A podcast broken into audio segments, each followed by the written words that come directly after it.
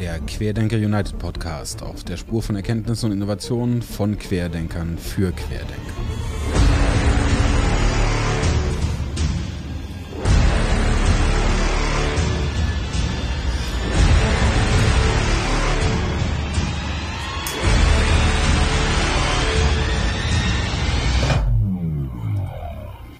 Robert, guten Abend, herzlich willkommen. Hallo Ansgar, schön, hast, dass ich da bin. du hast genau die Reaktion von jedem äh, Mann, der bisher hier saß auf das Intro. die Frauen gucken immer ein bisschen irritiert. Ähm Jawohl, ich freue mich wirklich, dass du da bist. Schön, dass ich da sein darf. Und es wird ein spannender Abend. Ich bin gespannt, wie lange wir uns unterhalten. Ähm, wie immer, die erste Frage geht an dich mit, äh, wie bist du der geworden, der du heute bist? Und äh, denk dran, ich weiß alles. Also das ganz auslassen. ja, Ansgar, wir kennen uns ja schon mittlerweile ein paar Tage. also von daher finde ich es umso toller, heute hier sein zu dürfen. Ähm, wie bin ich zu dem geworden, der ich heute bin? Uh, das Wie steht, glaube ich, groß äh, von dran. Wie würde ich begründen damit, äh, dass ich einfach permanent alles hinterfragt habe? Also es gab in meinem Leben gab es, wie glaube ich, in, in dem Leben aller Menschen gab es verschiedene Wellen. Es gab Hochs, es gab Tiefs, es gab Links, es gab Rechts. Und das, was mich das Leben gelernt hat, gelehrt hat, ähm, war immer wieder alles zu hinterfragen. Also nicht nur, nicht nur Dinge, die in der Gesellschaft passieren, sondern mich auch selber zu hinterfragen. Und ich glaube, das ist ein ganz wichtiger Aspekt. Ähm, ich habe mal so alles in Fragestellen Tage gemacht, ja. Ich habe mich gefragt, warum bin ich eigentlich so groß, wie, wie, wie groß ich bin. Ähm, ich habe mich gefragt, warum ist jetzt der Teppich grün, warum ist jetzt die Wand blau, warum ist jetzt weiß und so weiter. Also ich habe wirklich mal alles in Frage gestellt. Das hat natürlich meinen Verstand so ein bisschen aus, der Ruder, aus dem Ruder gebracht. Ich sagen, ähm, das kann er noch fertig machen, ja. hat mich tatsächlich aber zu vielen Erkenntnissen gebracht. Also in, der, in der Wissenschaft gibt es ja gerade, was das Thema Bewusstseinsentwicklung anbelangt, gibt es ja so verschiedene Modelle. Ich arbeite sehr gern mit dem Spiral Dynamics Modell und da gibt es einen Change State Indikator und dieser Change State Indikator sagt, dass wir alles das, was wir tun, in einem Alpha-Zustand machen und dann irgendwann mal an ein Beta kommen und dieses Beta ist dadurch charakterisiert, dass Dinge, die wir tun, nicht mehr funktionieren. Das heißt, ähm, unsere Verhaltensweise, alles das, was wir so gelernt haben, unsere Erfahrung und so weiter, klappt irgendwie nicht mehr zusammen mit der Umwelt. So, das heißt, wir brechen auf, ja, wir versuchen Wege zu finden, wie wir etwas anders tun können. Das ist dann der Gamma-Zustand. Das heißt, es geht so ein Stück weit nach unten. Ähm, das geht dann auch tatsächlich unter dieses erste Alpha. Ähm, das heißt, wir sind irgendwie nicht mehr wir selber. Wir versuchen uns äh, neu zu definieren. Wir versuchen neue Strategien, neue Taktiken zu entwickeln und versuchen uns irgendwo in unserer Persönlichkeit neu zusammenzubauen. Und daraus kommt dann quasi ein neuer Zustand, der ist dann das Alpha 1. So, und das machen wir Menschen bewusst oder unbewusst, ob wir wollen oder nicht, machen wir das äh, sogar täglich, beziehungsweise auch ja, in anderen Zyklen. Und das ist im Endeffekt auch bei mir passiert. Ähm, mal etwas ja, sanfter, mal etwas heftiger. Und ich habe gelernt, ähm, sag mal, die Mitte in mir selber zu finden. Hm. Ähm, und dadurch bin ich heute zu dem geworden, der ich bin.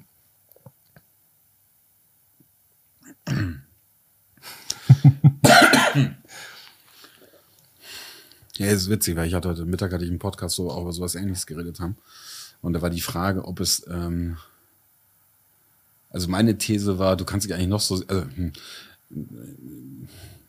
fangen wir anders an. Alle, die ich im Podcast sitzen habe, haben genauso eine ähnliche Geschichte, wo sie sagen, alles mögliche ausprobiert, es ging irgendwie drunter und drüber, jenes, dieses, bla bla bla.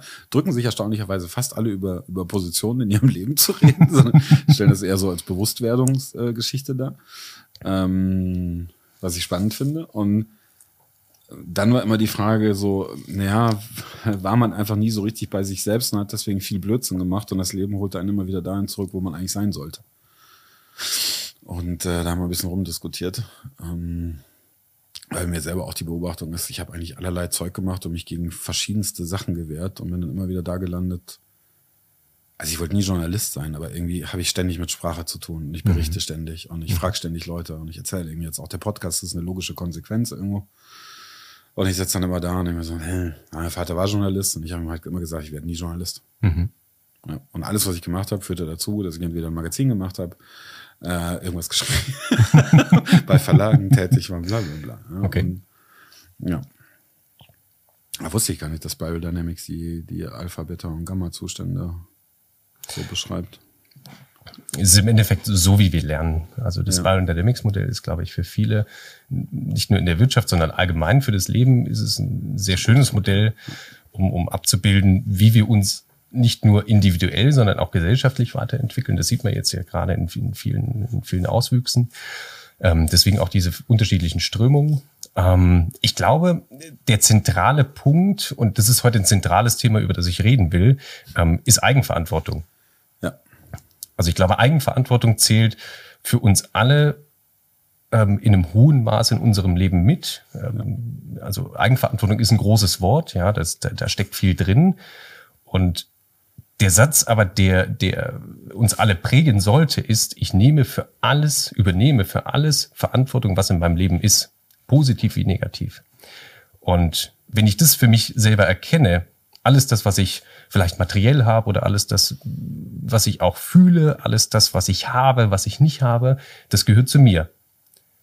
Und dementsprechend sollte man sich darüber Gedanken machen, okay, wer bin ich eigentlich oder wer will ich sein? Wo komme ich her? Und da, dazu gehört die Vergangenheit, genauso wie die Gegenwart und genauso wie die Zukunft. Natürlich sagen alle immer, hey, du musst in der Gegenwart leben und du musst de- den Moment genießen. Das ist vollkommen richtig und da bin ich voll dabei.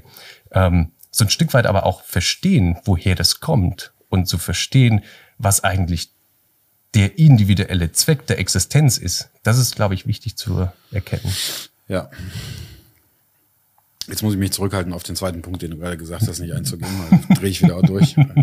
Weil ich kann dieses YOLO, ich kann es nicht mehr hören. Also, leb im Moment und ich so, ja. Ich habe mir gerade das Bein gebrochen, ich lebe voll im Moment. Jetzt sagen, ja, also wenn du sch- Schmerz bist, bist du gerade voll bei dir. Ich so, mhm. ja, bin ich wohl, aber ich, ich lebe an der Stelle lieber in der Zukunft, in der Zukunft, wo ich wieder gehen kann und nicht scheiß Schmerzen habe. Ja, aber wenn du die Schmerzen bewusst wahrnimmst, ist das ja eine wertvolle Lektion. Ich hau dir deine wertvolle Lektion gleich um die Ohren, echt? Und dann so, ja, aber Schmerz gehört. Ich kann das, pack das nicht mehr. Also auch diese ganzen, stell dich auf den Kopf, dann wird dein Leben besser. Also hier Yoga und wo ich dann da sitze und denke so, das Yoga Chara. Und die so, was? Die gesamte Lehre dahinter, du Rindvieh. Ja, aber ich mach doch Yoga. Ich so, nein, du machst in dem Moment, wo du dich mit der Lehre dahinter nicht beschäftigst, machst du Dehnübungen. Geh weg. Egal. Ich kann mich den ganzen Tag so aufregen, diese Pseudo-Esoterik, echt. Mann. Okay, Entschuldige, ja, genau, da steige ich lieber nicht drauf ein, weil sonst fange ich jetzt an zu fluchen. Ja, ah, nee, aber du hast schon recht, das ist das äh, bei sich selbst sein, ja, rauszufinden, wer man ist und das irgendwo anzunehmen und das dann äh, ideal zu entwickeln. Ja? Dann kommst du auch in den Flow-Zustand, glaube ich. Ja, und dann äh, die Beobachtung von Spiral Dynamics, weil das ist auch das, äh, ich weiß nicht, wie du das gerade siehst, weil ich äh, habe ich auch neulich auch mit irgendjemandem drüber geredet, ich weiß noch nicht mehr wer, wo ich mir diese äh, äh, Quatschdenken 711 angeguckt habe. Wo ich dann da saß und dachte, ja, das hat so irgendwie so eine blaue Geschichte. Die, die suchen irgendeine Wahrheit, die es aber nicht gibt. Glauben aber, sie seien irgendwie grün. Oder vielleicht sogar gelb oder am besten noch türkis. Aber in Wirklichkeit ist es einfach brutale Wahrheitssuche mit hierarchischen Mitteln und Ausbeutung von einem System. Was das Widerwärtigste ist, was ich je gesehen habe, weil die Ängste der Menschen dazu zu äh, instrumentalisieren, um sich selber einen Vorteil zu verschaffen, das kann gar nicht ausdrücken, wie sehr mich das anwidert. Ähm, aber dann schmeißen sie mit Begriffen rum sich, wo ich merke, überhaupt nicht verstanden. Also wenn du an dem Punkt bist, dass du wirklich in, in Freiheit bist, also genau in dem Punkt, dass du sagst, ich übernehme die komplette Verantwortung für alles, was ist. Ich suche mir keine höhere Macht, die über irgendwas bestimmt. Ich begründe nicht irgendwas mit irgendwas, mit Schicksal, mit Regierung, mit sonst irgendwas, sondern das bin ich. Dann hast du eine, eine, eine, dann hast du einen Erfolg, eine Freiheit, aber die ist schwer ertrag, also schwer. Ist nicht ganz ohne. Ja, das hat natürlich immer wieder mit dieser Verantwortung zu tun. Also es dreht sich immer alles um diesen Nukleus. Ja. Aber geht's, na, na gut, jetzt, jetzt trifft man natürlich in, in interessante Sphären. Aber, ähm, ja, ist super. Minute neun. Auf geht's. Ansgar, hast du es anders erwartet? Äh, ich hatte gehofft, dass du ein bisschen länger redest und ich zu mir in Ruhe kommen kann. Ähm, Du, ich kann, ich kann gern weiterreden, kein Problem. nee, du wirst noch genug reden, keine Sorge. Aber ähm, Ja, aber das ist spannend, weil das äh, die Frage ist natürlich, ähm, alles, was in meinem Leben ist, habe ich das tatsächlich verursacht? Ähm, also wenn man jetzt in, in, in irgendwelche äh, spirituellen äh, Texte eintauchen möchte, was Spiral Dynamics bisweilen auch irgendwo versteckt hinten dran liegt, was fast einen vedischen Charakter hat bisweilen. Ähm, zu sagen, auch wenn mir Unglück widerfährt, dann habe ich das irgendwie angezogen. Mhm. Ist dem so? Wenn ja, wie funktioniert das und wie werde ich das wieder los? Also man kann natürlich diesen Satz über ganz unterschiedliche Perspektiven betrachten. Meine Sichtweise ist darauf, ähm, du kannst dir das über rationale Dinge erklären, du kannst dir das wissenschaftlich erklären, du kannst dir das spirituell erklären. Ich glaube, dass die Lösung ähm, für jeden ganz individuell ist. Ja, tue das, was funktioniert, und wenn das nicht funktioniert, dann probier was anderes. Ähm, ich glaube aber auch, dass wir alle bis zu einem gewissen Punkt kommen und dann geht's irgendwo nicht weiter also um deine Frage zu beantworten, ja, wir ziehen Unglück auch an. Also Unglück ist ja auch ein sehr großes Wort. Ähm, ja, das bedeutet natürlich auch nach diesem typischen Gesetz der Anziehung, ja, dieses Law of Attraction, über das alle sprechen, das wird vielleicht auch häufig missinterpretiert. Das ist nicht dieses, denke jetzt, dass da ein Sack voll Gold vor der Tür steht, sondern das ist die Frage, wer du bist. Welche Frequenz hast du zum Beispiel? Ja, die Wissenschaft hat es auch erklärt. Es gibt Hirnfrequenzen. Diese Hirnfrequenzen senden etwas aus. Die Hirnfrequenzen kannst du durch deine Gedanken natürlich auch bestimmen. Ja, wir haben, wir haben verschiedene Zustände, Alpha, Beta, Theta, Gamma-Wellen. Ähm, und diese, diese Wellen sind natürlich auch dann dadurch bedingt, was du in dein Leben ziehst. Das heißt, stehst du früh mit einem Lächeln auf, hast du zum Beispiel ein Mantra, was du, was, was du dir erzählst. Ich habe zum Beispiel regelmäßig irgendwelche Musiktitel im Kopf. Ja, ich habe letztens äh, aus heiterem Himmel hatte ich den Song Ramalama Ding Dong im Kopf. Frag mich nicht warum, das kommt einfach so. Das kommt einfach in meinen Kopf rein. Dann kommt ein Rocksong dazwischen, dann kommt irgendwas Smoothes, da kommt Klassik, alles Mögliche. Und das passt quasi immer zu dieser jeweiligen Situation. Aber ich versuche das wahrzunehmen, versuche das auch wirklich dann anzuhören, versuche zu fragen, was will ich mir selber damit sagen? Ähm, und dieses Unglück oder auch Glück und alles, was dazugehört, natürlich ist das auch ein gewisser Botschafter. Warum ziehen wir das überhaupt hm. in unser Leben? Und dann ist die Frage, wie? Ja, und wie gehen wir auch damit um? Ja, aber für mich gibt es keine Kausalität. Also ich. Hm. Das ist das Beispiel, das du gerade gebracht hast, finde ich ganz gut. Also mit, ich wünsche mir jetzt, dass ich übermorgen Millionär bin. Das Vielleicht geben wir dem Ganzen etwas mehr Zeit. ähm, okay. Aber es funktioniert halt. Aber es gibt ja genug Leute, die sich das wünschen. Mhm. Nur es trifft für die wenigsten ein. Und dann ist immer dann, dann, wenn ich das dann mit so äh, Menschen anspreche, die sich die der Theorie anhängen, die sagen mir dann, ja, so kannst du das nicht sehen. Und ich sage, mhm. wie kann ich es denn dann sehen? Mhm. Und dann kommt aber für mich sehr unbefriedigende Antworten, wo ich dann da sitze und denke, ey, wenn ihr einen Schlüssel zu irgendwas hier haben solltet, mhm. dann teilt's doch mal mit. Wie ja. wäre es denn, wenn wir uns alle einfach mal hinsetzen und sagen Weltfrieden? Okay. Dann müssen wir eigentlich Weltfrieden irgendwann haben. Ja, ja. Aber die Sache ist, du versuchst es dir über den Verstand zu erklären. Und der Verstand ist sehr mächtig und der Verstand kann dir vieles vormachen. Der Verstand kann natürlich auch vieles in deinem Leben regeln. Ähm, das, was ich nur, sag mal, auch in unserer Gesellschaft beziehungsweise auch in diesen Wirtschaftsströmungen sehe, ist, dass der Verstand häufig endlich ist. Ja, also wir kommen an einen Punkt, wo wir uns das verstandesgemäß nicht mehr erklären können. Es gibt Dinge, die, die sind einfach vielleicht nicht so erklärbar, die sind irgendwann mal erklärbar. Ähm, wenn du damals den Menschen gesagt hättest, ja, die, die, die Erde ist eine runde Kugel, dann haben die dich alle angeschaut und sagen, ja, ja, hm, ist klar. Das wussten schon die alten Griechen. ja, aber es wurde in der Gesellschaft so verbreitet und genauso kann das auch im Kleinen passieren. Ja, wenn, wenn wir uns selber künstlich klein halten, es gibt einen schönen, äh, schönen Podcast, beziehungsweise auch eine schöne Reihe von Gedankentanken, da redet der Stefan Friedrich über einen Bonsai-Baum. Ja, der Bonsai-Baum wird künstlich klein gehalten, weil er eben, ja, nicht größer werden darf. Das ist eine Zimmerpflanze, ja. Und er sagt dann auch zu diesem Baum, beziehungsweise auch in das Publikum, weißt du denn, dass in dir auch ein großer steckt? Also er hat das Potenzial, größer zu werden, nur er weiß es nicht beziehungsweise er hat vielleicht auch nicht den Raum dafür. Was ich damit sagen will, ist, trauen wir uns das selber zu?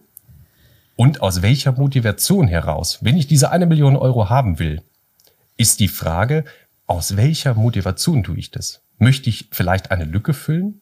Ich bin der Meinung, dass das Geld ähm, eine ganz entscheidende, wichtige Rolle hat auf mehreren Ebenen. Genauso auch energetisch.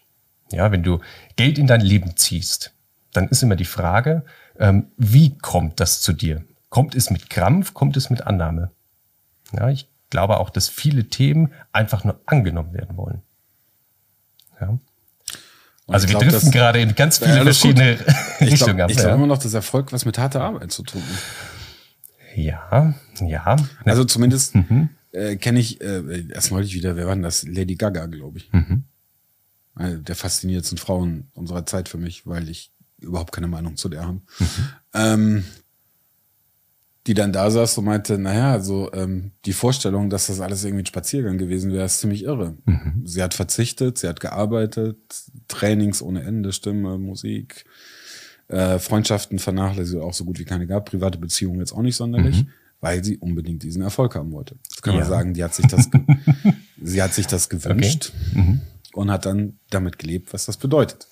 Was okay. ich aber beobachte, ist, dass Leute, die da sitzen, sagen, hey, ich wünsche mir jetzt eine Million, gell? Mhm. Und dann tun sie aber nichts. Und dann mhm. sitze ich da und denke, da haben wir irgendwas nicht verstanden. Okay. Aber wenn ich das so betrachte, dann gibt es die Law of Attraction irgendwo in dem Sinne nicht, sondern es gibt einfach die guten alten Mantras, die es früher auch gab. Wenn der heißt, weil es willst, musst du deinen Arschstein bewegen.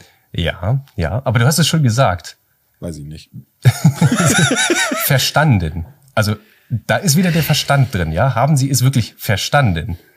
Und wenn ich, wenn ich den Verstand dann auch mit reinziehe, dann ist es natürlich eine sehr wichtige Komponente. Aber wir nehmen nur die eine so in der, sag mal, in der Evolution beziehungsweise auch in der Wissenschaft und allen, allen, ja, sag mal, Dingen, die wir als irgendeine Informationsquelle nehmen, hat es uns auch gelehrt, dass es über den Verstand natürlich auch andere Faktoren gibt. Es, die einen sagen, es gibt noch ein Gefühl, habe ich mal gehört. Die anderen sagen, es gibt sogar sowas wie Spiritualität, es gibt eine Seele. Alles Amateure, aber, die, ja. aber diese drei Dinge gehören zusammen. Und ich glaube, dass Dualität ganz entscheidend ist. Also ja, mhm. nur ja, nur auch da, also ähm, jetzt redest du natürlich mit einem Philosophen und ich wurde natürlich darauf getrimmt, vernunftmäßig zu argumentieren. ähm, aber auch Emotionen und Spiritualität folgen Gesetzen. Ja. Die sind genauso mathematisch wie der ganze Rest. Was wäre das zum Beispiel?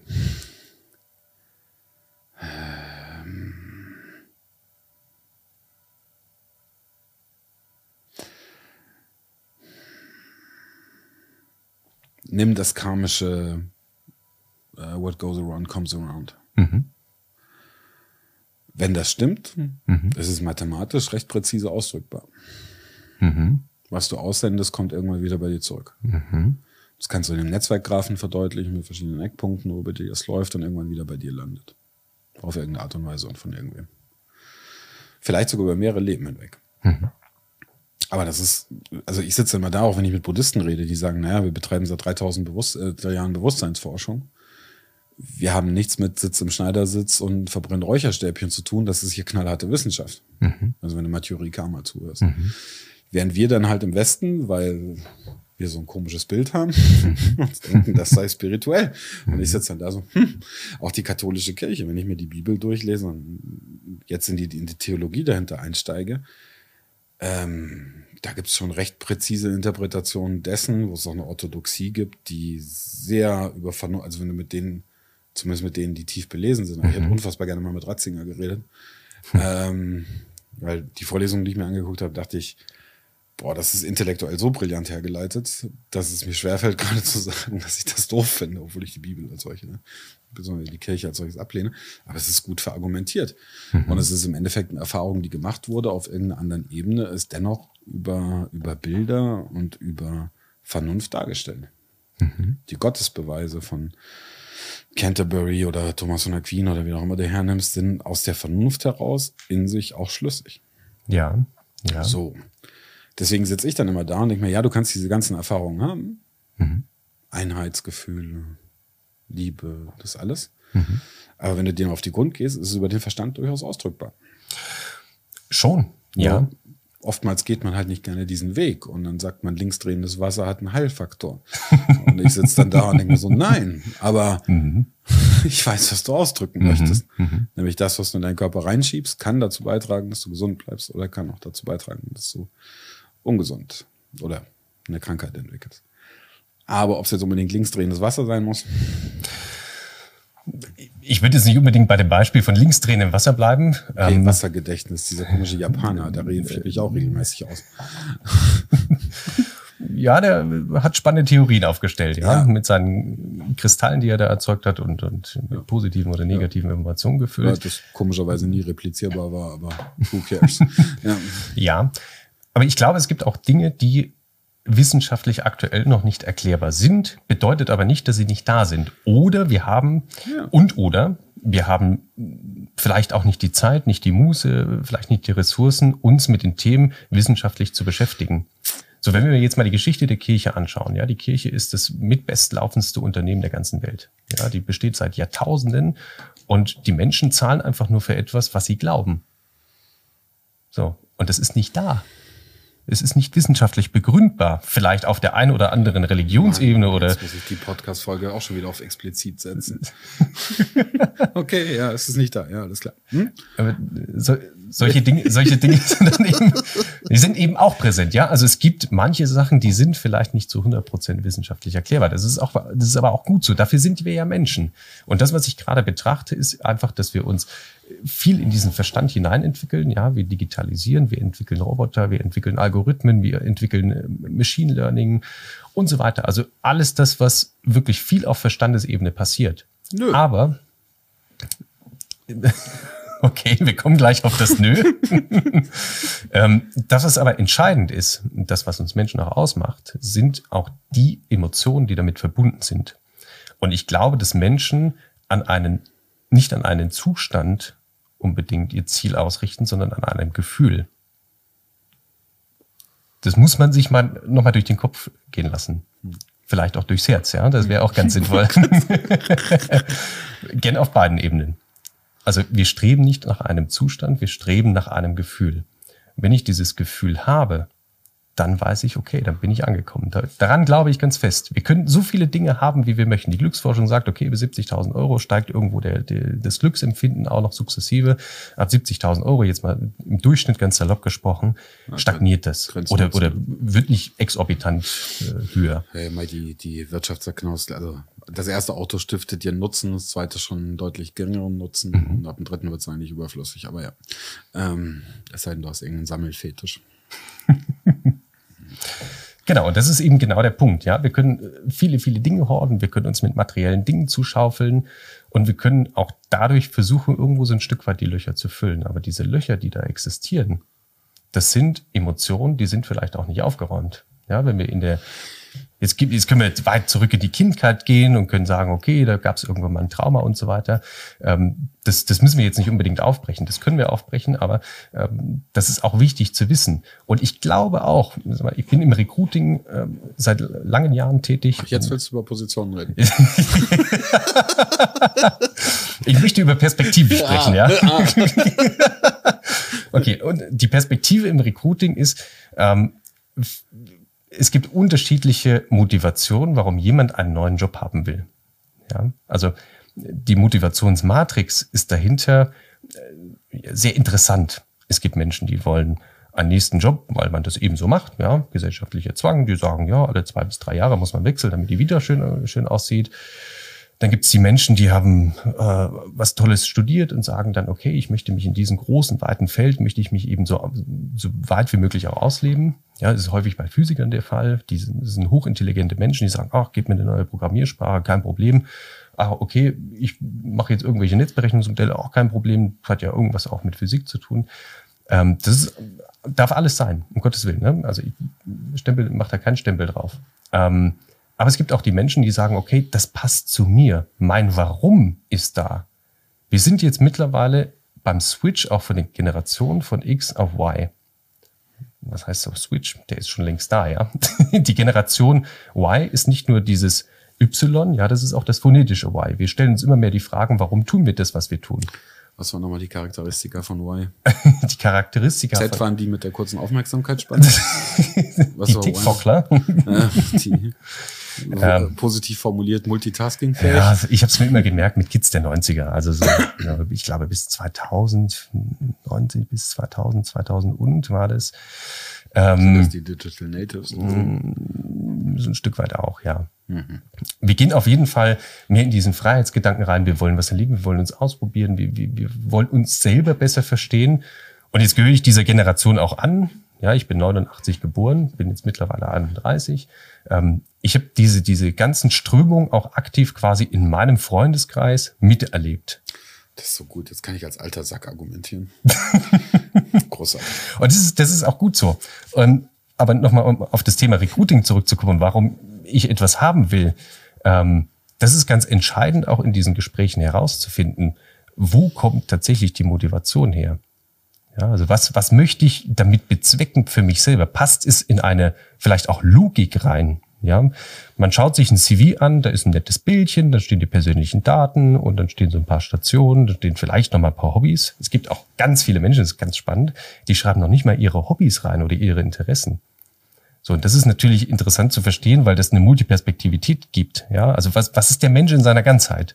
Ich kann den über die Wirtschaftsbrille anschauen, kann sagen, okay, der passt jetzt optimal auf die Stelle. Wir haben das so als Kind, haben wir das immer gesehen an diesen kleinen Würfeln mit diesen unterschiedlichen Formen, die wir ineinander stecken mussten. Ja, in, in den Stern passt nur der Stern rein und Zylinder nur Zylinder.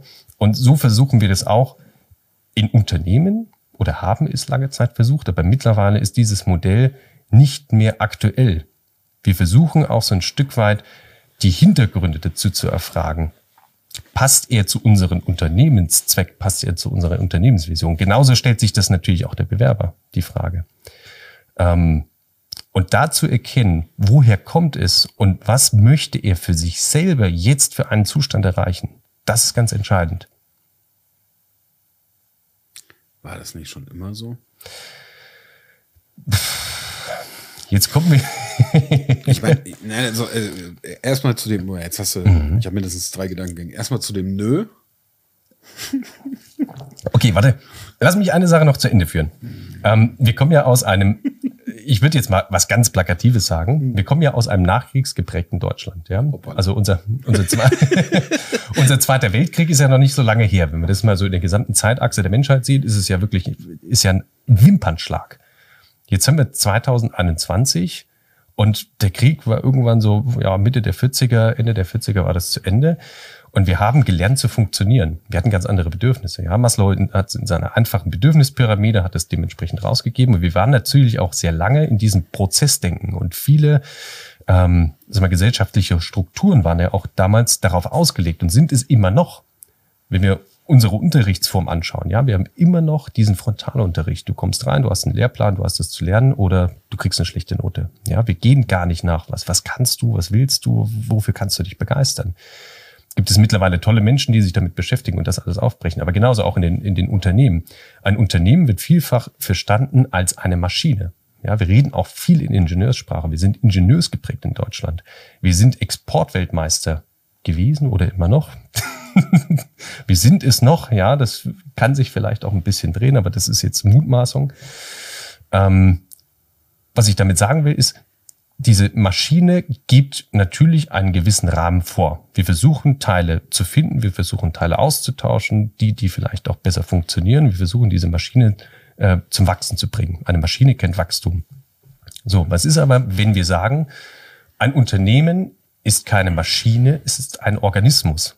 Das sind übrigens Gedankengänge, die kommen nicht von mir, die kommen von einem ganz tollen Mann, einem Belgier, der heißt Frederic Laloux, der hat das Buch geschrieben Reinventing Organizations. Ähm, ich habe mir tatsächlich heute nochmal seine Keynote angeschaut, weil ich diesen Mann so unwahrscheinlich ähm, spannend finde, interessant und, und revolutionär, ähm, dass er genau auf diesen Organisationsgedanken ausspringt, auf diesen Organismusgedanken. Und jetzt geben wir quasi als neuer Bewerber, als, als Management und so weiter, geben wir Impulse in einen Organismus rein und schauen, wie er reagiert. So, und dadurch versuchen wir herauszufinden, wie passt denn das neue Teil in diese, diesen Organismus rein. Also wir können es als Zelle, als eigenständiges ähm, Wesen wahrnehmen. Und wir haben es lange Zeit aber nicht so getan. Okay, aber der Organismus ist das brutal hierarchisch organisierteste Ding, was wir haben. Inwiefern? Du bist eine Leberzelle, du bist eine verdammte Leberzelle. Und wenn du dir jetzt überlegst, ich will ja. aber lieber eine Herzzelle werden, dann sagen wir dir, nee. du, okay, das ist eine spannende Perspektive, ja. Du bist ein Gehirn. Ja. Ja. Halt das Ding am Laufen. Nimm die Reize auf und Ja. wenn irgendwo was Auer tut, dann organisier mal, dass wir mal ganz schnell wegkommen. das ist das Headquarter. Okay. Wir haben eine Niere, die filtert den ganzen Schrott raus. In unserer Blutbahn sind ständig irgendwelche Polizisten, die unterwegs, die sagen, ah, du gehörst ja aber nicht hin, gell? Aussie. Ich finde diese Organismusmetapher, also es ist das Ganze, ich verstehe, wo das, wo das hingeht und ich bin im Grunde voll dabei, von dem es darf ein bisschen lockerer werden, es darf etwas offener werden, es darf etwas fluider werden. Ich finde nur, die verwendete Bildsprache ist immer so eine Sozialromantik, wo ich dann da sitze und denke so, was zum Henker, habt ihr mal kurz über eure Metapher nachgedacht? Unternehmen ist ein Organismus, okay, weiße Blutkörperchen laufen über die Gänge und hauen jeden raus, der nicht ordentlich funktioniert. Wie, du trägst keinen Sauerstoff mehr? Weg. Das ist kein gutes Bild. Bei der Maschine sorgst du wenigstens noch dafür, dass jeder einzelne Teil ordentlich geschmiert ist und nicht kaputt geht, weil sonst fliegt die Ja. Maschine dir um die Ohren. Ja. Ähm, Okay. so. Aber nichtsdestotrotz, ich verstehe ich verstehe den Gedanken, wir kommen dann nachher bestimmt auch noch auf New Work zu sprechen. Einen kurzen Kommentar hätte ich dazu noch. Ja, warte mal, lass mich kurz den, Okay. den einen Gedanken noch fassen. Ich glaube, was ich beobachte und was im Grunde sehr schlüssig ist, weil es, ähm, was die größtmöglichste Effizienz erreichen wir in der Regel bei möglichst kleinen Teilen, die interagieren in großer Masse. Ähm, Nanotechnologie zum Beispiel. Extrem viele ähm, erreichen, sind extrem wirkmächtig. Also äh, Milliarden von kleinen Nanobots, die vielleicht in dem Körper aktiv werden und reparieren, haben eine weitaus höhere Wirkmächtigkeit als ein großer Nanobot, der dich einmal scannt und dann irgendeine Nadel in dein Hirn steckt. Schlechte Metapher. Aber ähm, deswegen ja auch das Interessante bei Menschheit mit den, mit den Milliarden, die wir sind, wenn das in irgendeiner Form koordiniert wäre, haben wir eine extreme Wirkmacht und können im Grunde alles erreichen. Also von, wir kriegen die Meere auch wieder plastikfrei, äh, wir können das Weltall besiedeln und und und ist eine Frage der Organisation. Aber über die schiere Masse ist eigentlich sehr effizient. Brichst du es noch weiter runter, kann es noch größere Effizienz erreichen. Mein Verständnis von der ganzen Bewegung, die gerade stattfindet, ist, dass wir diese großen, etwas rigiden Gebilde, die sich auch bisweilen selbstreferenziell erhalten, aufbrechen in kleinere Einheiten die ad hoc sich formen und Ziele erreichen.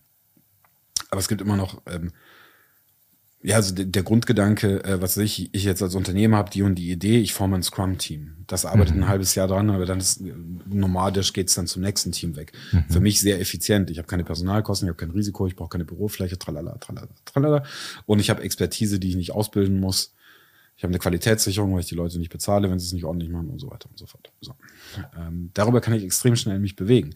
Den Gedanken zu verkraften ist gar nicht so leicht, weil man halt, man ist nicht mehr weisungsgebunden, man ist nicht mehr, also Ort der Leistungserbringung, Zeit der Leistungserbringung und so weiter geht bei Freelancern ja nicht. Zumindest per Gesetz, auch wenn es oftmals in der Realität anders gelebt wird. Aber es ist eine kluge Organisationsform, die uns wahrscheinlich gesamtgesellschaftlich weiterbringt. Aber es ist kein Organismus. Okay, jetzt kommen wir zu den Leber- und Herzzellen. die Leber und die Herzzelle wissen natürlich, dass sie Leber- und Herzzellen sind. Ja, wenn wir das automatisch auf die Menschen übertragen, dann ist es natürlich erstmal wichtig, ob du selber weißt, wer du bist und ob du selber weißt, was du eigentlich hier tust. Und ich würde jetzt mal behaupten, dass, dass viele nicht unbedingt diese, diesen Zweck der Existenz zu 100 Prozent kennen. Wir versuchen uns durch verschiedene Persönlichkeitsentwicklungsmöglichkeiten äh, und, und, und ja, vielleicht Seminare etc. versuchen wir uns dort anzunähern. Und da ist der Knackpunkt. Wir versuchen es auch über diesen Verstand wieder zu erfassen. Aber es gibt eben Dinge, die kann man nicht über den Verstand erfassen. Wenn wir uns in einem Job unwohl fühlen, der uns aber verstandesgemäß unsere Dinge erfüllt. Zum Beispiel, ich möchte die Sicherheit haben, ja, okay, ich kriege ein festes Einkommen, ich habe eine unbefristete Festeinstellung, jetzt sei Sicherheit mal dahingestellt, bei unbefristete Festeinstellung kann man auch kündigen und so weiter. Ähm, aber entscheidend ist, dieses Gefühl, was die ganze Zeit da ist, eigentlich will ich das nicht. Ja, oder sag mal, da kommt so, so, so eine ganz, ganz kleine Stimme aus dem Unterbewusstsein und sagt, hey, eigentlich hast du darauf Bock. Ja, nur verstehst du, ähm, in der Analogie In der Analogie. sitzt eine Leberzelle da ja. und sagt, aus welchen Gründen auch immer bin ich eine Hirnzelle, geht ins Hirn und sagt, irgendwie fühle ich mich hier nicht wohl. Ich bin ja eigentlich eine Leberzelle. Und wandert wieder zurück in die Leber. Diese Flexibilität hat ein Organismus in dem Sinne nicht. Das ist prädeterminiert. Jetzt ist man natürlich bei einer Determinismus-Diskussion, kann ja auch gut sein, dass der Mensch determiniert ist. Who knows? Ähm, so, was sagt der Organismus jetzt? In dem Moment, wo eine, also in dem Moment, wo eine Leberzelle sagen würde, ich will jetzt was anderes machen, wird sie vernichtet. weil sie ein Krebs ist. Aber das wird sie nicht tun. Weil sie weiß, dass sie eine Leberzelle ist. Weil sie, weil sie weiß, dass sie auch immer Leberzelle sein aber, will. Aber, aber, aber, das widerspricht doch allen mit Entwicklung. Also das, da, wo ist denn dann die Größe? Wo ist Okay. denn die Größe des Bonsai-Bäumes da drin, bitte? Also wo sitzt, der, der Bonsai-Baum trägt Größe in sich. Vielleicht trägt das ja auch die Leberzelle in sich. Sie Ja, weiß es nur noch. natürlich, natürlich. Nein, aber sie Krebs. ist eine Leberzelle. Ausgezeichnet. Ich weiß, was du ausdrücken musst. Ich, äh, Okay, ja. nehmen wir vielleicht mal nicht den, den, den körperlichen Organismus, ich, will jetzt sondern immer, ich will jetzt immer noch mein Nö. okay, gut, ausführen. dann mach erst das Nö, dann, gehen, Ja. wir, dann gehen wir vielleicht auf eine andere Also mein Nö zu dem Thema von Digitalisierung und Transhumanismus und alles, was da kommt, ist, dass es eine logische Konsequenz des Programms Lebens ist, das hier abläuft seit Milliarden Jahren. Mhm. Der Gedanke, dass wir irgendwann in Robotern äh, leben, ist fantastisch. Irgendwas geht kaputt, tauscht er aus. Verschleiß. pff. Unfassbar gut. Vollkommen richtig. Ich weiß überhaupt nicht, warum die sich alle wehren. Vollkommen okay. Aber wie beantwortest du die Frage, warum? Wie, warum? Warum tun wir das? Es möglich ist. Ja, aber nur weil es möglich ist, müssen wir es doch nicht tun, oder? Du hast du eine Ahnung. Möglichkeit bedeutet doch, ich habe Optionen. Es gibt immer irgendeinen Bekloppten, der es machen will, nur weil es möglich ist. Ja, aber das kann ja jeder für sich, für sich individuell entscheiden. Ja, aber als Und da Menschheit, wären wir wieder bei Eigenverantwortung. aber als Menschheit haben wir immer alles gemacht, was möglich war. Ja, schon. Aber da sind wir ja auch wieder in diesen Ich will wachsen des Wachsens willen. Nee, ich will forschen und Erkenntnis sammeln, der Erkenntnis will. Ja, genau. Erforschen ist ja dann auch die Frage, in welche Richtung forsche ich? Wir forschen viel, viel, sag mal, in dem Weltall. Wir können jetzt den, den Mars bald vielleicht besiedeln. Der Jo, Herr gut. Musk macht es ja, macht es ja irgendwo so ein Stück weit möglich. Nächstes Jahr im Herbst, gell? Ticket schon gekauft. ähm, aber wir haben zum Beispiel 90 Prozent unseres Gehirns noch gar nicht erforscht. Wir wissen gar nicht, was da hundertprozentig abläuft. Wir wissen, wir, wir wissen gar nicht, wie das alles so funktioniert. Die Wissenschaftler sagen jetzt, und das äh, war auch gestern in dem Video, was ich geschaut habe, das wird noch Jahrzehnte dauern. Das wird noch Jahrzehnte dauern, bis wir wirklich vollkommen verstanden haben, verstanden, das heißt vollkommen, vollkommen ist auch so ein absolutes Wort, bis, bis wir weitestgehend verstanden haben, was in, unser, in unserem Gehirn abläuft. Ja, Klar, aber das heißt ja nicht, dass wir deswegen aufhören sollten, das Weltall zu Nee, erforschen. nee, nee, das nicht, das nicht. Und jetzt kommt halt der Musk daher und sagt, Gehirn. genau. Da gibt's Funktio- Neuralink. Mit Spanisch lernen kein Problem, Chip im Kopf. Funktioniert bei mir ganz ordentlich. Ich will ins Weltall. Ja, okay, aber das, das ist ja auch voll, völlig in Ordnung. Ich stelle nur die Frage in, den Raum, warum tust du das? Also mit welcher Intention? Mit welcher Intention wollen jetzt zum Beispiel, und jetzt können wir vielleicht auch den Switch ähm, zu New Work rüber machen. Warum wollen Menschen, Unternehmen New Work? Warum quälen Serienmörder in ihrer Kindheit kleine Katzen? Ich habe mal in meiner Ausbildung gelernt, ich habe 2014 Mich beschäftigt das. eine Ausbildung äh, genießen dürfen von einem ganz tollen Mann aus Berlin, äh, Passion for Coaching von, von Martin. Alles macht in irgendeinem Kontext irgendeinen Sinn. Niemals. Es gibt nichts, was Sinn produziert. Okay, da kommt der Philosoph. Ja, nein, aber, ne, was, was ich, naja, hm, also, hm, wenn du jetzt bei New York bist, kannst du auch die Kritik machen, dass das nomadische oder selbstständige Leben auch eine, im Grunde eine Form der, der Verantwortungslosigkeit von Unternehmen ist. Ähm, weil die Verantwortung ist bei dir. Ich muss keine Sozialversicherung, also gut, die Frage ist, ob es irgendwann sozialversicherungspflichtig gibt. Die Diskussion äh, wird, die Diskussionen sind ja da. Zu Recht aus meiner Sicht, aber ähm, das ist eine Form der Risikooptimierung, glaube ich. Und auch der Kostenreduktion auf vielen Ebenen. ja, dann sollten wir, glaube ich, mal darüber sprechen, was tatsächlich New Work einst gewesen ist. Nur, Und- ja, ja, nur bevor wir da einsteigen, weil das Ja. ist dieser Gedanke, der beschäftigt mich. Ich habe eine Zeit lang habe ich hier äh, nachts immer mir äh, Dokumentationen von Serienmördern angeguckt. Ich weiß bis heute nicht genau warum, aber spannend. ich ver- ja, mich interessiert, wie wie kann jemand an den Punkt kommen, dass er das einem anderen Menschen antut. Das erschließt. Ich kann mich dazu eindenken, kann mich auch einfühlen, aber in dem Moment kriege ich so eine bei der Vorstellung, dass ich jemand ein Messer irgendwo reinramme oder sonst irgendwas, dreht sich bei mir alles. Also ich könnte das nicht. Ich, ich glaube, ich könnte noch nicht mal zur Verteidigung meines eigenen Lebens, wobei ich das nicht sagen will. Aber ähm, ich weiß nicht, ob mein Pazifismus so weit geht, dass ich sagen würde, wenn es um mein Leben geht, verteidige mich nicht bis aufs Blut. Das weiß ich nicht, weil ich in der Situation nicht steckte. Aber wenn ich darüber nachdenken muss, ich weiß nicht, was für eine Reaktion vorliegen müsste, dass ich das mache. Aber ähm, jetzt saß ich da und dachte, okay, wenn ich den Satz nehme, ähm, du musst zu dem kommen, der du bist, dann haben die Jungs das geschafft. Mhm. Nichtsdestotrotz war es extrem aggressiv, gewalttätig, hat viel Leid verursacht. Mhm. Aber sie haben im Grunde das gemacht, warum sie hier waren. Aus der Sicht, da gibt es ja diese interessante, ich weiß leider nicht mehr, wie der, der Film heißt und ich weiß auch nicht mehr, wie das Buch dazu heißt. Ähm, ähm, wo so ein Serienmörder irgendwann äh, in den Himmel oder in, in, in, an die goldene Pforte kommt und dann steht er vor einem Fahrstuhl und ähm, der hat zwei Pfeile, einmal nach unten, einmal nach oben und neben ihm steht ein Engel und er sagt, ja, und wo geht die Reise hin? Also deine Entscheidung. Mhm. Also die Entscheidung, ob er in die Hölle kommt oder in den Himmel kommt, ist die Entscheidung des Serienmörders. Ähm, der Grundgedanke dahinter ist, er hat irgendwo Gottes Plan miterfüllt, weil es auch das Dunkle braucht, damit das Helle entstehen kann und die Interaktion zwischen beiden überhaupt nur die Entwicklung, also die Vermeidung von Leid und der Kampf gut gegen böse ist so ein archetypisches Ding. So. Und wenn sich jetzt alle hinsetzen und mir sagen, wenn wir alle bei uns selber wären, dann wäre Friede oder dann wäre Einheit oder wenn wir alle irgendwie das Fluide organisieren, dann ist irgendwie Paradies auf Erden. Und ich sitze dann aber da nicht mehr so, nee. Weil ich glaube, so funktioniert's nicht. Ich kann es aber nicht begründen. Bauch.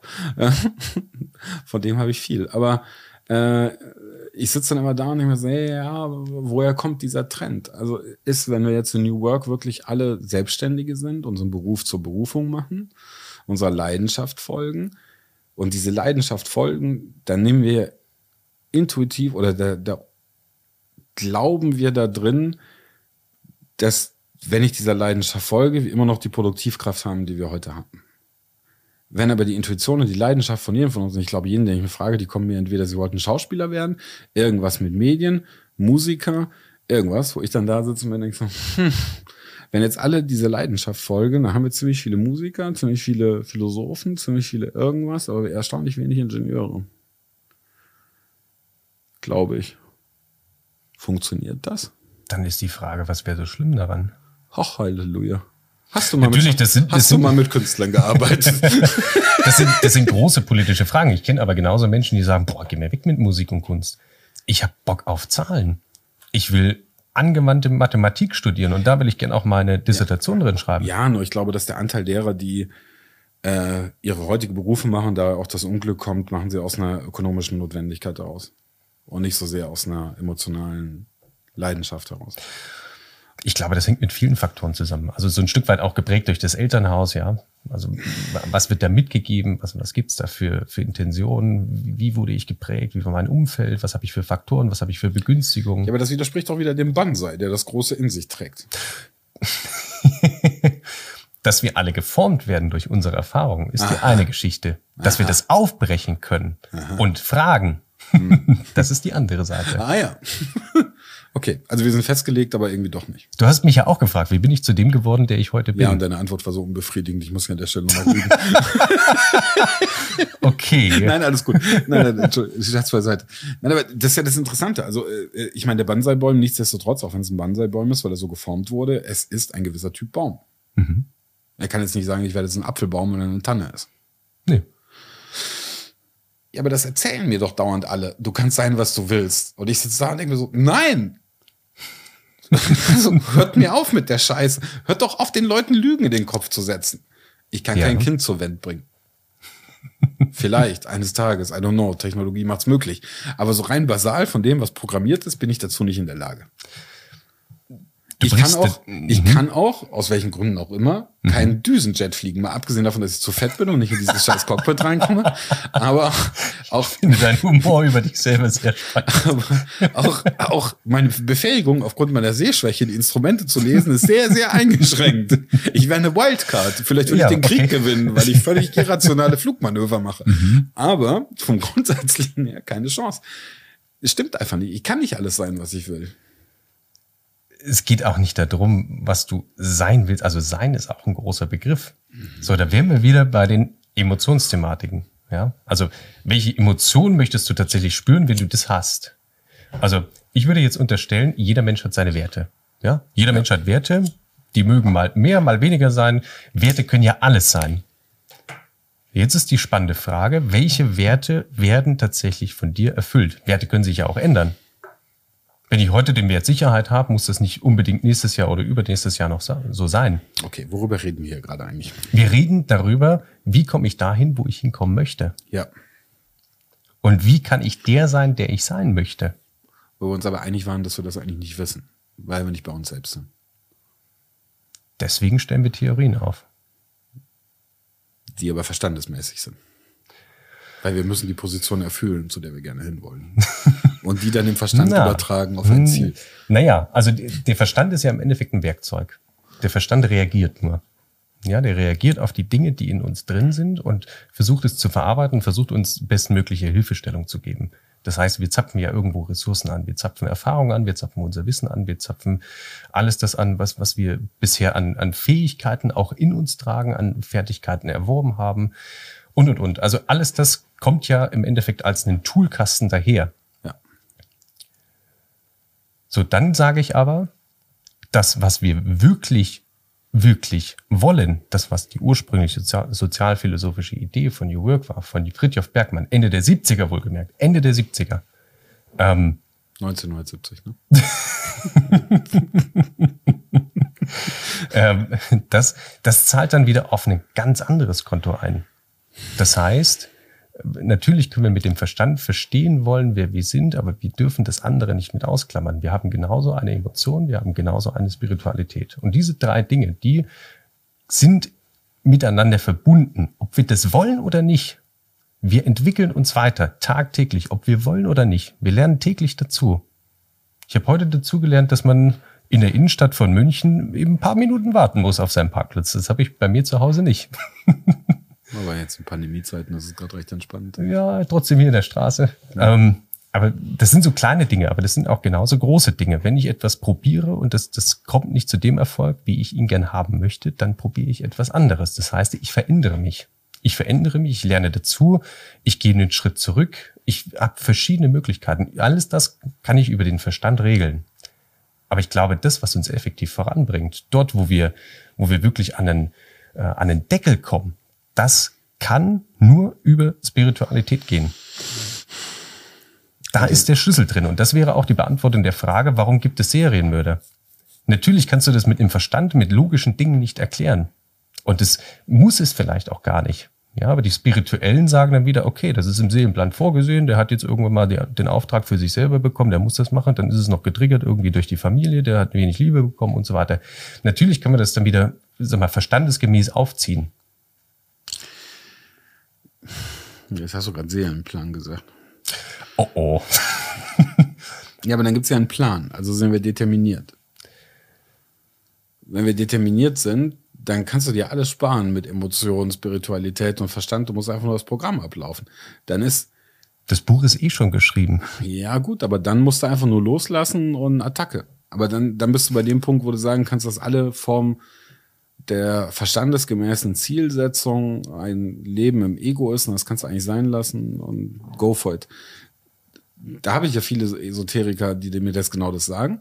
Und dann sitze ich immer da und denke mir, okay, warum machst du ein Wishboard? Oder wie diese Dinge heißen. Äh, äh, ach, wie heißen das? Vision Board. Mhm. Wo sie hinschreiben, ich bin das, ich bin jenes, ich bin dieses. Ich denke so, wozu? Wenn es einen Plan gibt? Ja, aber du entwickelst dich ja auch in diesen Plan hinein. Ja, aber nein, wenn es einen Plan gibt, dann ist das nur eine Illusion. Ja, ja, aber in diesem Plan ist vielleicht auch vorgesehen, dass du das und das und das lernst. Dass du das und das und das für dich selber als Aufgabe hast. Ja, du musst herausfinden, was das Ego ist, um das Ego quasi annehmen zu können. Ego, habe ich mal gelesen, ist eine fremde Wurzel, die sich über die eigene legt. War mal eine Definition von einem Philosophen. Ja, habe ich mal vor, ich glaube, vier, fünf Jahren gelesen. Das heißt, es ist unser Selbstbild. Was habe ich von mir, mir für ein Bild? Gelegentlich fehlt mir der Respekt vor meiner eigenen Disziplin. Ja. ähm, ja, das, das, das Ego ist eine, im Grunde eine, eine Ansammlung von, also wenn man so liest, könnte man zumindest einen Eindruck haben von lauter negativen Dingen, äh, die irgendwo in einem Außen stattfinden. Aber das kann ja auch positiv sein. Ja, meine reden seit 77, aber ähm, Das ist genauso wie wenn sie mir sagen, dass Angst irgendwie scheiße ist und ich sitze da und denke mir, ey, wenn du einer Horde von Orks gegenüberstehst, ist Angst eine verdammt gute Emotion, weil sie rettet dein Leben. Wenn du da stehst und denkst so, Kampf komm, oder Flucht. Wenn, ja. wenn, du da stehst und sagst, bring it on, ich gegen zehn Orks, who cares? Ja, dann bist du entweder. Das Bild mit den Orks finde ich spannend. Äh, da bist du entweder Lord of the Ring Held und mhm. kannst irgendwelche, kannst irgendwelche besonderen Waffen oder du bist einfach Vollidiot. Ähm, und du hast dich an der Stelle rausgemändelt. ähm, ja, Angst ist kein guter Rat gewesen. Jetzt habe ich mit meiner Ex wieder darüber diskutiert. Ähm,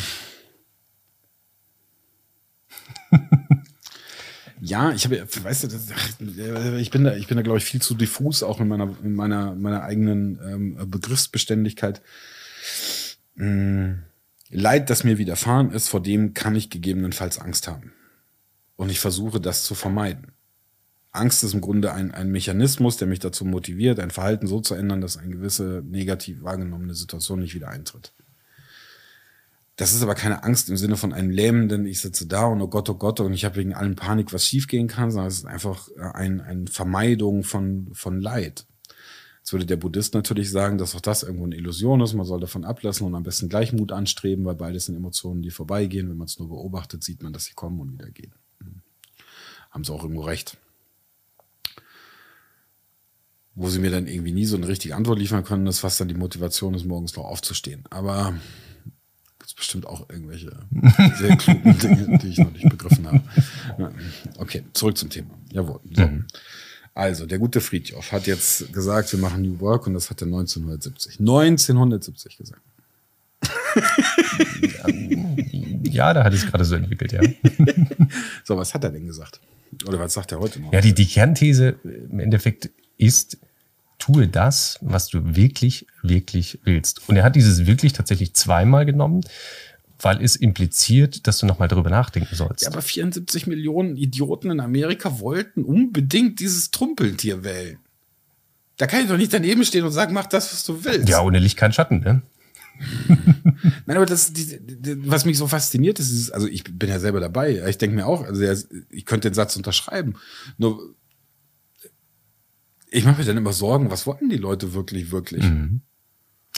Das ist eine sehr spannende Frage. Und dann gucke ich mir jetzt halt gerade an, was wir so in dieser Pandemie so leisten mhm. und denke mir so, ha, vielleicht sollten wir nicht das tun, was wir wirklich, wirklich wollen. Weil, ha, mhm. also, äh, ich weiß, du hast irgendwelche QN-Vollpfosten, wo ich nur da sitze und denke, die wollen das wirklich, wirklich. Mhm. Oder ich sitze da und denke mir, nein. Also kann sein, dass du das wirklich, wirklich willst, aber als Gesellschaft würde ich an der Stelle sagen, besser nicht. So. Ähm, dann hast du so lauter so Geschichten, wo ich da sitze und denke, gesamtgesellschaftlicher Konsens ist hoffentlich, dass wir sagen, das lassen wir nicht zu. Wo dann diese Diskussion der Unfreiheit rauskommt.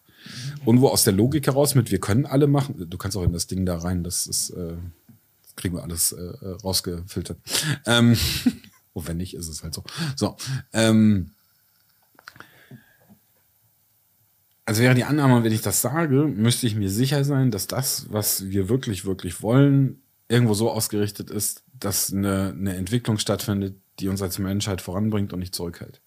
Und diesen Uroptimismus, den der, der da drin hat, da sitze ich bisweilen da und frage mich, woher nimmt er den? Ich meine, ich neige mhm. auch dazu. Ich würde auch sagen, wenn jeder das machen kann, was er will, dann geht es uns wahrscheinlich besser. Mhm. Nur nachdem das übliche meine, üblicherweise meine Position ist und du die heute vertrittst, kann ich ja mal dagegen. Macht auch Spaß. So. Ja, ich glaube, da hast du mir einen recht schwierigen Gesprächspartner, weil ich so ein grundsätzlicher Optimist bin. Also ich sehe in vielen Dingen immer das Gute drin und ich sehe auch in solchen Ideen sehe ich sehr viel Potenzial und wenn nicht was funktioniert, dann nehmen wir was Neues. Ähm, wenn wir wirklich davon ausgehen, dass jeder wirklich, wirklich weiß, auch was er will, passiert eine ganze Menge bei uns in der Gesellschaft. Der Weg dahin ist natürlich das andere. Wie kriegen wir das hin? Wie wissen wir denn, was wir wirklich, wirklich wollen? Ja, es gibt Diskussionen um bedingungsloses Grundeinkommen, was vielleicht auch als Bildungszulage etc. definiert wird. Es gibt ganz unterschiedliche Modelle, ähm, die jetzt auch im New Work aller Werkzeugkassen genommen werden, um da irgendwo so ein Stück weit ranzukommen. Aber die Idee, und da spreche ich jetzt auch wieder mit den Worten von, von Lalou, wir sehen den Mensch als Wunder. Wir sehen den Mensch als Wunder insofern, dass wir sagen, darauf, wo er, worauf er Lust hat, worauf er wirklich Lust hat, das wird funktionieren. Wenn wir einem Ziel folgen, nehmen wir zum Beispiel mal Geld. Geld ist ein ganz, ganz gutes Beispiel dafür. Wir sagen, ich will jetzt auf jeden Fall 120.000 Euro pro Jahr verdienen. Komme, was wolle. Ich mache, ich schrubb mir die Nächte um die Ohren. Ich habe äh, ich habe überhaupt keine Freizeit mehr. Meine Freunde, ja, das ist jetzt egal. Ich will 120.000 verdienen. Komme, was wolle. So, das heißt, wir geißeln uns auf dieses Ziel hin, weil wir es unbedingt erreichen wollen. Mit welchem Output? Dass wir da sitzen, 120.000 verdient haben, aber eigentlich den Rest unseres Lebens nicht wirklich mitbekommen haben. Also ich muss sagen, ich spreche aus eigener Erfahrung. Ich habe die letzten zehn Jahre sehr, sehr viel gearbeitet und ich habe sehr, sehr viel auch für Geld gearbeitet und ich habe dann an einem Punkt gemerkt, hey, das ist definitiv nicht alles. Und es zählen auch Freunde, es zählen Aktivitäten, es zählen Hobbys, es zählen Familie, es zählt alles mit rein. Was ich sagen will, ist, wenn du bereit bist, das aufzugeben, ist vollkommen okay. Das ist für den Moment, ist das völlig in Ordnung. Aber du musst auch die Kosten dafür tragen. Und das ist das Thema Eigenverantwortung. Du kannst ja nicht hinterher sagen, ja, also wenn sich der mal gemeldet hätte, dann hätte ich ja auch gesagt, wir gehen auf den Berg. Nee, du bist verdammt nochmal selber dafür verantwortlich. Und du sollst dir schon deinen eigenen Feenstaub ins Leben pusten. Ja gut, aber das wäre jetzt nun ein Umgang mit der Konsequenz eigener Entscheidung. Aber das wäre ja noch nicht mhm. eine Reorganisation des Arbeitsmarktes, die ihr ja vorschlägt. Nee, aber das fängt ja, das fängt ja auch im Kleinen an. Wenn jeder das für sich selber beantwortet, auch zu Hause, ja, sich wirklich mal hinterfragt, was tue ich denn eigentlich gerade? Mal wirklich ja, hinterfragt, ja, was aber, tue ich gerade? Ja, aber was ist jetzt, Passt wenn, das zu mir? Ja, aber was ist jetzt, wenn 10 Millionen in Deutschland sitzen und sagen, was wir wirklich, wirklich wollen, ist mal wieder ein bisschen Krieg? Kann passieren, aber ich glaube nicht dran. Aber auch das hat nach diesem Grundsatz, alles macht in irgendeinem Kontext irgendeinen Sinn, auch irgendwo dann weiter sind oder macht, hat eine Daseinsberechtigung. Ich möchte jetzt nicht unbedingt das Lobpreisen, um Gottes Willen, im Gegenteil. Aber es geht um die eigentliche Ausrichtung seiner selbst. Und ich bin der Meinung, dass jeder weiß, was er selber wirklich will und was ihm Spaß macht, was er kann. Und wir tun ja in der Regel das, was wir wirklich gut können, weil wir, weil wir Freude dabei empfinden. Und wenn wir Freude dabei empfinden, laufen ganz, ganz viele Dinge ab. Ja, wir, wir beeinflussen ganz viele Systeme dadurch. Wir sind zu Hause zu unserem Partner, sind wir, sind wir freundlicher, wir sind äh, angenehmer vom ganzen Wesen, wir sprühen vor Ideen, wir haben mehr Energie, ähm, wir, wir versorgen uns besser. Ja, weißt du, ich, ich denke mir das auch immer, aber dann sehe ich zum Beispiel an so, so Armeen wie äh, in Amerika, wie viele Leute sich da freiwillig melden. Aber warum tun die das? Ja, das frage ich mich ja auch. Genau, und das, das wäre mal, das wäre mal eine interessante Studie, zu fragen, warum sie das wirklich, wirklich, wirklich tun. Wenn sie dann das Geld nehmen, dann ist Geld eine Motivation, ja. Aber Geld ist endlich. Geld ist ein Stück Papier, ja. Da steht, da steht eine Zahl drauf und dem geben wir einen Wert effektiv die Herstellung einer Banknote ist im Centbereich. Ja, wenn überhaupt. Ja. So, das heißt, wir, wir bemessen Dingen einen Wert bei, die eigentlich gar kein, gar nicht diesen Wert entsprechen. Die Entstehung der Banken von vor pff, x wie viel Hunderten oder tausend Jahren hat man damit begonnen, dass jemand einem zweiten Gold gegeben hat und hat gesagt, okay, bewahr es mal für mich auf. Und er sagt, na ja, dafür will ich ja auch was haben. oh, okay, gut. Dann kam der Dritte an und sagt, Mensch, boah, ich bin gerade knapp bei Kasse, wie sieht denn das aus? Hast du mal vielleicht ein bisschen Geld für mich? Ja, ich habe hier gerade äh, Gold, das kannst du beleihen und so weiter. Ähm, ja, gibt's Zinsen drauf und so weiter. So, dann ist gleicher Goldhaufen. Dann kommt aber ein Vierter an und sagt, boah, ich brauche irgendwie Geld und so weiter. Sagt er, ja, alles klar, ich, du kriegst die, oh, jetzt ist mein Handy runtergefallen. Ähm, du kriegst Optionen auf dieses, auf dieses Gold und das ist in Form von Geld. So, dann gebe ich dir das. So, ich kriege wieder Zinsen zurück. Das heißt, er hat auf, aus einem Wert einen künstlichen Wert geschaffen. Er hat dieses Gold zwei, drei, vier, fünf, zehn, hundertfach verliehen und hat dadurch immaterielle Dinge erschaffen, die eigentlich gar nicht da sind. Das tun wir permanent. Das heißt, Geld an sich, Geld als System, ist im Endeffekt nur, sag mal, das Auto, womit wir fahren, wohin wir fahren oder wie wir fahren, wie schnell wir fahren, wie langsam wir fahren, mit wem wir fahren, Das ist entscheidend. Wir kommen da an, ob wir wollen oder nicht. Wir kommen immer an unserem Ziel an. Ich kann 120.000 über so viele verschiedene Wege kann ich verdienen. Es ist nur die Frage, ob das mein Weg ist und ob meine Werte erfüllt sind. Und wenn ich damit Freude durchgehen kann, warum sollte ich es nicht tun? Warum sollte das in Krampf sein? Und diesen Switch hinzubekommen, zu sagen, ich mache es mit Freude, ich verdiene das, was, was ich mir wert bin, verdiene ich auch. Ja, aber schau mal, die größten Despoten unserer Zeit, ich meine, wenn du jetzt gerade schon über Geldsysteme redest, sind Venture mhm. Capitalists an vielen Stellen. Mhm. Die haben einen Heidenspaß bei dem, was sie tun. Das sind aber auch fast durch die Bank weg Psychopathen. Wie, äh, aber wie definierst du Spaß? Ja, ich glaube, wenn du die fragst, ob sie das erfüllen finden, was sie machen, dann sagen sie ja. Ja, aber aus welcher Motivation heraus? Das ist ja jetzt erstmal, ich meine, es geht ja darum. Das ist ganz entscheidend. Tun Sie es aus einem, also der, der Gründer von DM hat mal gesagt, ähm, überlegen Sie sich, sind Menschen Mittel oder Zweck? Ja, nur, verstehst du, der Punkt ist bei den Venture Capitalists, also Psychopathie heißt, es ist relativ egal, was jemand anders. Ja, das ist okay, aber das ist ja krankhaft. ja, aber unser System ermöglicht halt solchen kranken Menschen. Äh, genau, unser System ermöglicht es. Aber unser System besteht auch aus vielen Einzelpersonen, die das erst möglich machen. Wenn ja, aber, aber diese Einzelpersonen, diese einzelnen Zellen, wenn wir jetzt mal in, diesen, in dieser Metapher von, diese, von diesem Organismus im Körper sprechen, wenn diese einzelnen Zellen aber sag mal, ihren wirklichen Platz finden, dann wird sich auch das große Ganze ändern. Dann wird vielleicht auch da gar nicht mehr die Möglichkeit bestehen, genau diese psychopathischen Züge auszuleben. Ja, und den Mechanismus muss mir irgendwann erklären. Es gibt einfach nicht mehr die Möglichkeit. Sagt wer? Sage ich jetzt in meiner Theorie. okay, ja, aber das glaube ich eben nicht, weil du, ähm, man geht davon von so einem positiven Menschenbild aus, dass Geschichte zeigt, dass es nicht so verallgemeinerbar ist. Ja, aber wir entwickeln uns ja auch weiter als Menschheit. Früher, klar, wenn, wenn es Ländereien gab, ähm, dann ist man einfach hingegangen, hat Kriege geführt, hat gesagt, das Land ist meins, okay, Schluss aus Ende. Ja, Heutzutage so. läuft das diplomatisch ab. Mhm. Logisch. Logo, wir schicken Flugzeugträger und Ja, natürlich haben wir auch, haben wir auch Kriege. Wir, wir verpacken das irgendwie nur anders und so weiter, ja. Aber du weißt, was ich meine. Wir haben uns ja, dementsprechend auch irgendwo zivilisiert, wir haben uns entwickelt, wir haben, wir haben ganz andere Technologien, die uns also was möglich mich, machen. Für mich ist der Mensch über die Jahrtausende, hat sich in Sachen Bewusstsein so gut wie nichts verändert. Okay. Wie kommst du darauf? Weil wir immer noch, ich schau dir an, Instagram. Was ist denn dieses Ding als irgendwie die Befriedigung irgendeiner Selbstsucht, die ich bis heute nicht verstehe? Ähm, wenn ich mir angucke, die gesamte Kommunikation, also wir haben dieses unfassbar mächtige Ding Internet. Mhm. Irre. Mhm. Was machen wir damit? Wir fotografieren unser Essen. Mhm. Warum tun wir das? Ich habe keinen blassen Schimmer, aber für mich ist. Ähm, ja, aber bleiben wir, bleiben wir vielleicht mal bei, nein, dem, aber, bei dem Beispiel. Nein, um bei deinem Ding zu bleiben, von wegen, ich glaube, rein von, vom Bewusstsein her haben sich Menschen nicht weiterentwickelt. Irgendwann haben wir begriffen, dass Kriege ziemlich blöd sind, weil sie sau viele Ressourcen kosten, viel kaputt machen und uns irgendwie daran hindern.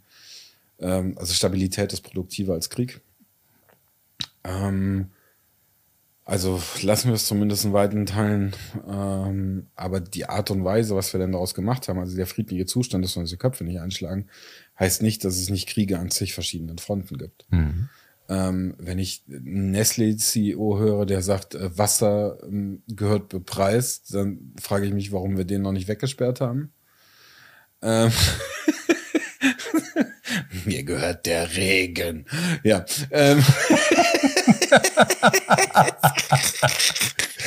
Dass wir da nicht einfach als, als Gesellschaft da saßen und sagen, ist recht, Jung. Jetzt hockst dich da drüben mal in diese okay.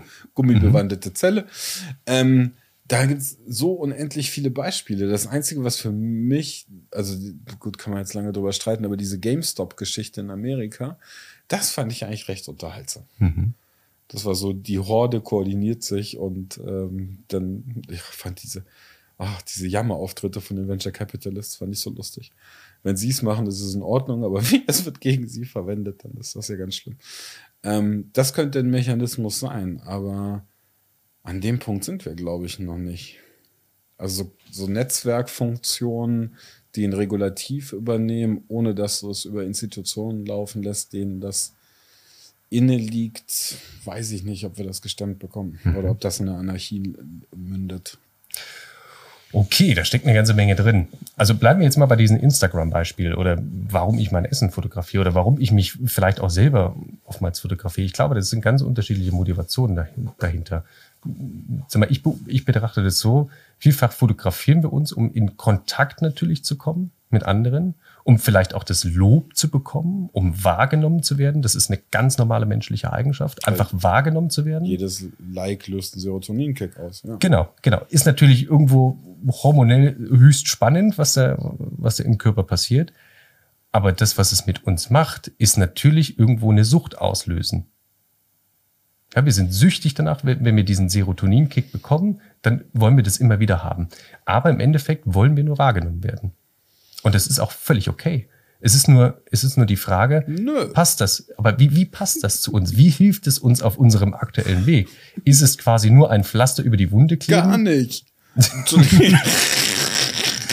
ja, ja, aber das gehört genauso dazu. Der Mensch in seiner Ganzheit. Ja, nee. Weil der jede, ja, ja oder nee? Ja, nein. Weil der fehlt, ja, nein. weil da fehlt doch jeder Form von Antrieb. Also, wenn ich da sitze und denke, also, äh, allein dieses Berufsbild Influencer, da sitze ich jedes Mal da und denke, ja, Aber es ist eine neue Marketingform, die funktioniert. Ja, und sie ist blöd. Ja, das ist deine Perspektive. Ja, ich hätte gern, dass diese Perspektive allgemeingültig ist. weil ich ertrage das nicht mehr. Nein, aber das, da musst du doch da sitzen als Menschheit und sagen, okay, was bringt uns das denn? Also, ja, natürlich kann man in den Raum stellen und, so, und, und, fragen, was bringt uns das? Aber da auch wieder der Grundsatz, alles macht in irgendeinem Kontext irgendeinen Sinn. Es gibt und, nichts, was diese, Sinn produziert. Aber diese Influencer zum Beispiel hm. ergeben Sinn, weil es eine gute Marketingmöglichkeit ist, die vielleicht auch noch Geld spart und authentisch in Anführungszeichen Menschen erreicht, je nachdem. Und das Wort zum Sonntag. Ja, ernsthaft. Also Influencer ist für mich irgendwo eine falsch ausgesprochene Influencer. es hat natürlich von der Charakteristika irgendwas, ja. Unnett. Das Geilste fand ich mal, ich hatte mal die junge Dame angestellt, die meinte, sie kennt sich also voll aus mit sozialen Medien und sie hat es geschafft, einen Account aufzubauen, der irgendwie so und so viel zigtausend Follower hat. Mhm. Und ich sage, das ist sehr spannend. Dann habe ich mir den Account angeguckt und ja, Mai, wenn du halt als attraktive Frau Yoga Hotpants Videos machst, dann ja, kriegst du Follower. Aber aus so falschen Gründen, egal. Äh, als es dann darum ging, äh, einen Account für eine Beratungsleistung aufzubauen, war das irgendwie ein bisschen schwieriger. Zumindest wollte mich keiner in Hotpants sehen. ähm, aber ich glaube, das wäre echt durch die Decke geschossen. Ja, aber aus auch wieder sehr falschen Gründen. ähm. Da wären wir wieder, ja. es funktioniert.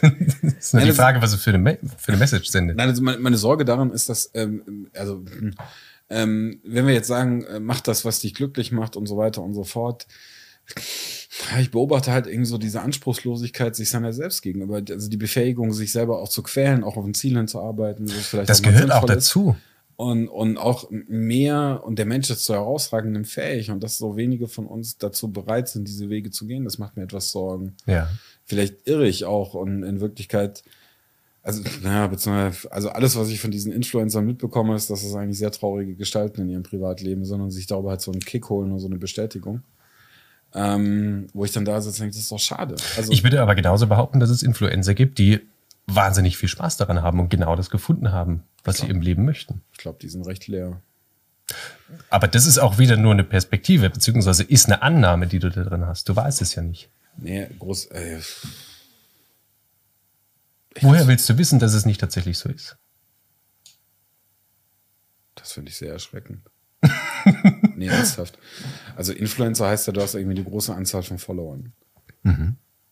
Das heißt, du stellst irgendetwas her, was sehr viele Menschen interessant finden. Oder du stellst irgendeinen Content da. Wenn ich mir jetzt die größten Influencer-Accounts angucke, sind das irgendwelche Mädels, die, sagen wir jetzt, mit Inhalten punkten, die nicht mhm. auf der intellektuellen Ebene sind. Mhm. Das heißt, ich vermarkte mich selbst, meinen Körper und gewisse Bedürfnisse, die ich bei meinen hauptsächlich männlichen Followern befriedige. Mhm. Das kann ich glücklich machen. Woher nimmst du die Annahme? Gesunder Menschenverstand. Okay. Das ist eine Illusion. Also das mag zwar interessant sein, dass man, dass man diese, da, da ist ja, also ich meine, wenn du dir anhörst, was sie zum Teil durchmachen, was auch an Diffamierungsaktionen gegen die laufen und und und ich kann mir nicht vorstellen, dass es auf irgendeine Art und Weise zufriedenstellend ist. Ich glaube fest daran, dass wir, dass wir eigentlich der beste Berater von uns selber sind. Das heißt, wer sagt dir denn nicht, dass diese Variante des Influencer-Daseins über ein paar Jahre vielleicht ein, ein Thema in dir löst oder sag mal, ein, ein, ein Thema anschaut, was du in deinem Leben hast, um dir dabei selber eine Hilfestellung zu geben? Vielleicht brauchst du diesen Input, um selber zu erkennen, dass du irgendwann den Input nicht mehr brauchst. Dass du diesen Input dir nur selber geben kannst. Warum brauchst du die Bestätigung von außen? Hey, du bist toll, du bist super, ich nehme dich wahr, Mann, ich mag dich total, hier tausend Likes. Ich glaube auch, dass sie, ich glaube auch alle, dass sie an diesem Punkt ankommen. Ich meine, du siehst aber. Ja, genau. Aber dann, dann ist es ja, dann ist es ja quasi der Weg bis ja, dahin. Ja, aber der Schaden, der bis dahin angerichtet ist. Welcher Schaden? Wir glauben, dass es wichtig, Können wir dieses Gesicht bitte reinschneiden? ja, dass man glaubt, dass sich irgendwie in sexy Posen hinzuschmeißen, dass es irgendeine Form von Bestätigung wäre. Das ist doch Hirnfick. Ja, aber das braucht es vielleicht dazu, um dahin zu kommen, wo man hin möchte. Also du bist ja auch nicht ja, als, als, als Ansgar auf die Welt gekommen, wie du heute bist. Du hast ja auch verschiedene Dinge ausprobiert und hast gemerkt, okay, das ist vielleicht nicht mehr das, was ich so in meinem Leben haben will. Und du entwickelst ja, dich aber, dadurch weiter. Ja, aber wenn ich jetzt da sitzen würde und, und ich hätte 30 Millionen Follower, mhm. da würde ich mir ganz gewaltig überlegen, ob ich mich jetzt verändere. Warum? Weil ich 30 Millionen Follower habe. ja, aber dann ist es die Frage, was ist befriedigt in dir? Ja, eben gar nichts. Und ich, ja, genau, aber in dir befriedigt ist nichts. Vielleicht in jemand anderen schon. Ich glaube, dazu, okay. kriegen, dazu kriegen viel zu viele von denen. Da, ich merke da, schon, das ist ein spannendes Thema. dazu uns. haben viel, viel zu viele von denen haben viel zu viel Geld in Psychologen investiert, als dass ich glauben würde, dass sie glücklich sind. Aber es bedarf vielleicht manchmal genau dieser Strategie. Ja, aber vielleicht können sie das ja anders machen und nicht 30 Millionen Menschen ja. damit belästigen. Aber dann ist nur die Frage, warum stört es dich? Ach, mich nervt einfach diese, weißt du, immer dieses herrliche Paradox. Gut, da sind wir jetzt wieder in dieser ganzen Mann-Frau-Thematik drin. Äh, wo ich da die ganze Zeit da sitze und mir denke, dann heißt es immer, ja, Männer wären Schweine und tralala. Und überhaupt sind wir irgendwie an allem schuld. Ich, ich bin, also ich weiß gar nicht, ob es als weißen Mann überhaupt noch irgendein positives Adjektiv gibt oder ob wir einfach ausgemerzt werden müssen. I don't know. Ähm, aber du hast an, gerade bei diesen Influencer-Geschichten werden so mit diesen, mit diesen Dingen gespielt und wir fallen noch drauf rein oder, oder die gehen bewusst drauf ein, I don't know ich sitze an so vielen Momenten da und denke, so müssen wir immer diesen primitiven Impulsen nachgehen. Ich meine, ja, sie sind wichtig und so weiter, ja, I know. Aber was bringt's mir denn, wenn ich mir angucke, was Katy Perry gegessen hat? Das ist doch. Es ist die Frage, was es für einen Output produziert. Warum ist es da? Warum tun die Menschen das? Ja, und weil häufig. Ich, ja, weil ich glaube, dass wir uns mhm. so oft gesagt haben, sei so, wie du sein willst. Richtig. Aber dann ist die, dann ist die Frage, was haben wir für ein Selbstbild von uns? Ja, also wie groß ist das Ego tatsächlich und wie weit sind wir dazu fähig, auch zu erkennen, wer wir wirklich sind? Und ja. da, da kommt Fritjof Bergmann ins Spiel. Warte mal ganz kurz, weil mhm. noch an der Stelle, weil das ist zum Beispiel eine Diskussion, die ich ständig mit unserer Marketingabteilung führe. Ansgar-Podcasts müssen kurz sein. Ich so, nö. Mhm. Weil ich habe keine Lust auf einen kurzen Podcast. Und ich setze mich, wenn ich der Meinung bin, das ist ein interessantes Gespräch, nehme ich es auf vier Stunden auf und stelle es online. Ja, das hört sich keiner an. Ich so, ist mir wurscht. Ich will das machen, so wie ich es gerne für richtig halte. Ja. Abgesehen davon, der erfolgreichste Podcast der Welt läuft nicht unter zwei Stunden. Das ist von Joe Rogan, der zwei Milliarden Mal im Jahr runtergeladen. Längste Folge, glaube ich, viereinhalb Stunden.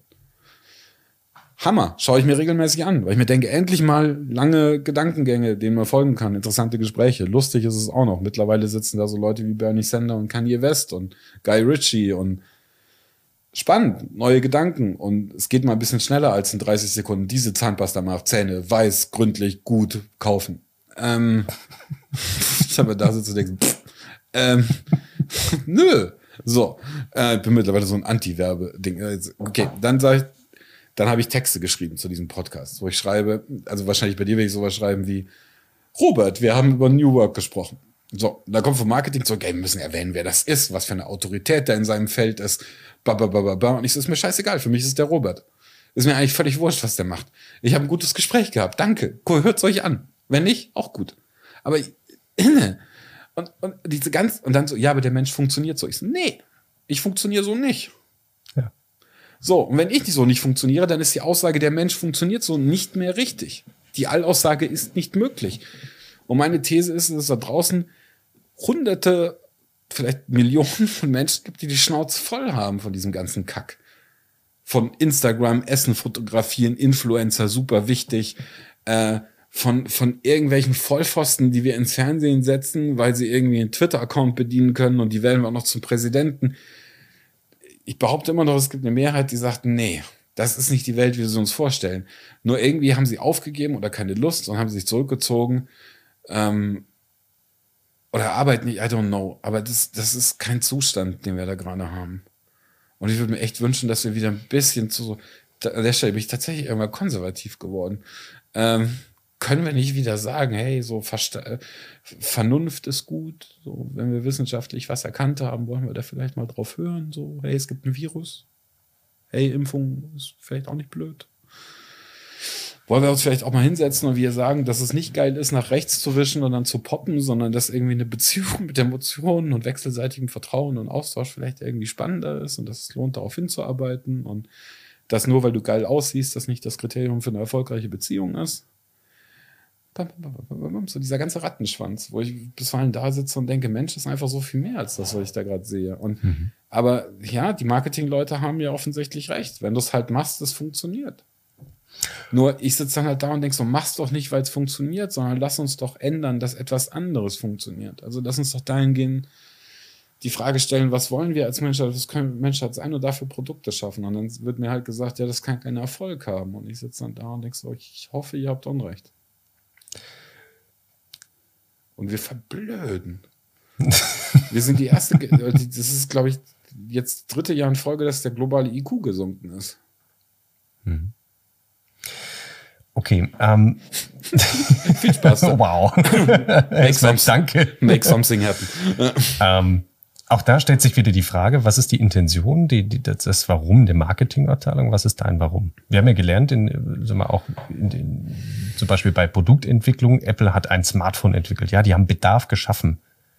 Vorher, die, die haben nicht die Kunden gefragt, die haben, Mensch, was wollt ihr denn haben? Die haben sich irgendwo auf die ganz unterste Ebene von menschlichen Verhalten begeben, haben geschaut, wie gehen denn Kleinkinder eigentlich mit, mit so, ähm, mit Büchern und Fotos und so weiter um und wischen da drauf, ja. Und das haben die eben übertragen. Das heißt, sie sind noch mal ein Stück tiefer gegangen. Und dementsprechend würde ich auch sagen, gehst du noch mal ein Stück tiefer. Du sagst, okay, ich will einfach die Menschen anziehen, die ich mag und die genauso sind wie, wie ich. Irgendwo genau dieses Gesetz der Anziehung. Dadurch ziehst du Menschen, die genauso sind wie du, in deinen Kreis. Das, das muss ja nicht bedeuten, dass es nicht erfolgreich ist, sondern das ist einfach nur eine andere Form. So, jetzt ist die Frage, was möchte denn die Marketingverantwortliche für einen Output erzeugen oder wo in welche Richtung soll das gehen? Soll es gewinnmaximierend sein? Soll es äh, möglichst viel Reichweite bekommen? Was auch immer. Ja, aber genau dieses kleine Fünkchen, warum ist entscheidend. Woher kommt das? Und da, glaube ich, trennt sich die Spreu vom Weizen. Und das ist, das wird oftmals einfach so überlesen, übersehen, überhört, aber das ist genau der wichtigste Punkt. Wenn ich einen Laser einfach einen Millimeter weiter nach rechts stelle, kommt der Kilometer weiter hinten, auch meterweit weiter rechts raus. Ja, natürlich, also als Unternehmensberater würde ich auch sagen, dass das Why immer crucial ist und man sollte es wissen und so weiter und so fort. Mhm. Daran weiß man dann, was man heute entscheiden muss, um in der Zukunft irgendwo zu landen.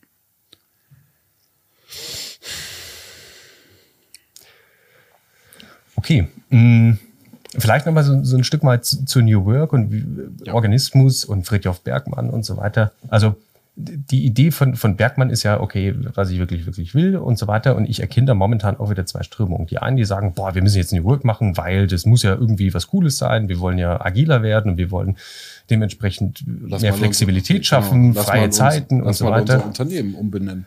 Ja, ja, ja. lass mal unser Unternehmen umbenennen. ähm, also da steckt ja auch eine ganze Menge drin, aber dieser Toolkasten ist ja auch wieder im Endeffekt eine Möglichkeit, ja, eine Möglichkeit, mit dem bestehenden Problem anders umzugehen. Das ist aber kontra zu dem, was eigentlich diese sozialphilosophische Idee ist. Und das ist, die Menschen in eine andere Haltung reinzubewegen. Wie sehe ich Arbeit? Was ist Arbeit für mich? Ist Arbeit ein, ein Ding, wo ich hingehe, wo ich Output bekomme in Form von Geld? Ja, ich tausche Zeit gegen Geld. Ich habe einen Hygienefaktor Ja, wir sprechen ja ganz häufig von Hygienefaktoren. Aber was steckt auch in diesem Wort drin? Das hat für mich nichts mit Annahme, nichts mit, äh, das mache ich gern oder da, da gehe ich wirklich mit, mit vollem Herzen hin zu tun. Also wir sollten uns wirklich fragen, ob wir uns damit selber nicht geißeln oder ob wir uns selber nicht sogar was Gutes tun können. Warum darf nicht beides zusammengehören? Warum darf nicht der Job, der mich erfüllt, auch gutes Geld bringen? Warum nicht? Ich muss es mir nur selber wert sein. Ich muss nur sagen, das macht mir Spaß.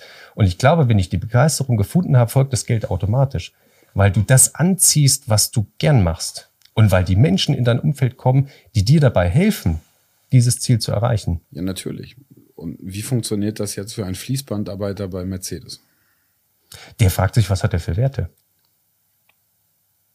Der soll sich im Endeffekt fragen, was hat er für Werte, wie fühlt es sich aktuell dabei und wenn es eben nicht funktioniert, probiert er etwas anderes. Aber tun wir das eh nicht ständig? Wie meinst du das? Also ich habe jetzt auch, bevor ich Bergmann kannte, äh, ständig darüber nachgedacht, ob das, was ich gerade mache, äh, das ist, was ich tun möchte. Ich brauche jetzt keine Bewegung. Ähm. Aber du stellst, also ich glaube, dass die Qualität unseres Lebens bestimmt wird durch die Qualität der Fragen, die wir uns selber stellen. Was stellen wir uns aktuell für Fragen? Das können wir uns selber mal fragen. Was sind unsere Werte? Was sind wirklich die Werte, die wir auch als solches empfinden?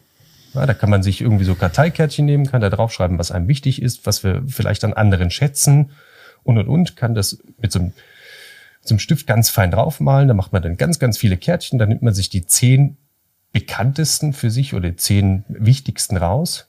Und dann wählt man intuitiv die drei intuitiv, ganz wichtig, wählt man intuitiv die drei für sich ähm, stärksten heraus oder wichtigsten. Und dann weiß man, ah, alles klar, für mich ist zum Beispiel Freiheit ganz wichtig.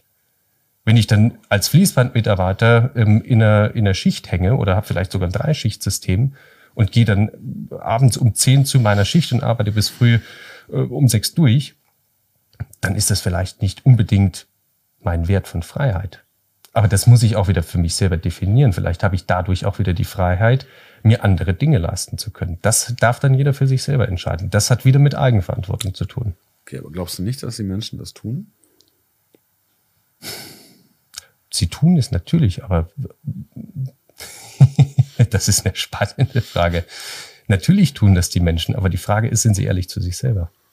Kann man, ja, ja, ist auch eine Frage der kognitiven Befähigung nicht nur der kognitiven, sondern auch der emotionalen Befähigung. und der seelischen. Aber, äh. ich erkenne da so, eine, so einen leichten Wink mit dem Zaunfall. Ja. Aber die. Wer war denn das nochmal mit dem EQ, dem IQ? Ja, in den 60er Jahren hätte. Das war Covey doch mal wieder. Ja. Wann wurde der EQ entwickelt? 50er, 60er Jahre? Davor hatte ich auch jeder angeschaut und, und gesagt, was war die emotionale Intelligenz? Was war denn das für ein Kram? Ja, das ist auch bisweilen. Mir ja. geht die Psychologisierung der Gesellschaft ziemlich auf den Keks. Okay. Ich sehe, dir geht so einiges auf den Keks. Nee, also ich habe jetzt natürlich auch Spaß daran, wenn man mit dir das kann man das ist so herrlich so ein Ping-Pong-Spiel hin und her machen und du bist nicht beleidigt. und das ist sogar noch lustig, aber ja. ich sitze, oh mein Gott, was man sich über Emotionen unterhalten muss. Ich sitze immer da und denke mir so, hm. also ich war es neulich, war ich in so einem, äh, hat mich ein befreundeter Unternehmer eingeladen zu, seinem, zu seiner Online-Runde. Und ich war ziemlich fertig, ich hatte einen echt anstrengenden Tag. Ich hatte meine Kamera aus, weil ich einfach nicht wollte, dass die Leute sehen, wie ich hier irgendwie wie so ein Schluck Wasser in der Kurve hänge. Mhm. Und dann kam die erste Sprecherin und meinte, ja, jetzt schaltet doch mal alle die Kamera an. Und jetzt stellen wir uns mal alle vor und wir gehen jetzt mal reihum. Und jetzt erzählen wir mal, was uns so beschäftigt und was wir so fühlen. Und ich dachte, boah, habe ich so keinen Bock drauf. also, und dann dachte ich so, oh, das ist mir einfach too much. Also muss mhm. ich dauernd immer Seelenstriptease überall machen. Gar nicht. Ja, aber es scheint mir bisweilen so. Dauernd sind irgendwelche, auch das finde ich immer ganz interessant. Wir haben das auch mit unseren Azubis, haben wir das auch schon ein paar Mal durchgesprochen. Ähm, also, gerade wenn du sagst, es geht um so Dinge wie verwirkliche dich selbst und finde für dich selbst heraus, wofür du stehst und so mhm. weiter und so fort.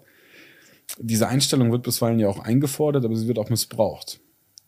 Ähm, also das schönste Beispiel, was ich hatte, war, äh, als mich irgendwann meine, meine Kongressleiterin anrief, die irgendwie meinte, ja, also das war sechs Monate von so einem großen Kongress. Sie hatte zwei Wochen Urlaub. Wir haben gesagt, wir geben dir den Urlaub da. damit du erholt und frisch bist, weil die nächsten sechs Monate werden echt hart. Dann rief sie mich nach einer Woche Urlaub aus Spanien an und sagte, ja, also sie würde gerne freigestellt werden, weil sie möchte hier bleiben, das tut ihr gerade gut. Ich so, äh, wie bitte? ja, also ähm, sie kommt nicht wieder. Ich so, ah ja, okay. Mhm. Also, beziehungsweise, sie würde gerne freigestellt werden und sie kommt also zwei Wochen vor dem Kongress wieder. Ich so, ey, du bist die Kongressleitung, wie willst du denn das machen? Also, mhm. du kommst zwei Wochen vorher und übernimmst dann von jemandem, den wir bis dahin suchen und wir organisieren das alles und wir machen, ja, ähm, das muss jetzt das Team irgendwie machen, weil mir tut das gut. Mhm. Und ich saß dann in meinem Auto und dachte so, hm, wie gehe ich damit jetzt um? Also auf der einen Seite finde ich es ja schön, dass sie was gefunden hat, was ihr Spaß macht und dass sie da auf sich achtet. Mhm, mhm. auf der anderen Seite aus Unternehmerperspektive, dass ich, hast du einen an der Waffel? Klar. Ähm, so. Naja, das Ergebnis war dann, wir mussten hier kündigen. Mhm. Äh, und haben dann einen Ersatz gesucht. Aber auch da wieder die Perspektive. Natürlich sagst du als Unternehmer, was soll denn das jetzt? Ja, freistellen, du hast irgendwo die Verantwortung dafür. Das geht nicht. Nein, ich gehe sogar noch einen Schritt weiter. Was fällt dir verdammt nochmal ein? Du hast einen Vertrag, du hast einen, du hast einen scheiß Vertrag, du hast eine okay. Verpflichtung. Wir Dann nehmen wir die charmante Ausdrucksweise von dir. Wir haben dir einen Posten gegeben, du trägst Verantwortung. Mhm. Dafür, dass du deinen Job ordentlich machst, da hängen Arbeitsplätze dran von den ja. Kollegen. Ja. Vollkommen Übernimm richtig. diese ja. fucking Verantwortung ja. und sag nicht, oh, ich fühle mich aber wohl hier in der Sonne in Spanien. So, jetzt haben wir ja dieses Mantra, alles macht in irgendeinem Kontext irgendeinen Sinn. Das macht jetzt ja vom letzten Mal, es gibt nichts, was Sinn macht. Pass auf, das Deutsche okay. machen, es produzieren. Ich weiß, Englisch make, ist aber eine sehr andere Bedeutung. Wenn du zum Beispiel sagst, diese Red Bull-Dose produziert Sinn, mhm. das musst du mir mal erklären. Das macht Sinn, heißt, dass irgendetwas außerhalb von deinem Gehirn in der Lage ist, Sinn für dich zu produzieren. Sinn erschließt sich, er ergibt sich und er findet hier oben in deinem Hirn statt, aber er wird nicht gemacht. Weil in dem Moment, wo ich sagen würde, Sinn macht, heißt das irgendwie. Wir können auch machen gegen Erschließen austauschen. So, mir regt das so auf, wenn ich das in den Nachrichten höre. Genauso wie dieser Scheißsatz. Ich, ich kann mich erinnern zu unserem Seminar. Vor, ich stehe vor Ort in München. Dann stehst du vor dem scheiß Ortsschild, aber nicht vor der Sicherheitskonferenz. Ich könnte so schreien. So. Was ist das andere? Lass uns das im Vorfeld besprechen. Das Vorfeld findest du von der Burg, am Flughafen oder auf einem Fußballplatz. Wenn du sagst, lass uns das im Vorfeld besprechen, heißt, wir treffen uns bei irgendeiner fucking Burg Burg, stellen uns davor ins Vorfeld und reden da. Ihr könnt jedes Mal so schreien. Aber das benutzen diese ganzen Vollpfosten. Verzeihung. Okay. Dann. Wir können es auch in der Pommesbude besprechen. Aber ich habe ja auch gesagt, er gibt. Macht, habe ich dann.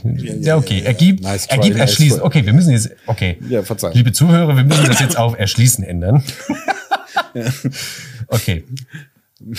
Alles erschließt in irgendeinem Kontext irgendeinen Sinn macht es mehr Sinn für dich? Es ergibt okay. mehr Sinn, ja. Aha, da ergibt es also Sinn. Ja, na, nochmal, ergeben ist ja nicht machen.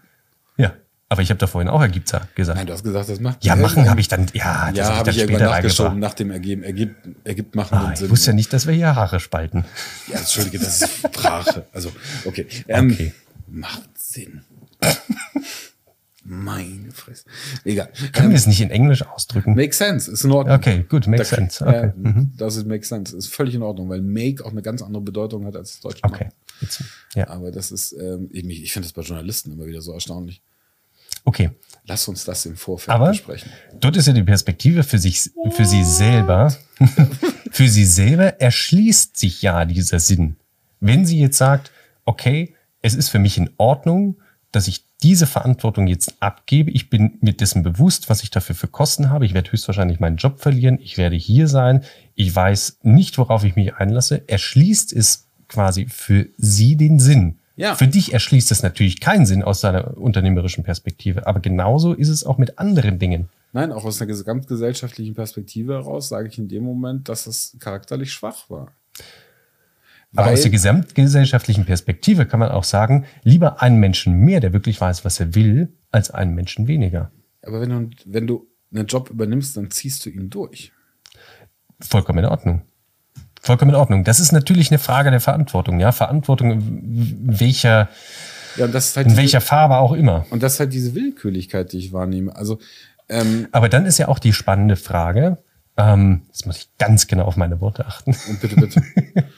Ähm, warum ziehst du es an? Warum hast du genau diese Situation angezogen, so wie sie ist? Ja, Und was will sie dir damit sagen? Naja, ich meine, die, du kennst die Geschichte, wie sie weitergegangen ist. Da Ja. liegen ja noch weitaus äh, Ja. andere Botschaften drin, äh, die dann auch bearbeitet und verarbeitet wurden. Mhm. Ähm, und ich weiß auch mittlerweile, äh, dass ich mich selbst überschätzt habe in der Befähigung, Menschen, die auf einem äh, Trip waren, der so überhaupt nichts mit meinen Werten zu tun hat, irgendwie drehen zu können. Das geht Und nicht. genau, da wären wir beim, beim Aber- Wertethema. Ja, aber da bin ich auf einer etwas abstrakteren Ebene gerade bei meinem Argument unterwegs, weil ich beobachte halt, dass dieses Verwirkliche dich selbst dazu führt, dass wir bisweilen Verhaltensweisen sehen, die einfach suboptimal sind, die auch nicht zu einer Selbstverwirklichung beitragen, weil die Erkenntnis der Eigenverantwortung ist auch eben Verantwortung übernehmen. Und das Ja. heißt auch im Zweifel für sich selber Nachteile in Kauf zu nehmen, wenn es dem Gesamten nutzt. Ähm, wie zum Beispiel, ja, es wäre zwar schön, wenn ich jetzt in Spanien bliebe, weil mir tut das gut, aber ich könnte ja auch meinen Job durchziehen, danach kündigen und dann nach Spanien gehen. Damit hätte ich dem Team geholfen. Ja. Ähm, das wäre ein Denken an alle gewesen und nicht nur an mich selbst. Und dieser Egoismus macht mich einfach fertig. Aber das ist, das ist dann wieder diese Ich-Perspektive. Und da hilft im Endeffekt auch Spiral Dynamics weiter, um, um das zu erklären. Wir wechseln ja zwischen Ich- und Wir-Perspektive. Dann war sie vielleicht mehr in der Ich-Perspektive drin. Ja, dass, dass wir, die anderen und die Verantwortung, die damit zusammenhängt, die waren vielleicht gar nicht im Feld. Die kommen wieder ins Feld. Ja. Ja. Ja, nur das ist halt das, was ich auch mit Psychologisierung der Gesellschaft meine. Also wir sind bisweilen verweichlicht, weil wir, weil wir nicht, also wir erkennen nicht, dass bisweilen hart zu sich selbst zu sein weitaus erfüllendere Ergebnisse produziert, als dem Impuls nachzugeben. Was meinst du mit hart zu sich selbst zu sein? Ich behaupte, es wäre für ihre Entwicklung damals klüger gewesen, das durchzuziehen und mit dafür zu sorgen, dass der Kongress erfolgreich wird. Und danach zu sagen, ich Deine Perspektive. Ja, das ist immer das Problem an dieser Art von Argumentation. Man kann dann immer sagen, das ist irgendwo, das ist das, was ich meine. Also dann kannst du halt auch sagen, ein Serienmörder ist halt auch eine Perspektive und darfst sie nicht wegsperren, weil es halt eine Perspektive. Klar, dass es natürlich irgendwo gesellschaftliche Regeln gibt, an die wir uns halten sollen, um das Zusammenleben so optimal wie möglich zu gestalten, das steht, glaube ich, außer Frage. Das, das hat sich irgendwo, sagen wir, über die Evolution hat sich das geschärft, das hat sich weiterentwickelt, tut es immer noch. Ähm, klar gibt es links und rechts Dinge, aber wir sollen auch, oder für meine Perspektive ist es entscheidend, auch mal darüber hinaus zu schauen. Das ist nur die Frage, was, was tun wir damit? Ja, aber zum Beispiel, wenn ich in ein Flugzeug einsteige, hätte ich ganz gerne, dass ähm, irgendwie der Pilot jetzt nicht mitten im Flug, weil er entsch- entscheidet, er hat irgendwie keinen Bock mehr darauf, das Ding in den Atlantik versenkt. Natürlich hat es auch mit, mit dieser gesellschaftlichen Verantwortung zu tun. Ja, ich fände es auch ganz schön, dass äh, ähm, also so Dinge wie, wenn es heißt, mein Zug fährt dann und dann ab, dass ich weiß, Aber wir, wir, sprechen, wir, wir sprechen ja über Verantwortung im Jobsinne, aber das, worüber New Work spricht, ist ja die Verantwortung für sich selbst. Also für sich selbst, seinen individuellen Weg und auch die Gedanken, Emotionen etc., die da drin sind. Das heißt, wenn ich, wenn ich mich für etwas entscheide, dann muss ich mich bewusst, bewusst dafür entscheiden. Wenn ich das nicht tue, dann wird das Meer des Lebens mich irgendwo hintragen und ich komme irgendwo raus, wo ich nie rauskommen wollte. ja, und Vielleicht und, eine kurze Metapher. Du, du gehst ja auch nicht zum Bahnhof und sagst, ich will Zug fahren. Dann fragt dich automatisch die Tresenkraft von der Deutschen Bahn, ja, wo wollen Sie denn hin? Kraft. Ja, die Tresenkraft. Die freundlichen Service-Mitarbeiter der Deutschen Bahn. Zwei Weizen bitte, Resi. Ohne Zug nach Hamburg. Auf geht's. Ja, das, das ist, ja, ist ja im Endeffekt die logische Frage danach. Ja. Und genauso fragt dich das Leben über, vielleicht nicht so eine direkte Form, aber über unterschiedliche Varianten. Willst du wirklich dahin? Ja, nur wenn ich in dem scheiß Zug sitze und denke, ich fahre jetzt nach Hamburg, dann fahre ich halt auch nach Hamburg. Ja, aber du musst dich erstmal dafür entscheiden, dass du nach Hamburg fährst. aber das, was ja bisweilen passiert ist, die Leute entscheiden sich für was, dann sitzen sie im Zug und dann sagen sie, ja, aber ich will das ja eigentlich gar nicht. ja, richtig. Und das hat mit Verantwortung Und zu dann tun. wird ein riesen Terz gemacht, damit der Zug in Pasing nochmal anhält, wo er nicht anhält, damit die eine Person aussteigen kann. Genau, aber das ist, das ist keine Eigenverantwortung. ja, das weiß ich eben nicht. Das Und das ist, genau, das ist aber keine Eigenverantwortung, weil ich bin mir über komplett den Gewinn und die Kosten meiner Entscheidung bin ich mir bewusst. Das ist in meinen Augen Eigenverantwortung. Über Ja, all das, was und ich tue. Ja, und ich weiß halt nicht, ob es genügt, dann zu sagen, dass es nur für einen selbst ist. Das ist ja das, was ich, also gerade mit diesen etwas abstrusen Ausbrüchen an Emotionen in den letzten Minuten versucht habe. Ähm, Dass es natürlich in gesellschaftliche Dinge mit reinzählt, keine Frage. Dass ich auch einen anderen Kontext habe, auch keine Frage. Aber wir reden ja gerade über das Thema Selbstverwirklichung. So, wenn ich Selbstverwirklichung als, als große, ja, als große Sonne über mir schweben lasse, dann frage ich mich natürlich, was hat alles damit zu tun? Und das heißt ja Selbstverwirklichung. Ja, da stecken ja irgendwo gewisse Begrifflichkeiten noch mit drin. Ja, und ich glaube halt einfach, dass die Interpretation dieser Selbstverwirklichung im Moment einfach kurzfristiges Glück ist und nicht langfristiger Erfolg. Aber wir dürfen, wir dürfen durchaus auch den Menschen zutrauen, dass sie diese Fähigkeit haben. Selbstverständlich. Das Problem ist nur, dass uns der gesamte Alltag irgendwie eines Gegenteiligen belehrt. Ja, aber das ist keine Eigenverantwortung. Der Alltag ist den, den du zum Alltag machst.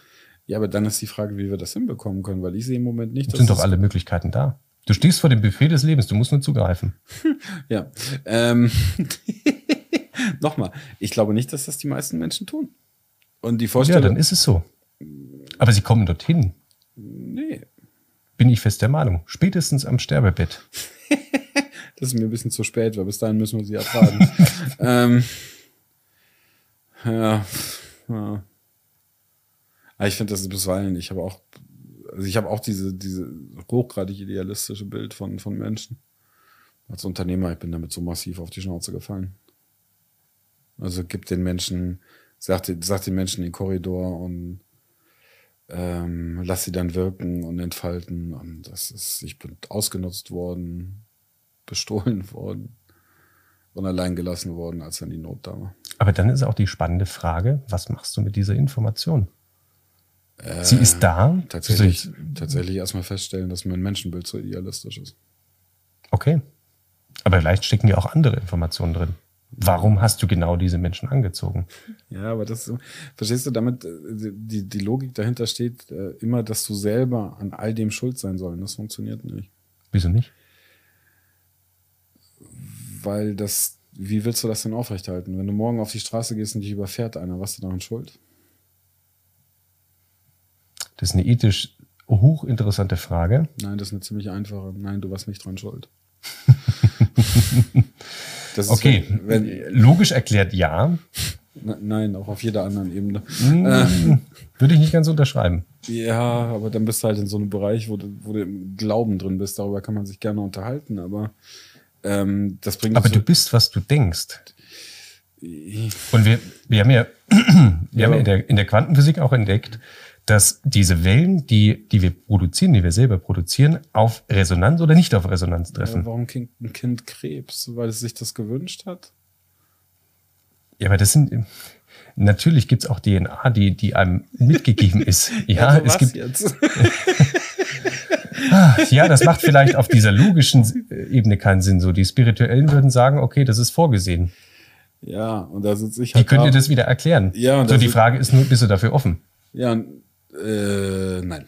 Ja, ähm, aber da genau ist die, ist die Antwort vielleicht drin. Nee, weil das keine Antwort ist. Warum?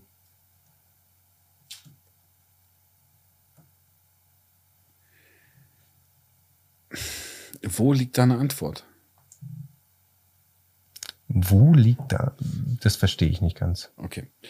Ähm, also zu sagen, alles, was man hier erlebt, ist irgendwie äh, vordeterminiert über einen Plan mhm. und man möchte das erleben. Mhm. Habe mal mit einem ähm, Kollegen geredet, ähm, der dann sagte, naja, in meinem letzten Leben war ich Soldat an der, an der Russlandfront, hatte ich keinen Bock mehr drauf und bin halt mhm. halt aufgestanden und habe mir eine Kugel eingefangen und dann war es vorbei. Jetzt bin ich hier und ich bin Unternehmensberater. Hm, okay. Äh, da ist nichts mehr von in irgendeiner Form Eigenverantwortung. Das ist alles prädeterminiert auf einer seelischen Ebene ausgehandelt und ich muss mir über diesen ganzen Scheiß überhaupt keine Gedanken machen, weil es ist eh irrelevant. Ich erlebe das, was ich erleben soll. Das ist ja. das Bild dahinter. Damit übergibst du jede Form der Verantwortung, der Willensfreiheit an ein irgendwie geartetes Äußeres. Okay. Und das mhm. kann ich nicht akzeptieren. Jetzt beobachte doch mal deine Gedanken pro Tag. Bitte Wir denken nicht. tausende, ja, da geht's los. Wir haben tausende Gedanken pro Tag.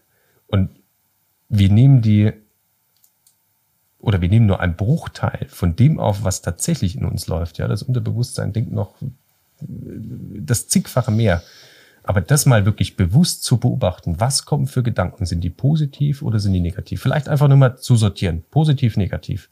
Nach deiner Logik gibt es das ja nicht. Das sind einfach nur Informationen. Das sind Informationen, ja, aber wie bewertest du die? Es ist immer den Wolf, den du fütterst.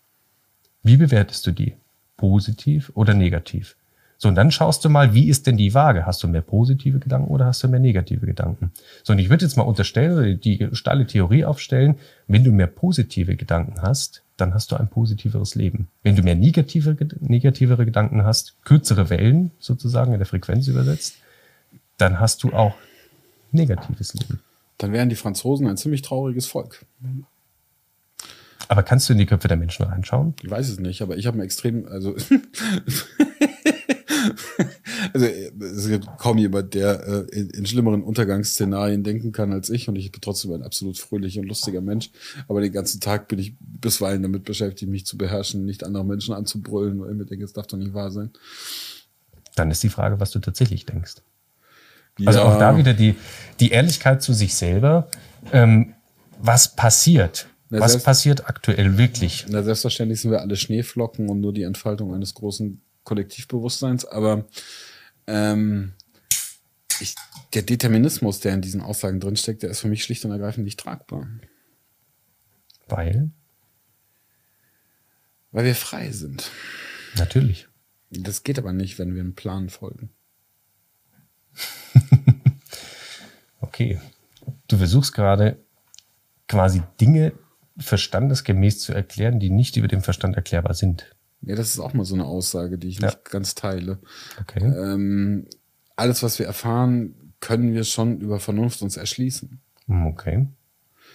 Ähm,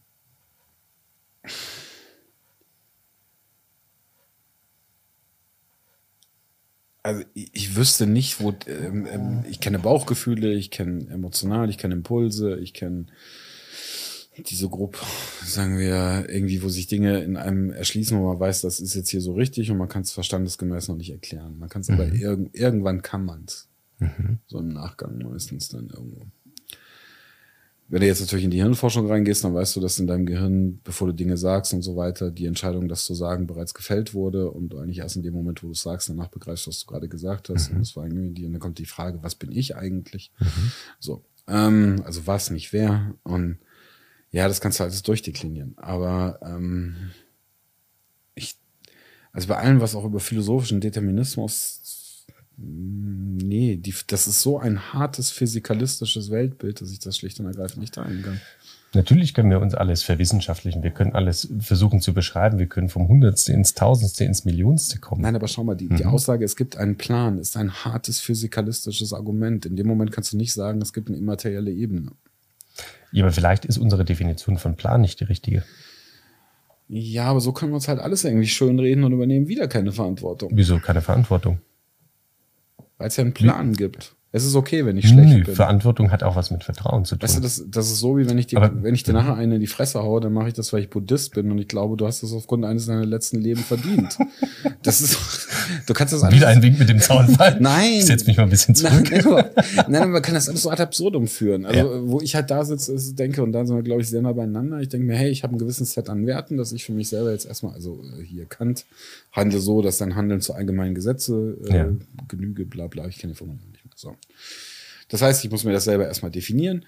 Wenn ich das für mich selber definiere, muss ich annehmen, dass ich das in Freiheit mache, ohne dass dahinter irgendwo ein Plan liegt, der, der, der ausgeführt wird. Mhm. Sondern ich sage, selbst wenn ich in einem Plan drin bin, also selbst in der schlimmsten Situation habe ich die Freiheit zu entscheiden, liebevoll zu reagieren. Mhm. Es gibt genug Beispiele von KZ-Häftlingen, die zum Beispiel, die sich, obwohl das natürlich die schlimmsten, äh, unfassbar schlimme Erlebnisse waren, aber wo einzelne KZ-Häftlinge sich mit deutschen Wärtern angefreundet haben und damit ähm, zur Linderung des Leids in ihren KZs beitragen konnten, weil sie Einfluss ausüben konnten. Mhm. Obwohl das für die also übermenschlich ist, sich mit jemandem mhm. äh, anzufreunden, der die Macht hat, dich in eine Gaskammer zu schicken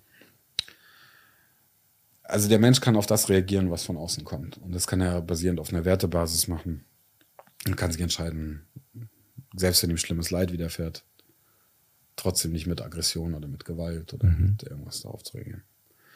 So, dieser Gedanke ist mir aber nur möglich, wenn ich sage, dass es nicht prädeterminiert. Weil wenn es determiniert ist, dann rollt irgendein Plan ab, von dem ich mich aber nicht emanzipieren kann. Jetzt kann ich natürlich argumentieren, dass genau dieser Gedanke der Emanzipation dessen wieder Teil des Plans ist, damit ich in der endlosen Schlaufe bewege mich kein Stück vom Fleck Mhm. und handle wieder nicht. Weil ich eigentlich, ich bin gefangen in diesem ewigen Loop. Mhm. Also nehme ich irgendwo ab einer Nullhypothese, nehme ich einfach an, ich bin frei.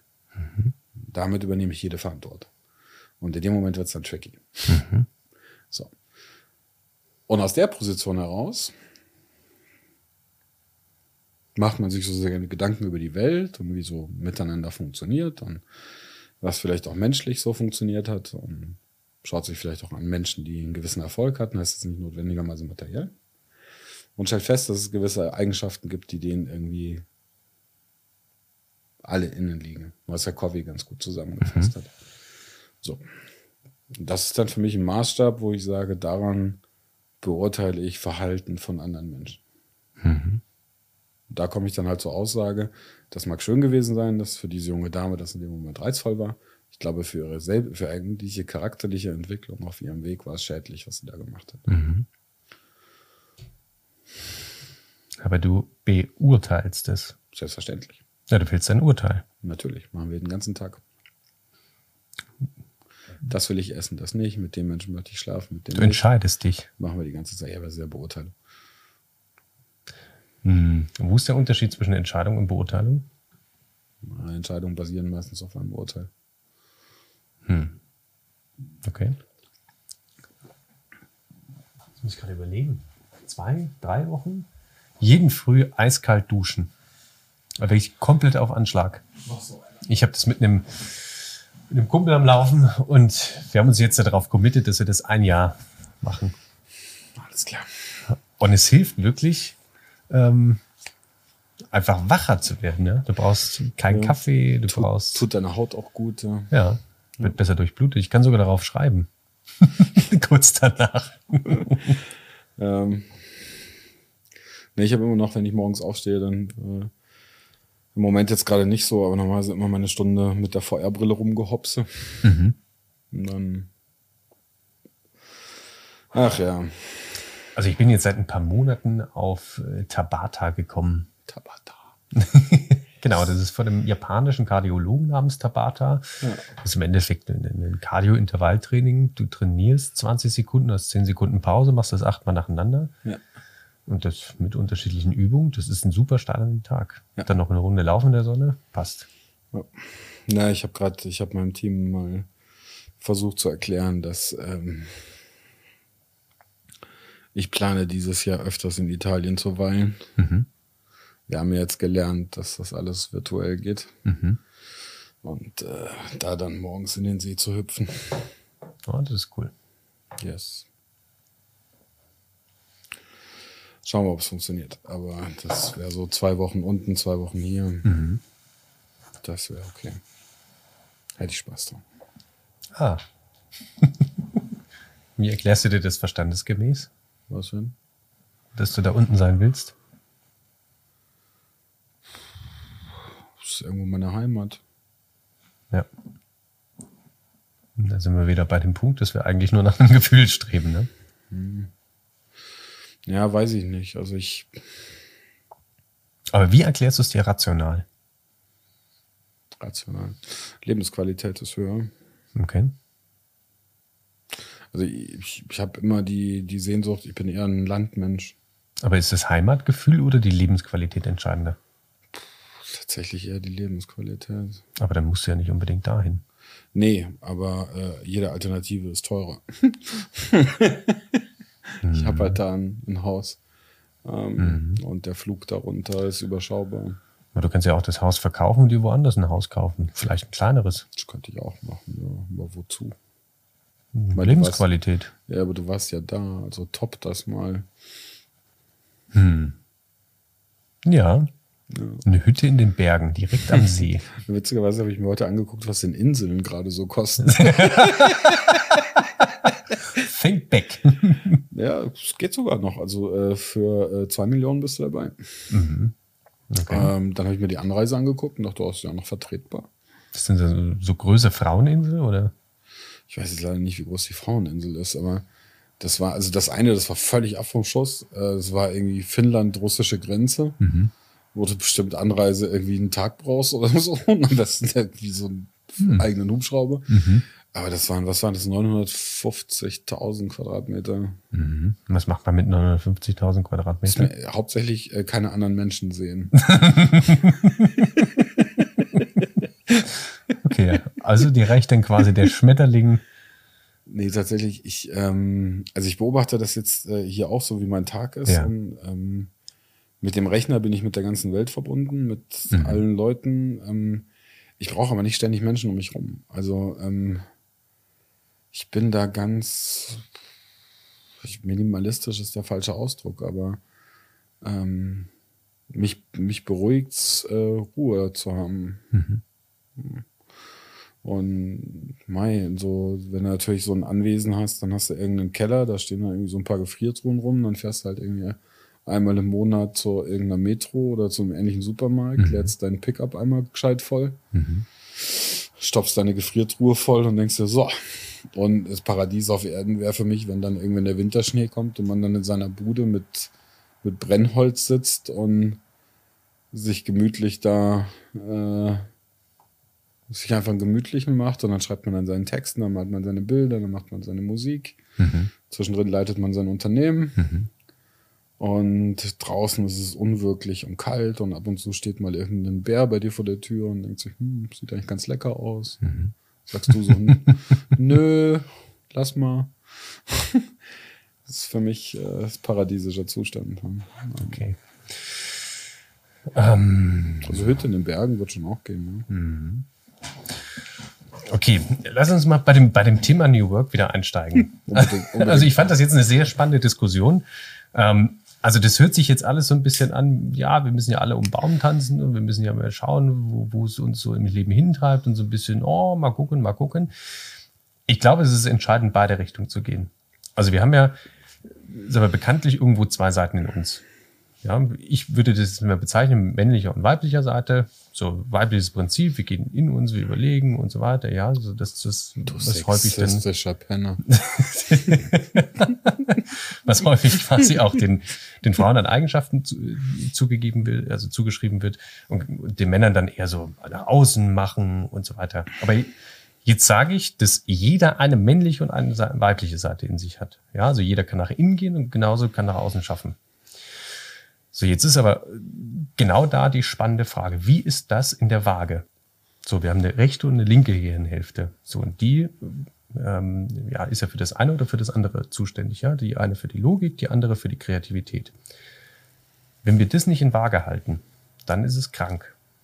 Das heißt, es wird auf kurz oder lang wird es pathologisch. Ähm, wenn wir das in Waage halten, dann gehe ich jetzt mal davon aus, stelle ich jetzt auch wieder die Theorie auf. Ich stelle viele Theorien auf, ja, die ich dann versuche selber zu prüfen oder mit anderen zusammen, ähm, dass es uns besser geht. Und das hängt natürlich auch wieder damit zusammen, was wir wirklich wollen. So, wenn ich jetzt sage, okay, ich möchte jetzt eine Million Euro verdienen, dann kann ich, dann ist das schön, wenn ich das denke und wirklich, auch wirklich denke. Also bin ich tatsächlich in dieser Frequenz drin? Ja oder nein? Und was bin ich bereit dafür zu tun? Das heißt, ich muss natürlich nach außen gehen und muss dementsprechend auch etwas dafür bewegen. Ich kann ja nicht davon ausgehen, dass es jetzt irgendwann mal so ministerisch schwuppdiwupp einfach da ist. Natürlich. Aber die Wege werden sich ebnen. Ich werde die Menschen treffen, die mir genau dahin helfen. Und dann ist wieder die Frage, wie spielt das zusammen? Und kenne ich auch beide Seiten? Kenne ich beide Seiten von mir selber? Und kann ich die tatsächlich auch ausleben? Ja, ich weiß halt nicht, ob das reicht. Das also Aber was? Ja, ja, also wir gehen, wir gehen ja mehr von der, von, ja, von der negativen Seite aus. Ja, das Glas ist halb leer. Aber ich sage, das Glas ist halb voll. Ich bin Vertreter der po positiven Psychologie. Ich ja. sage, dass die Stärken, dass deine Stärken die Schwächen überlagern. Und nicht, dass wir die Schwächen nachnähern sollten. Da doktern wir Ewigkeiten rum. Ja, dann gehen wir auch zurück in die Kindheit und fragen uns, warum waren das so und was, was habe ich da für Traumata bekommen und bla bla bla. Aber das nee. ist vielleicht nicht immer so, immer so, so, richtig. Das ist wichtig anzuschauen und auch aufzulösen. Ja, das hatten wir ja auch vorhin schon. Aufzulösen, anzunehmen. Anzunehmen, ja. dass es so passiert ist. Ja. Aber dann natürlich auch zu erkennen, was habe ich für Stärken? Was bringt mich voran? Was kann ich gut? Wo fragen mich andere auch? Ja, das ist immer ein guter Indikator. Wo, wo suchen andere Menschen häufig Rat bei mir? Ja, aber Robert, schau mal, wir sind, mhm. wir sind absolut privilegiert. Also, ähm, jetzt, also allgemein, allein schon jeder in Europa geborene ist äh, privilegiert. Mhm. Ähm, in unseren eigenen Gesellschaften sind wir auch nochmal unter einem ganz kleinen Prozentteil von Menschen. Ähm, es ist nicht für, für alle, für, äh, ich glaube, es ist nicht gültig für alle. Aber wir sind doch die Spezies Mensch, oder? Ja, aber ich kenne so viele Menschen, die davon träumen, reich, wohlhabend, Status. Warum? Weiß ich nicht, warum ich die kenne. Ich weiß auch nicht, warum sie danach streben. ähm, aber das wäre die spannende Frage dahinter. Ja, nur ich sag halt, also ich nehme jetzt einfach mal an, dass sie sich das wohl überlegt haben und dass das tatsächlich ihr Wunsch ist. Okay. Aber es gelingt ihnen halt irgendwie nicht. Das Wollen sie es wirklich? also trauen sie es sich tatsächlich auch zu? Sind sie sich dem auch wert? Tja. Ich glaube, dass ganz viele Menschen so einen inneren großen Kritiker haben. Ja, das hört man ja überall, immer der innere Kritiker und so weiter. Ja, da gibt es ja tausend YouTube-Videos und Menschen, die darüber sprechen, aber der ist immer da. Das ist auch okay. Ja, so, das, das ist nur die, das ist nur die Frage, wie, welchen Wert wir diesen in, inneren Kritiker geben. Es gibt eine Coaching-Methode, da kann ich diesen inneren Kritiker zum Beispiel von der Stimme verstellen. Ja, der hat vielleicht meine Stimme oder eine dunklere Stimme. Was ist denn, wenn ich diese Stimme wie an diesem Mischpult hier einfach mal hochdrehe? Ja? Das ist eine ganz hohe Stimme bekommt, dann wird er auf einmal lächerlich. Oder der spricht zum Beispiel schneller. Ja, wenn wir schneller sprechen, ist das im Endeffekt ein Indikator dafür, dass wir uns unsicher fühlen. Ja, das sind, also ich äh, plane auch hier ab und zu mal Coaches äh, sitzen zu haben, weil ähm, ich vieles dafür Quatsch halte. ähm, und ich gespannt bin, äh, Argumente zu hören, die mich vielleicht eines Gegenteils überzeugen. Mhm. Ähm, aber jetzt nur, weil ich meine Stimme hochdrehe, heißt ja noch lange nicht, dass er weg ist. Oder dass er, nee, aber du nimmst ihn anders wahr. Ja, ja, die Wahrnehmung. Die Wahrnehmung und die Haltung ja, das ist ganz das, entscheidend. Das ist das, was ich alles so mit Psychologisierung der Gesellschaft meine. Also, wie haben wir eigentlich als Menschheit jemals irgendwas auf die Beine gestellt, dass wir das alles noch nicht kannten? Irgendwie gab es da irgendwie Leute, die haben einfach gesagt, so, ich mach das jetzt. Genau. So, ich, das baue, so. ich baue jetzt mal einen Eiffelturm. Na klar. So, da wusste noch keiner was von inneren Kritiker und Stimme und lass mal eine Aufstellung machen und ja, aber dann ja richtig, das war auch eine ganz das war eine ganz andere Zeit, das war eine ganz andere Evolutionsstufe, auf der wir uns befunden haben. Ja, es gibt sicherlich auch einen Grund, warum dieser Eiffelturm gebaut wurde. Also mein Eindruck ist gerade, dass unsere Beschäftigung mit der Psyche uns dermaßen viel Zeit wegblockt. Es wäre echt klüger, wenn wir einfach sagen, ist so und wir machen einfach. Ja klar, wir können auch immer, immer weitermachen, ja. Dann sind wir aber wieder auf der, auf der männlichen Seite unterwegs und dann wird es wieder pathologisch. Weil dann gehen wir nicht nach innen, dann fragen wir uns nicht im Endeffekt, warum tun wir das eigentlich? Also was ist, was ist der Antrieb dahinter? Wir tun es, um es zu tun. Okay. Das, das, das kann natürlich zweifelsfrei funktionieren. Das hat auch über Jahre und Jahrzehnte, Jahrhunderte funktioniert. Völlig in Ordnung jetzt gerade im Mikro noch schauen. Ich glaube, du bist gerade ein bisschen leise. Okay, dann hole ich das näher ran. Yes, ah, thank you. Okay. ähm, mhm. Ja, aber ich glaube, es funktioniert immer noch. Aber es ist eine andere Herausforderung. Findest du? Die, die Gesellschaft entwickelt sich ja anders. Natürlich, Spiral Dynamics gibt es doch auch vor. Das ist auch ein Modell, wonach man sich richten kann. Das bedeutet jetzt nicht, dass es das, das Heiligtum ja, ist, um Gottes Willen. Nö, aber Spiral Dynamics sagt ja auch, dass du niedere Stufen in dir trägst und die auch genau. durchaus äh, integrieren darfst. Genau. Das heißt, das Rote hat genauso seine Daseinsberechtigung wie das Blaue und das Orange. Ne? ja. Ja, und mein Eindruck ist halt im Moment gerade, wir schweben irgendwie so einer grünen Stufe, wo wir irgendwie negieren, dass es die anderen auch gibt. Wir negieren es nicht. Wir wissen, dass sie da sind, beziehungsweise auf, grün? auf, nee. auf grün. Auf gelb. Ich, ich, ja, ja, bei schon. Gelb sind wir gerade nicht. Ja, auf, auf gelb erkennen wir es natürlich. Aber ist es auch mal die Frage von bewusst oder unbewusst? Ja, und das halt, also wenn wir jetzt Spiral Dynamics mag vielleicht der Schlüssel zu dem Gespräch gerade sein. Also meine, mhm. also ich meine, die, die, soweit ich verstanden habe, sind die jüngsten Erhebungen ja gerade, dass wir uns so am Ende vom Grün irgendwie gerade sammeln und diesen Übertritt in Gelb nicht schaffen. Was heißt nicht schaffen? Wir schaffen das so oder so. Ja, im Moment halt gerade nicht. Ja, aber dann bestimmt ja auch wieder die Qualität unserer Weiterentwicklung, äh, ja, bestimmt die Qualität unserer Fragen im Leben. Ja, aber das war ja das, was Carsten gesagt hat. Wir, wir hängen irgendwie gerade an diesem Übertritt von grün zu gelb und irgendwie so richtig, eigentlich müssten schon, müsste das durchlässiger Aber warum? sein. Wer, wer sagt uns, dass es müsste? Warum muss das? Nicht, gar nichts muss. Doch, doch. Aber wir haben es doch von der Natur, wir, aber wir haben es doch von der Natur gelernt. In der Natur muss auch nichts. Atmen musste. das ist auch immer so ein Satz. Du musst essen, du musst aufs Klo, du musst atmen. Okay, jetzt können, wir über, jetzt können wir über Ernährung und die Denaturierung darin sprechen. Ja, da ja, lese ich aber gerade nein, ein aber du, spannendes mu- Buch du zu. musst, ja, aber du musst mehr als genug. Also diese Vorstellung, es gibt kein Müssen, die ist auch nicht so nicht richtig. Ich meine, ich habe mir mittlerweile in der Sprache auch angewöhnt, dass ich die ganze Zeit von dürfen spreche und ich komme mir jedes Mal vor wie ein Rindvieh. Ähm, wir dürfen morgen alle pünktlich erscheinen. Mhm. Ja, okay. Es gibt einen Film, der hieß, am Anfang war das Licht. Da werden Yogis gezeigt, die sich über 40 Jahre von Licht ernährt haben. So, die müssen nicht essen. So, was Ja. machst du denn damit? Äh, ich behaupte, dass das nicht stimmt. Okay. Haben die Wissenschaftler in diesem Film, haben sie es tatsächlich auch gefragt, weil sie sagen, das ist, biologisch ist das vollkommen, vollkommener Bullshit, das geht ja gar nicht. Ja. Und es ist aber tatsächlich so. Es ist so. Es gibt auch Menschen, die sind 150 Jahre alt. Ja. So, wie willst du dir das erklären? Mm. Die müssen auch nicht, die müssen jetzt nicht sterben, weil die einfach einen Weg gefunden haben, sich einfach gesünder, gesünder zu bewegen. Die, die erkennen die wahre Essenz von uns Menschen, wie wir uns ähm, gut ernähren, wie wir uns gut bewegen, wie wir gute Energie zu uns reinholen und dementsprechend den Scheiß aussondern. Behaupte ich, sind urbane Mythen. Okay. Die Wissenschaft sagt auch was anderes. Die Wissenschaft. Galina- ich, die Wissenschaft Okay. lese ich sehr gerne. Buchempfehlung Galena Schatterlover, wir fressen uns zu Tode. Jawohl. Okay. Mm. Ah, an der Stelle werde ich dann mal die Gegenbelege rauskramen von den Menschen, die versucht haben, sich über Licht zu ernähren und elendig daran krepiert sind. Gibt es, gibt es zuhauf auch, klar. Damit für mich keine Verallgemein, also damit keine Wissenschaft, weil es nicht verallgemeinerbar. Intersubjektivität und Interobjektivität ist an der Stelle nicht gegeben. Dass es Freak of Nature gibt, ja. Okay. Aber wir, wir driften auch schon wieder so ein Stück weit in eine andere Richtung ab. Ich würde gerne so bei diesem Work bleiben wollen. Ähm, Nö. nö. Ja, Aber- mein, meinetwegen, nur es- der Punkt, worauf ich hinaus will, ich meine, das ist Whataboutism, und das weißt du selber. Ähm, ähm, was wäre, wenn es Menschen gäbe, die sich nur von Licht ernähren können? Wäre interessant, wäre spannend Klar. rauszufinden, wie es funktioniert äh, und das zu verallgemeinern. Nur bisher, so nach meinem Verständnis, haben wir noch keine äh, allgemeine Form gefunden, das irgendwie zu übertragen. ja, Das wäre ja revolutionär, wenn das ging. ja, aber vieles war eine Revolution. Die Glühbirne. Ja, aber da bist du jetzt bei einer technischen Innovation, Ja, nicht klar. bei einer geistigen Haltung. Warum? Es gibt auch geistige Haltung. Nenne mir Revolution. Meditation. Ist keine Revolution.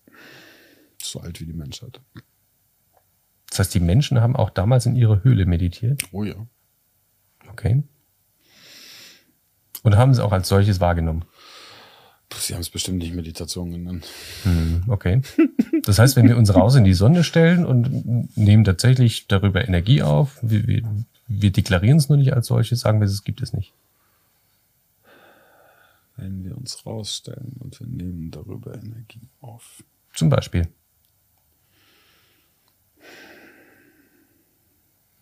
Also wir nehmen Strahlung auf. Okay, warum ist dann der Kopfsalat äh, äh, besser zu verwerten für uns als die TK-Pizza?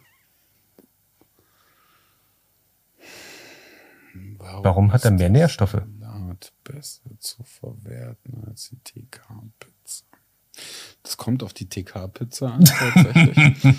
ähm, und das zweite ist, dass zum Beispiel also TK, gerade Früchte oder Salat oder ähnliches, sind aus der Tiefkultur weitaus gesünder als die Sachen, die du im Supermarkt frisch kaufen kannst. Hängt mit vielen Faktoren zusammen. Hauptsächlich, weil sie direkt nach der Ernte tiefgefroren wurden. Ne? Ja, aber dann kommt es wieder auf die, auf die Versorgung der Böden drauf an, ja. Nee, Also- also, wenn du jetzt aus dem gleichen Boden was nimmst und das eine geht den regulären Weg über Transportketten und landet im Supermarkt. Ja, aber ich würde, ich würde sagen, dass frisches Gemüse aus einem gut genährten Boden wertiger ist als ein überzüchteter oder sagen wir, überdüngter Boden. Aber das war ja gerade nicht das Wo- Argument. Wenn du aus dem gleichen Boden die gleichen rausnimmst und direkt tief gefrier, äh, tief Ja, frierst. okay, hast du nehmen wir bei dem gleichen, ja, ja, dann, dann ist es so klar. Ja. Ähm, deswegen TK-Ware ist bisweilen zu Unrecht diffamiert. Aber jetzt nicht unbedingt die Tiefkühlpizza. Das ist eine Tat. Genau, lass mal bei dem Beispiel bleiben. Nee, du hast, was du gemacht hast, ist, du hast Salat mit einem abwertigen Produkt. Wenn, dann musst du Salat mit Salat vergleichen. Da muss man sagen, TK ist gesünder. Mhm. Und Pizzen wachsen meines Wissens noch nicht auf dem Acker. Worauf ich hinaus will, ist eben, wir haben verlernt, wir haben wirklich verlernt, die Essenz von uns als solches auch wahrzunehmen. Wir brauchen nicht viel. Wir brauchen in unserem Leben nicht viel. Und diese ganze Impfdiskussion da draußen, die ist höchst interessant, höchst spannend.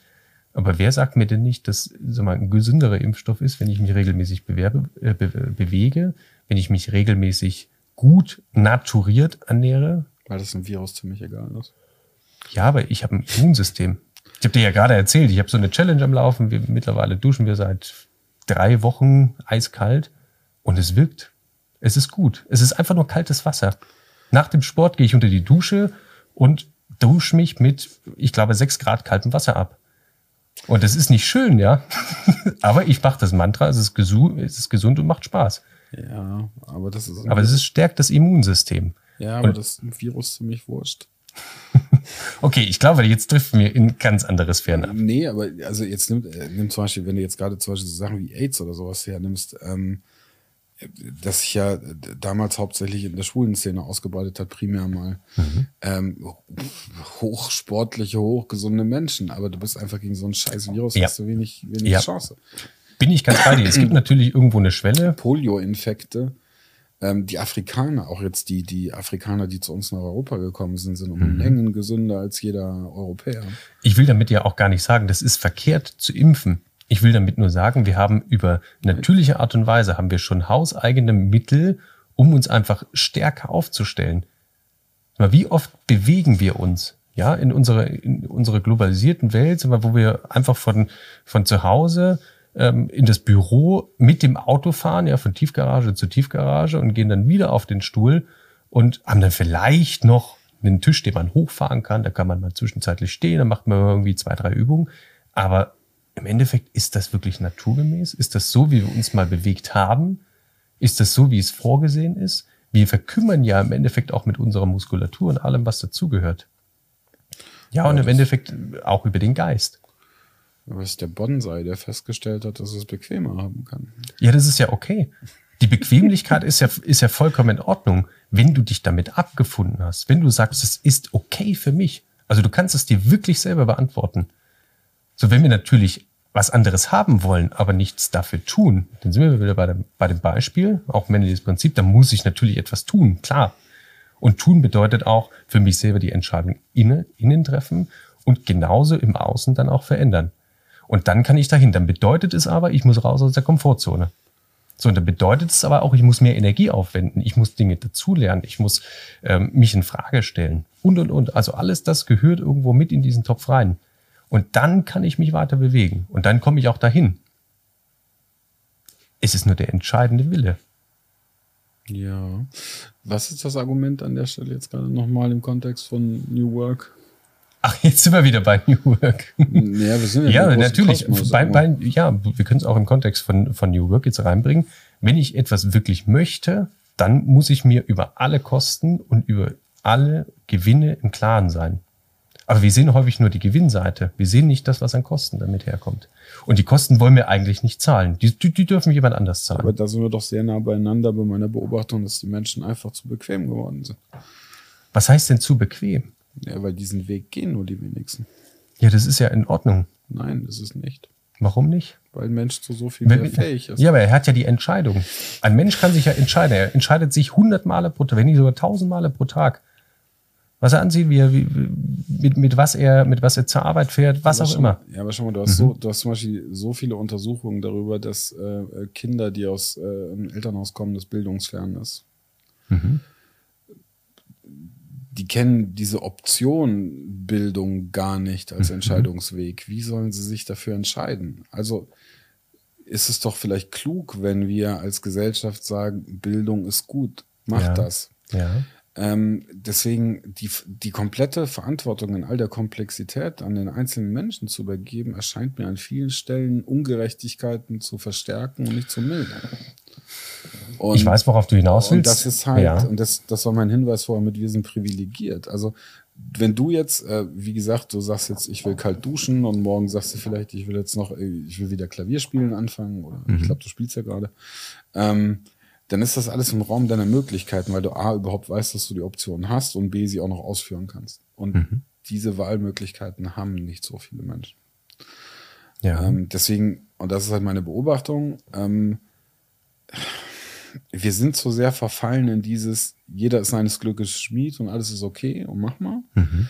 Und es ist erstaunlich, dass ich das sage, aber ich, ich finde es bisweilen, fände ich es klug, wenn wir als Gesellschaft wieder höhere Ansprüche an uns stellen. Mhm. Okay. Und um es mit dem, und diesem wundervollen Machtwerk, ich weiß nicht, ob du es jemals gesehen hast, falls nicht unbedingt angucken, Idiocracy. Nee, kenne ich nicht. Okay, für dich. Gut, spannender Tipp. Schaue ich mir an. Also Idiocracy in der Kurzfassung ist Luke Wilson, ist der mhm. Hauptdarsteller. Mhm. Ähm, der nimmt an einem, an einem Militärexperiment teil. Mhm. Ähm, und er wurde ausgesucht, weil er einfach der durchschnittlichste Militärangehörige ist, den sie haben. Und das Experiment besteht darin, dass sie, äh, dass sie prüfen wollen, ob sie Menschen einfrieren können und wieder auftauchen können. Mhm. So, jetzt geht irgendwas schief und er wird vergessen und er liegt 500 Jahre in diesem, in diesem Eisding und taucht dann in einer, in einer Welt auf, die völlig degeneriert ist. Also irgendwie, ähm, die, es hat sich einfach immer das Dümmere durchgesetzt. Also die Leute sprechen nur noch so ein Kauderwelsch. Mhm. Ähm, der, der Präsident von Amerika hat so ein fettes Goldsiegelding, ist äh, schwarzer, der, ähm, na, der Schauspieler, wie heißt denn der, dieser, dieser ganz, dieser Bodybuilder Schwarze, der so, ah, fuck komm nicht mehr auf den Namen. Der Bodybuilder Schwarze, ja, aber du meinst nicht Dwayne The Rock Johnson. Nein, äh, okay. nee, nee, äh, äh bei Brooklyn 99 spielt er mit. Okay.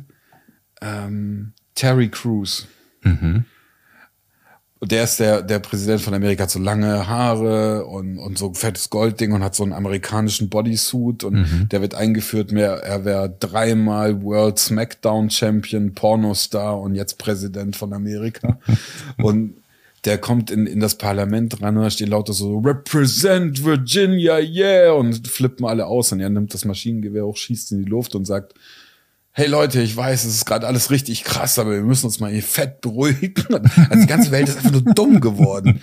Keiner weiß mehr, wie das funktioniert und oh, das ist so sagenhaft. Und, und der Grundgedanke, die Grundannahme, warum das so geworden ist, weil sich Dummheit schneller vermehrt als Intelligenz. Mhm. Und das, die Einführung, wir können, müssen uns da unbedingt noch kurz angucken, gibt's ein paar Minuten. Aber das ist halt echt so ein, das haben sie so geil gemacht. Es ist so ein Pärchen da, wo dann steht, Trevor, IQ 139, Sarah, IQ 141. Dann so, ja, also jetzt ist gerade der falsche Zeitpunkt, um irgendwie Kinder in die Welt zu setzen, also mit unseren Karrieren. Schnitt ähm, Joe IQ 89, Melissa IQ 79 und dann so, scheiße, ich bin schon wieder schwanger. Was? Ich dachte, du nimmst die Pille. und dann wieder Schnitt und dann so, ja, also ganz ehrlich, jetzt wir wissen auch gar nicht, ob wir mit so einem Job da weiterkommen, weil bei, also hier bei Trevor in der Firma läuft's gerade nicht so gut und wieder Schnitt, dann kommt eine Frau aus dem anderen raus, hey, ich bin auch schwanger. Und dann so, was, du hast eine andere. Und dann bauen die so einen Baum auf, ja, also bei Sarah und Trevor stirbt Trevor irgendwann, weil er beim Masturbieren für die künstliche Befruchtung gestorben ist am Herzinfarkt. Und da sitzt sie alleine da. Und bei den anderen baut sich halt voll der, der Baum auf von Nachfahren. Und das hat über 500 Jahre durchdekliniert. Und Idiocracy. Ja. Und auf jeden Fall das größte Problem, was sie in der Zukunft haben, ist, dass äh, kein, kein Gemüse mehr auf den Feldern wächst, äh, weil es die ganze Zeit mit Gatorade bewässern. Weil in Gatorade ist ja alles, was die Pflanze braucht. Okay, ich gehe jetzt mal von der Annahme aus, dass RTL 2 der dominierende Sender dort in dieser Zeit ist. Äh, nee, sie haben nur noch einen Sender. Ich weiß nicht, Aber der Film ist, also das Schlimme ist, ich äh, habe erst neulich wieder daran gedacht und dachte, als dann Kanye West gesagt hat, er will Präsident kandidieren, dachte ich, mhm. hm. verdammte Angst. Oh oh. Er ist ein großartiger Film. Hm. Leider hat er mittlerweile mehr Dokumentare. Okay, vielleicht. vielleicht noch kurz dazu. Also ja.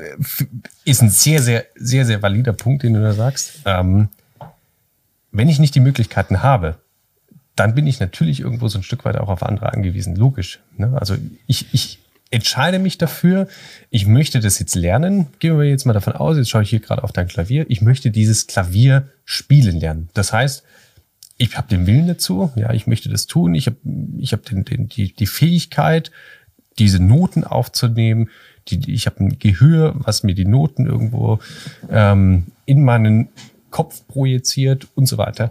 Ähm, aber ich habe kein Klavier.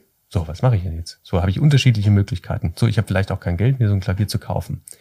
Dann ist die Frage, was habe ich denn sonst für Möglichkeiten? So, mit den Ressourcen, die ich habe. Ich bin vielleicht gesund, ja, optimalerweise bin ich gesund. Das heißt, ich habe einen Körper, mit dem ich irgendwo Arbeit verrichten kann. Ich kann aufs Feld gehen, kann dort dementsprechend, was ist ich, Melonen pflücken oder ich kann äh, zur Uni gehen, ich kann mich weiterbilden. Ich habe ganz viele verschiedene Möglichkeiten dafür braucht man natürlich auch wieder dann das Optimum an Umfeld. Ja, vielleicht gibt es auch Studiengebühren, die muss ich dann auch irgendwo mal aufbringen. Gibt es vielleicht auch staatliche Hilfen, vielleicht auch nicht. Also wir haben ganz, ganz viele Möglichkeiten. Wir leben glücklicherweise ja in Deutschland in einem Sozialstaat. Wenn du jetzt vielleicht nicht in, in Deutschland sprichst, dann sprichst du vielleicht jetzt auch von Afrika etc. Ähm, da ist natürlich noch viel tragischer als hier. Aber es bedeutet nicht, dass es unmöglich ist. So, und dann kann ich vielleicht auch adaptiv dazu anders lernen. Das heißt, die, die Kinder in Afrika, die haben unwahrscheinlich viel Freude daran, Dinge zu vereinfachen. Die legen sich vielleicht ein Stöcker hin und sagen, okay, das sind jetzt meine Tasten und ich lerne darüber. Ja, aber der Wille, dahin zu kommen, der ist da. Die Möglichkeiten, den Weg dazu finde ich so oder so, wenn ich das will. Und dann kommen auch die Menschen und die Möglichkeiten in mein Leben, um mir diesen Wunsch selber erfüllen zu können. Und Ausreden da drin zu finden, zu sagen, ah, das geht jetzt nicht, weil, das ist natürlich eine bequeme Ausrede. Aber es nicht versucht zu haben, ist im Endeffekt die, die, die größere Tragik da drin. Ja, aber ich glaube, dass diese Form der Selbstmotivation nicht so viele haben und da sich auch gar nicht bewusst sind, dass es die aber Möglichkeit es gibt. Es steckt in jedem drin. Ja. Dessen muss man sich bewusst sein. Jeder hat diese Fähigkeit. Ja, aber nochmal, noch wir sagen das aus einer sehr privilegierten Position aus. Aus einer anderen kann ich leider gerade nicht sprechen. Und ich ermutige jeden, irgendwo so ein Stück weit auch an sich selber zu glauben und an die Fähigkeiten, die er in sich trägt. Natürlich muss es zu jedem passen. Wir sind auch wahnsinnig da gut, gut darin, uns selber was vorzumachen. Ja, zu sagen, ja, ich bin jetzt so und so und so und so. Ähm, bin, bin das aber vielleicht äh, gar nicht. Vielleicht ein kurzes Beispiel. Ich habe am Anfang also ich habe erst eine Ausbildung gemacht und habe dann gesagt, boah, Ausbildung, nee, ist eigentlich gar nicht so mein Fall. Ich habe mich dann für ein Studium entschieden. So, ich habe mich auch für ein Studium entschieden, was nicht unbedingt finanziert wurde, ja, weil private Hochschule, Berufsakademie, Berufsakademie, dualen Studiengang war völlig neu, kannte damals keiner, du hast irgendwie einen Praxispartner, was ist das? So, da gab es keine Möglichkeit. Ich wollte unbedingt studieren. Ich wusste, ich will diesen akademischen Weg anschlagen. Ich will meinen, damals hatten wir noch Diplom, ich möchte meinen Diplom-Betriebswirt in der Tasche haben. So, okay, gut, ich bin los, beim BAföG-Amt angerufen und gesagt, hier, pass mal auf, ich will das und das studieren. Seid ihr dabei? Nee, geht nicht. So, mh, okay, wieso? Ja, weil ist Berufsakademie, können wir nicht machen, privat, geht nicht. Okay, Berufsausbildungsbeihilfe, vielleicht geht's ja über den Praxisteil. Dort angerufen, ja, geht auch nicht. Hm, okay. Dann bin ich damals zur Agentur für Arbeit, habe gesagt, hey, passt mal auf, ich möchte das studieren, ihr sucht Akademiker am Markt, ihr möchtet schlaue Menschen, ihr möchtet Deutschland irgendwo so ein Stück weit voranbringen oder ich habe auch im Kontext der Stadt gesprochen. Hier bin ich. So, was machen wir jetzt? Also eigentlich keine Möglichkeit. Ich hatte nicht selber die Ressourcen. Das heißt, ich habe mir Hilfe geholt. Sondern saß ich da vor der Sachbearbeiterin, hat sie gesagt, nö, passt nicht, Stempel drauf. Puff. Dann ist was ganz Interessantes passiert. War ich niedergeschlagen, bin rausgegangen, habe mich auf die Bank davor gesetzt, habe gesagt, scheiße, okay, dein kompletter Traum ist hinüber. Ja, du hast ja ausgemalt, du willst mal mit Betriebswirtschaft und wir hatten damals die fachspezifische Eventmesse, Kongressmanagement, ja, fand ich total toll. Menschen begeistern, irgendwo zusammen in einen Raum bringen oder irgendwo so eine, so eine, so eine Geschichte darin aufzubauen und die Menschen mitzunehmen, war mein höchster Antrieb bis heute. Und ich habe meinen Vater damals angerufen. Und mein Vater hat mir gesagt, Du gehst jetzt da rein, gehst an die oberste Etage und sagst, dass du das haben willst, Punkt aus Ende und hat aufgelegt. Und ich habe mir gedacht, ja, er hat verdammt, verdammte Scheiße nochmal recht. Ich bin da, ich bin da rein, gesagt, ich möchte Ihren Chef sprechen, möchte den Chef der Bundesagentur für Arbeit von Erfurt, ich habe in Erfurt studiert, möchte ich sprechen. Ja, warum? Sagt, weil ich das haben möchte. Sie sind dafür zuständig, dass ich quasi den Weg dahin habe. Wir leben in einem Sozialstaat. Ja, okay. Sie dann widerwillig dort angerufen. Ich bin dahin marschiert, habe kurzfristig einen Termin gekriegt. Da saß mir ein sympathischer Mann gegenüber, der gesagt hat, ja, Willinge, was brauchen Sie denn? Ich brauche einfach nur irgendeine Form der Unterstützung, dass ich meine Miete zahlen kann und dass ich dementsprechend einfach nur diese, diese Ausbildung habe. Ja, ich möchte das Studium unbedingt haben.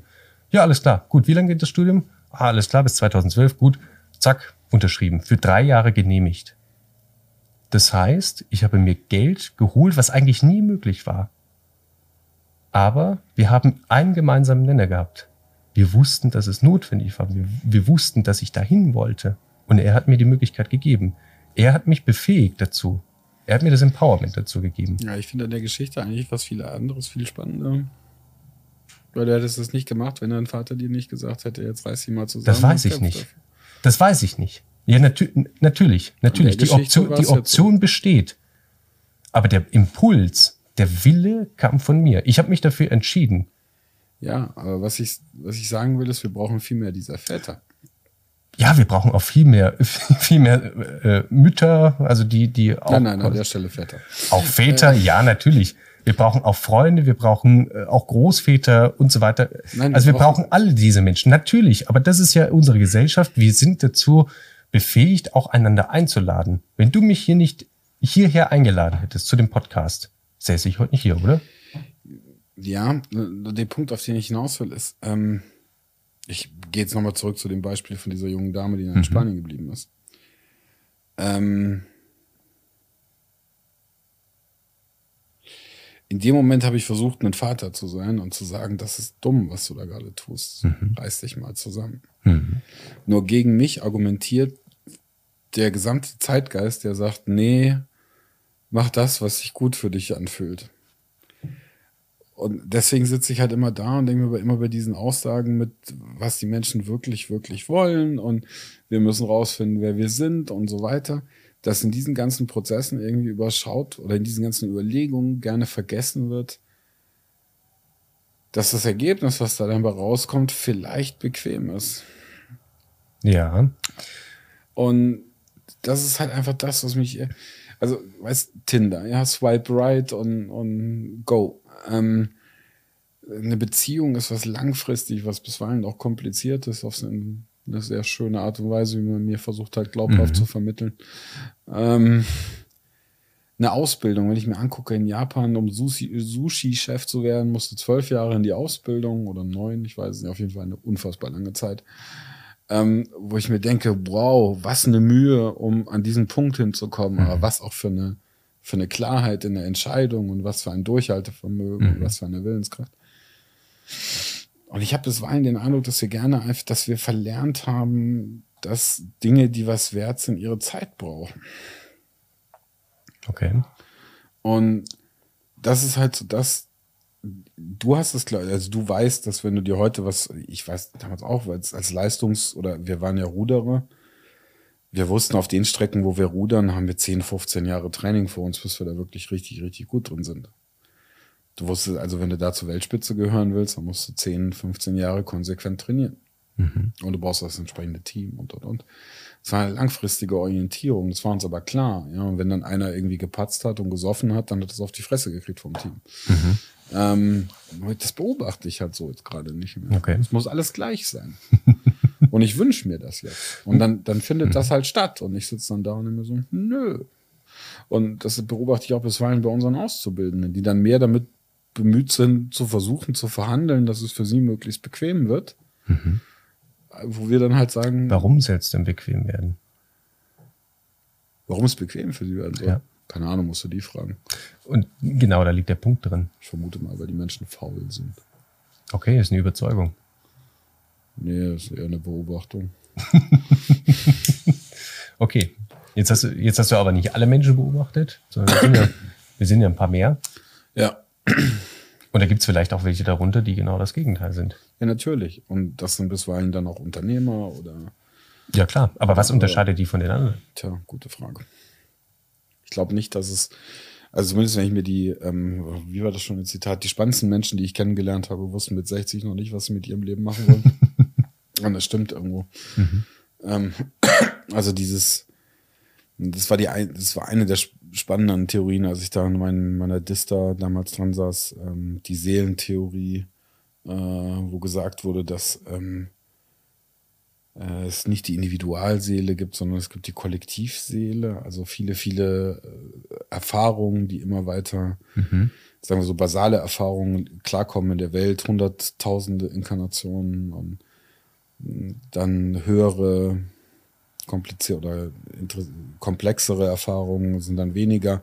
Und ganz an der Spitze steht eine einzelne Inkarnation, die die Erfahrung von hunderttausenden Inkarnationen verbindet. Und das nennen wir dann halt vielleicht äh, Jesus oder Buddha oder mhm. halt so jemand Erleuchtetes praktisch, weil der Erleuchtung erreichen kann. Aber der Grundgedanke war immer, dass du in jedem, in jedem Leben erstmal über 30, 35 Jahre so einen ganz kleinen Zyklen nochmal das verinnerlichen musst, was du irgendwann vorher mhm. gelernt hast. Mhm.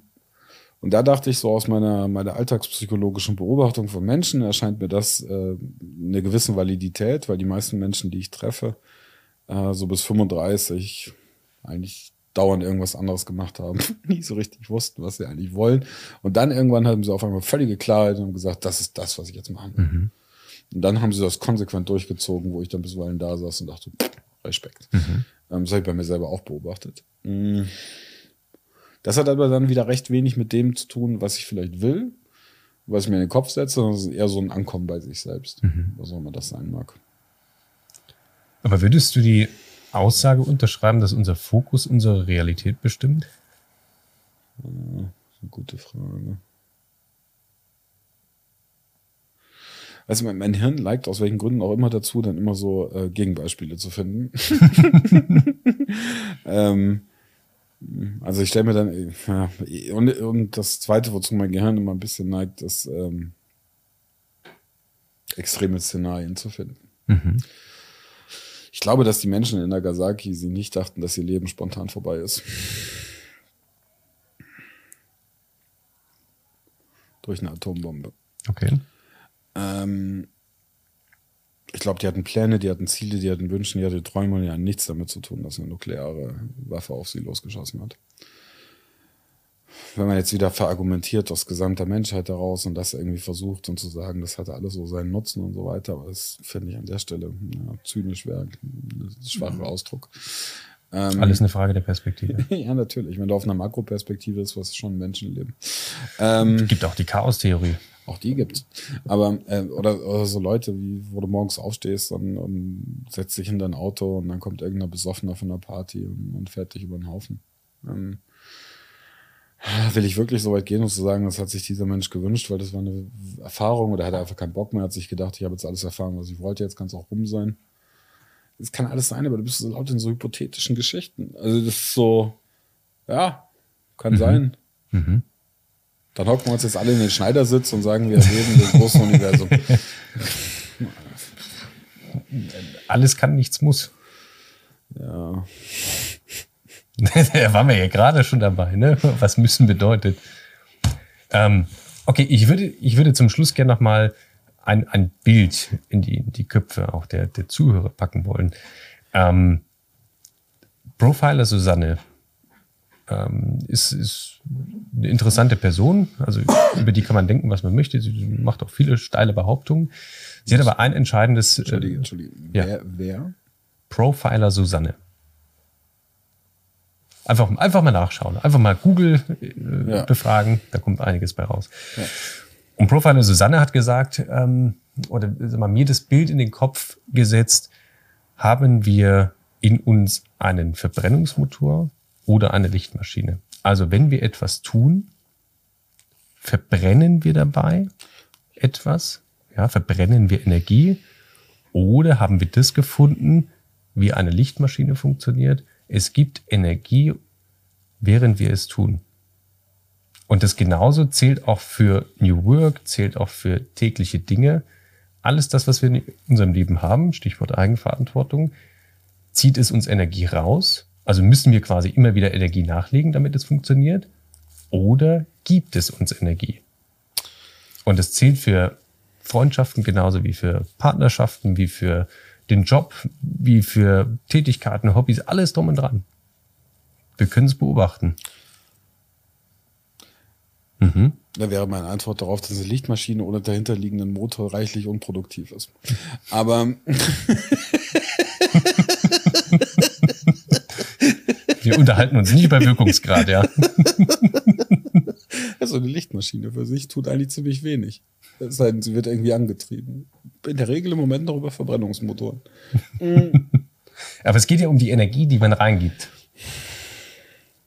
So, und das ist vielleicht auch ein ganz guter Indikator, um herauszufinden, ist das, was wir gerade im Leben haben, diese individuelle Sache, ja, ist sie für uns gut oder nicht?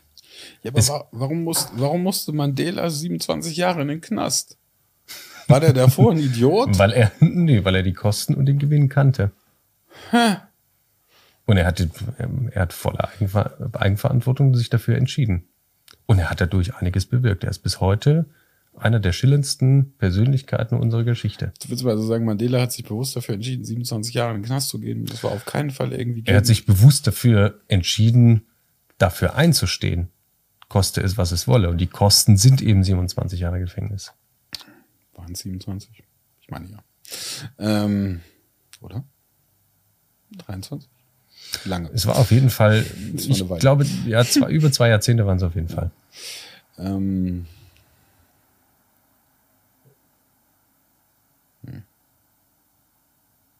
Es wird still.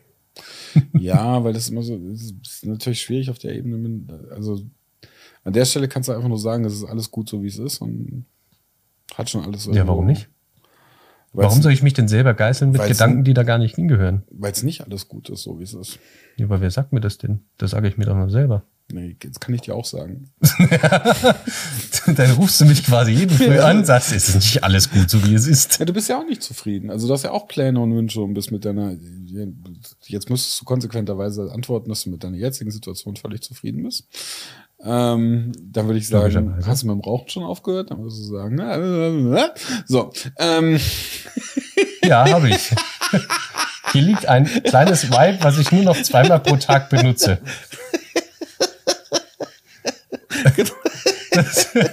und während diesem Können wir das bitte rausschneiden? Und während diesem Gespräch sind sieben Tage vergangen. Ähm. Nein, tue ich nicht, liebe Zuhörer. ja. ja. Also das, irgendwas, was Unzufriedenheit und Unwohlsein ist, ist ein Motivator. Also ich, ich weigere mich oft einfach, wenn, wenn die Leute sagen, guck mal, nimm alles bewusst wahr, wie toll das ist, dann sitze mhm. ich da und denke, fuck off! Nee!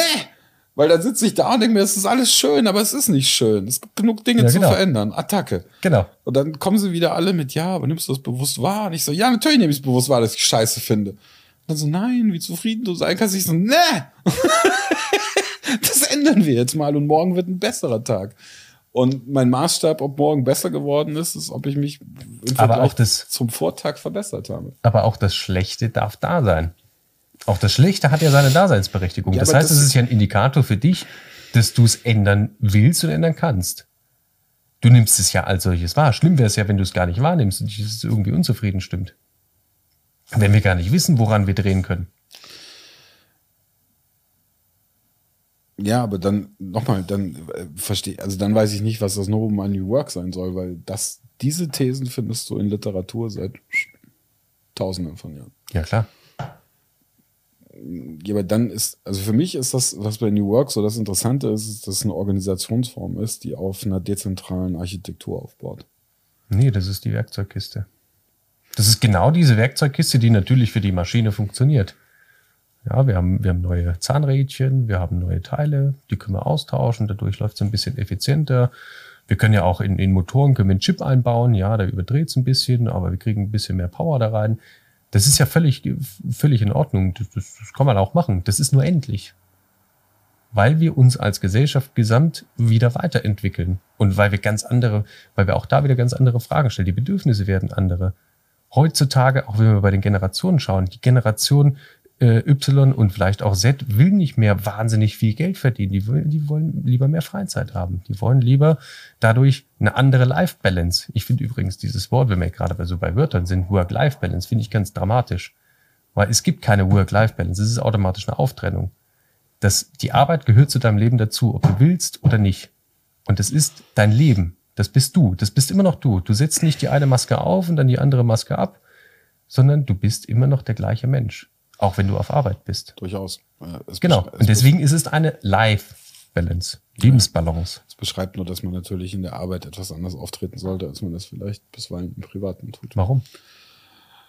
Ach, weil ich es immer noch angenehm fände, wenn meine Mitarbeiter nicht irgendwie in rosa Tütü auftauchen würden. Das können sie gerne privat Dass es natürlich gesell gesellschaftliche Dinge gibt. Also ja, aber dann ist auch wieder die Frage von der Toleranz. Tolerierst du das in deinem Unternehmen? Rosa Tütü. Hm. Ähm. Ja, aber wenn, wenn das eine hochgradig produktive Mitarbeiterin ist, dann lass sie doch im rosa Tütü laufen. Also wäre jetzt, wäre jetzt mal eine Perspektive darin. Ja. Das kann man machen. Das ist natürlich jetzt nicht unbedingt State of the Art, ja. Nee. Aber es ist nicht, es ist alles möglich. Nee. Aber das ist, wenn, wenn wir so viele, wenn wir so viele Möglichkeiten haben, ja, also ich, vielleicht merkt man das jetzt auch, ich bin auch Generation Y, ja, auch diese vielen Möglichkeiten machen uns in der Generation Y so ein bisschen zu schaffen. Aber das muss es gar nicht, weil ich glaube, dass die, die, die wirklich kompliziertesten Dinge sind total simpel. Wir machen sie nur kompliziert. Ja, aber das ist der kontingente Raum. Also äh, der, ich weiß nicht, ob es ein Generationenthema ist, aber die Fokussierung auf das, was Wert hat, liegt halt nicht vor. Es ist viel Ablenkung da. Ja, wollen wir überhaupt da hinschauen, wo es Wert hat? Nee, das sage ich ja. Das ist ja meine Diagnose von vorhin. Wir lenken uns halt lieber ab, indem wir unser Mittagessen posten, ohne dass das irgendwie ja. auch einem Ansatz, dann hast du mir noch erklärt. Warum gehen wir Lotto spielen? Ach, keine Ahnung. Ein guter Freund von mir sagt immer, in dem Moment, wo er Lotto spielen geht, weiß er, dass er so verzweifelt ist, dass er dringend was ändern muss. ähm. Siehst du, aber es ist auch wieder eine, eine Möglichkeit, dahin zu kommen, wo er eigentlich hin will. Das heißt, er braucht das Lotto spielen, um zu erkennen, dass er eigentlich was anderes will. Ja, wie gesagt, so gesehen kannst du alles dahingehend reden, dass alles bewusste Akte sind und, und ein Empfinden zu sich nicht selbst. Unbedingt das, da läuft auch vieles unbewusst, aber eigentlich der größte Teil. Ja, aber dann habe ich immer noch nicht das Novum verstanden, weil das, das Novum von das, no, das Novum vom, von New Work ist nicht, ich habe jetzt ein paar neue Tools und ich mache jetzt agiles Projektmanagement und ich mache jetzt Ideeninsel und flexible Arbeitszeiten und sage den Menschen, oh, ähm, ihr, ihr seid jetzt in der New Work Umgebung und könnt kommen und gehen, wann ihr wollt. Das ist nicht New Work, ist es nicht.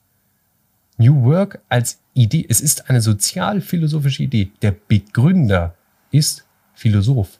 Ja, das heißt mir nichts. aber, ja, aber genau da drin, aber genau da drin steckt es. Wir versuchen es zu technologisieren. Da gibt es einen schönen Witz, by the way. Äh, fährt, okay. ein, fährt, ein, Philosoph auf der Autobahn und hört im Radio, dass auf, auf äh, ihrer Strecke kommt ihnen ein Geisterfahrer entgegen. Ja. Eine, hunderte! ja. Okay, gut, ich muss jetzt erst mal kurz zu Ende machen. Ja, okay. bitte, bitte. ähm, ach Mensch, jetzt war ich so sehr in diesem Zielbild von dem Geisterfahrer drin. Ja. Ähm, eine Sozialphilosophische. ja, ja, genau. Aber entscheidend ist es, dass sie damit eine neue Haltung meint. Aber welche? Eine neue Haltung, dass wir danach gehen, was uns wirklich begeistert. Die anderen Tools kommen automatisch, dass es natürlich agil wird, dass es natürlich irgendwo mit mehr Freiheit zu tun hat oder sagen wir, auch Freiraum braucht. Das ist völlig natürlich. Ja, aber wo? Wenn ich, okay, Lalou führt, führt zum Beispiel das Beispiel von Decathlon an. So, Decathlon hat sich groß auf die Fahne geschrieben, wir machen Sport für jeden zugänglich. Ja, die haben sich über Jahre hinweg haben die sich immer so alle zwei, drei Jahre haben die sich ein neues Land erschlossen. Wir können übrigens auch diese Keynote ähm, ähm, verlinken, wenn das geht. Okay, das wäre ganz gut. Das ist höchst interessant. Ähm, die haben alle zwei, drei Jahre ein neues Land erschlossen und haben ihnen gesagt, okay, wir gucken jetzt nach Bruttoinlandsprodukt und so weiter. Was erwirtschaften die da? Alles klar, gut. Ja, passt. Nächstes Land hat er, glaube ich, als, als Beispiel Brasilien genommen. Okay. Irgendwann kam ein neuer, äh, neuer CEO in das ganze, in das ganze Thema rein und hat gesagt, okay, wir machen das jetzt mal anders. Ja, der hat ein neues Mindset da reingebracht und wirklich diesen New Work-Gedanken gelebt und hat gesagt, wir fragen jetzt einfach mal die Mitarbeiter, was sie wollen. Wir fragen jetzt mal, worauf die Bock haben. Hat eine Mail an alle, ähm, an alle Mitarbeiter geschrieben, das sind ein paar tausend. Und 300 haben sich zurückgemeldet. Und diese 300 haben gesagt, ja, ich habe zwei Mädels waren das, die, die ähm, haben da gesagt, okay, wir wollen Südafrika eröffnen. Ja, Südafrika, also vom, vom Bruttoinlandsprodukt irgendwo ganz, ganz weit hinten. Aber die sind tatsächlich mit Chauffeur ähm, und ich glaube gepanzerte Limousinen, oder kann ich mir vorstellen, gepanzerte Limousinen sind die in die Slums gefahren und haben dort ein Decathlon-Geschäft eröffnet. Und das war das Highlight schlechthin. Jeder kennt dort De Decathlon, weil, weil es günstige Sportkleidung gibt, die man sich so normalerweise nie leisten konnte. Und genauso haben sie es mit anderen Ländern gemacht. Und die haben weitaus mehr Umsatz gefahren, die haben weitaus mehr Länder und Filialen eröffnet, wie in den Jahren zuvor nicht. Kumuliert, wohlgemerkt.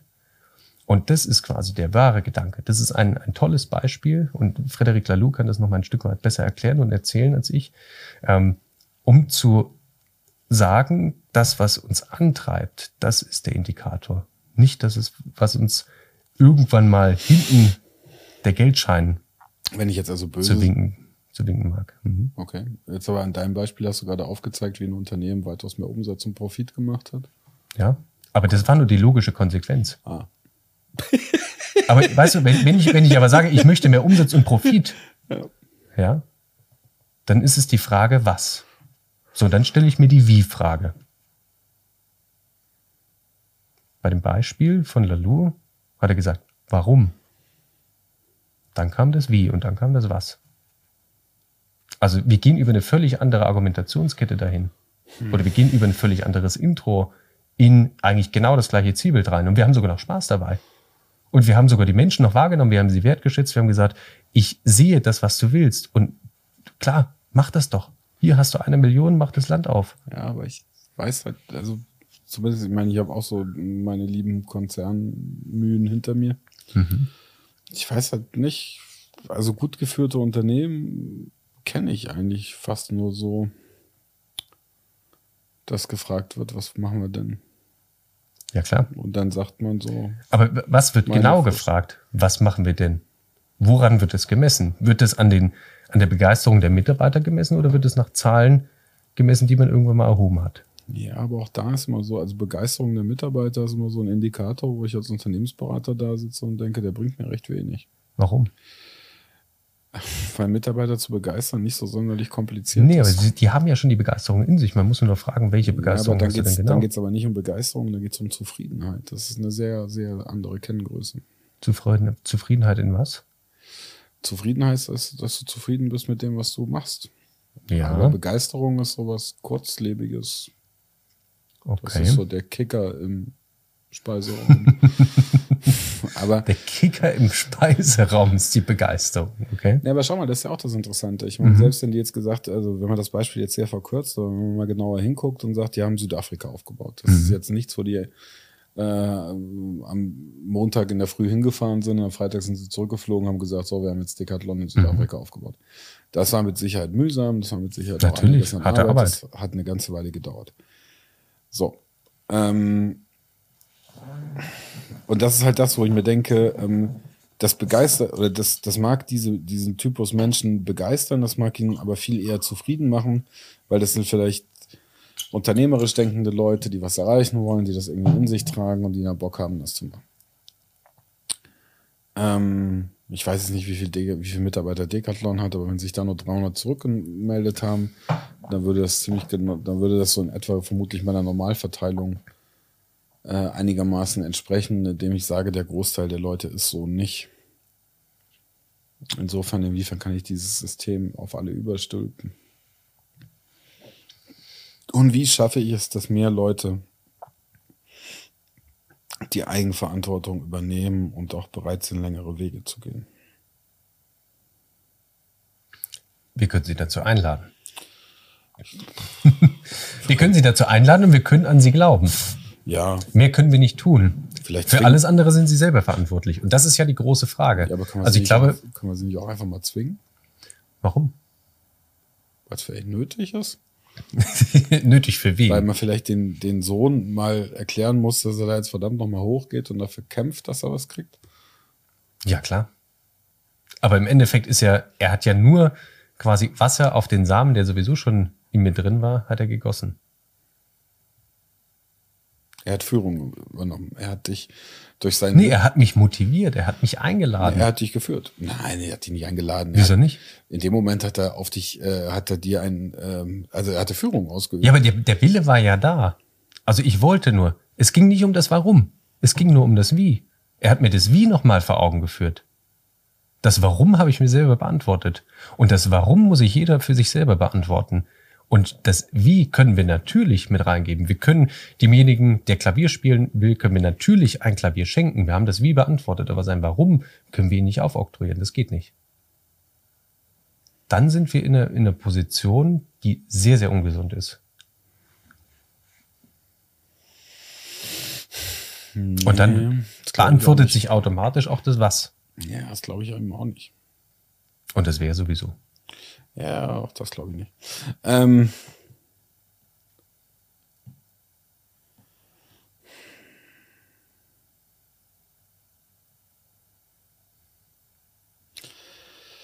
ja, also wenn, wenn New Work darauf, sage ich mal, reduziert ist, dann ist es für mich, hat es nicht so den Charme wie das, was ich mal verstanden hatte. Was heißt reduziert? Ja, weil du im Endeffekt, du erzählst. Aber die kompliziertesten Dinge sind meistens die einfachsten. Nee, nee, aber du, du, sagst ja im Grunde nichts anderes, als, als schon immer da war. Wenn du halt was willst, dann, dann mach. Also, dann go for it. Und ja. ähm, das ist im Grunde die Erfolgsliteratur der letzten 3000 Jahre. Ähm, mhm. wo, nur diese Erfolgsliteratur der letzten 3000 Jahre hat zu dem geführt, wo wir heute stehen, wo ich mir denke, so geil finde ich das nicht. Ähm, also suche ich jetzt eher nach einer Revolution, wo ich mir denke, wie schaffen wir es denn, dass viel mehr Menschen Lust haben, ihr, ihr Potenzial zu entfalten, was ich oftmals halt, also ich sehe so unfassbar viele Menschen, wo ich mir denke, mein Gott, was für ein irres Potenzial. Mhm. Und die machen nichts damit. Ja, aber du kannst sie ja einladen dazu, dieses Potenzial zu entdecken. Du gibst ihnen das Wie.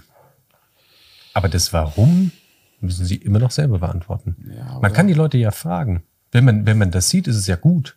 Dann ist es ja eine ehrbare Eigenschaft. Und die Leute dazu einzuladen, zu fragen, hey, ähm, schau mal, da ist auch noch ein Weg. Ja. Magst du vielleicht nicht mal hinschauen, ob das für dich passt? Ja, aber ich glaube halt nicht, dass, ich glaube, das machen wir halt seit Jahrtausenden und so richtig scheint das nicht zu funktionieren. Ach, ich denke schon. Ich glaube, das funktioniert sogar besser als je zuvor. Ich glaube nicht. Sonst hätten wir kein, wenn es besser als je zuvor funktioniert ja, aber das, würde, hätten das, wir kein Instagram. Ja, aber das, das ist ja nicht so ein, nicht so mit einem Fingerschnipp ist das ja nicht passiert. Das nee. braucht ja auch über die Jahre, sich zu entwickeln. Aber diese Entwicklung ist ja da. Und es passieren ja auch viele, viele gute Sachen in der Welt. Natürlich gibt es viel, viel Tod und Kriege und, und, und Sachen, aber das ist nur die Frage, worauf wir uns auch fokussieren, worauf wir uns auch programmieren. Und das, worauf wir uns programmieren, das, worauf wir uns fokussieren, das kommt dementsprechend auch natürlich in unser Umfeld. Geht gar nicht anders. Das sind ja auch Gesetze, die dahinter liegen. So, wenn wir uns aber auf positive, positive Dinge stürzen und sagen, hey, ich glaube schon daran, dass wenn ich den Menschen nach seiner Begeisterung an diese Stelle stecke, warum nicht? Ich sehe es oftmals im Recruiting. Da kommt jemand an, der hat einfach, der, der bringt nicht so viel Skill wie der zweite Kandidat mit, ja. Der zweite Kandidat, der hat schon drei, vier, fünf, sechs, zehn Jahre Berufserfahrung darin. Okay, vielleicht zehn ist ein bisschen viel, nehmen wir mal fünf. Und der, der erste Kandidat, der hat vielleicht nur zwei Jahre Berufserfahrung. Der brennt aber total. Der brennt total für den Job. Der sagt, wieso, weshalb, warum?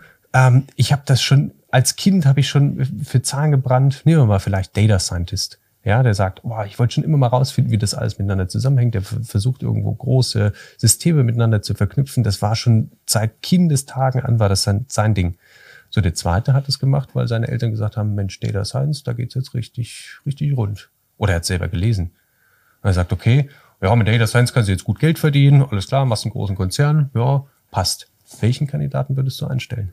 Kommt drauf an, was für ein Umfeld ich habe. Ich frage ja, ja, nimm doch mal dein Umfeld. Welchen Kandidaten würdest du persönlich einstellen? Keinen von beiden, weil ich kein Data Science betreibe. ähm. Okay, gehen wir davon aus, dass du Data Scientisten suchst. Ähm,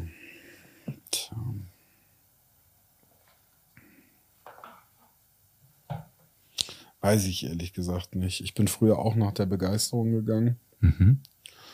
Wie gesagt, ich habe da nicht so die guten Erfahrungen mitgemacht. Okay.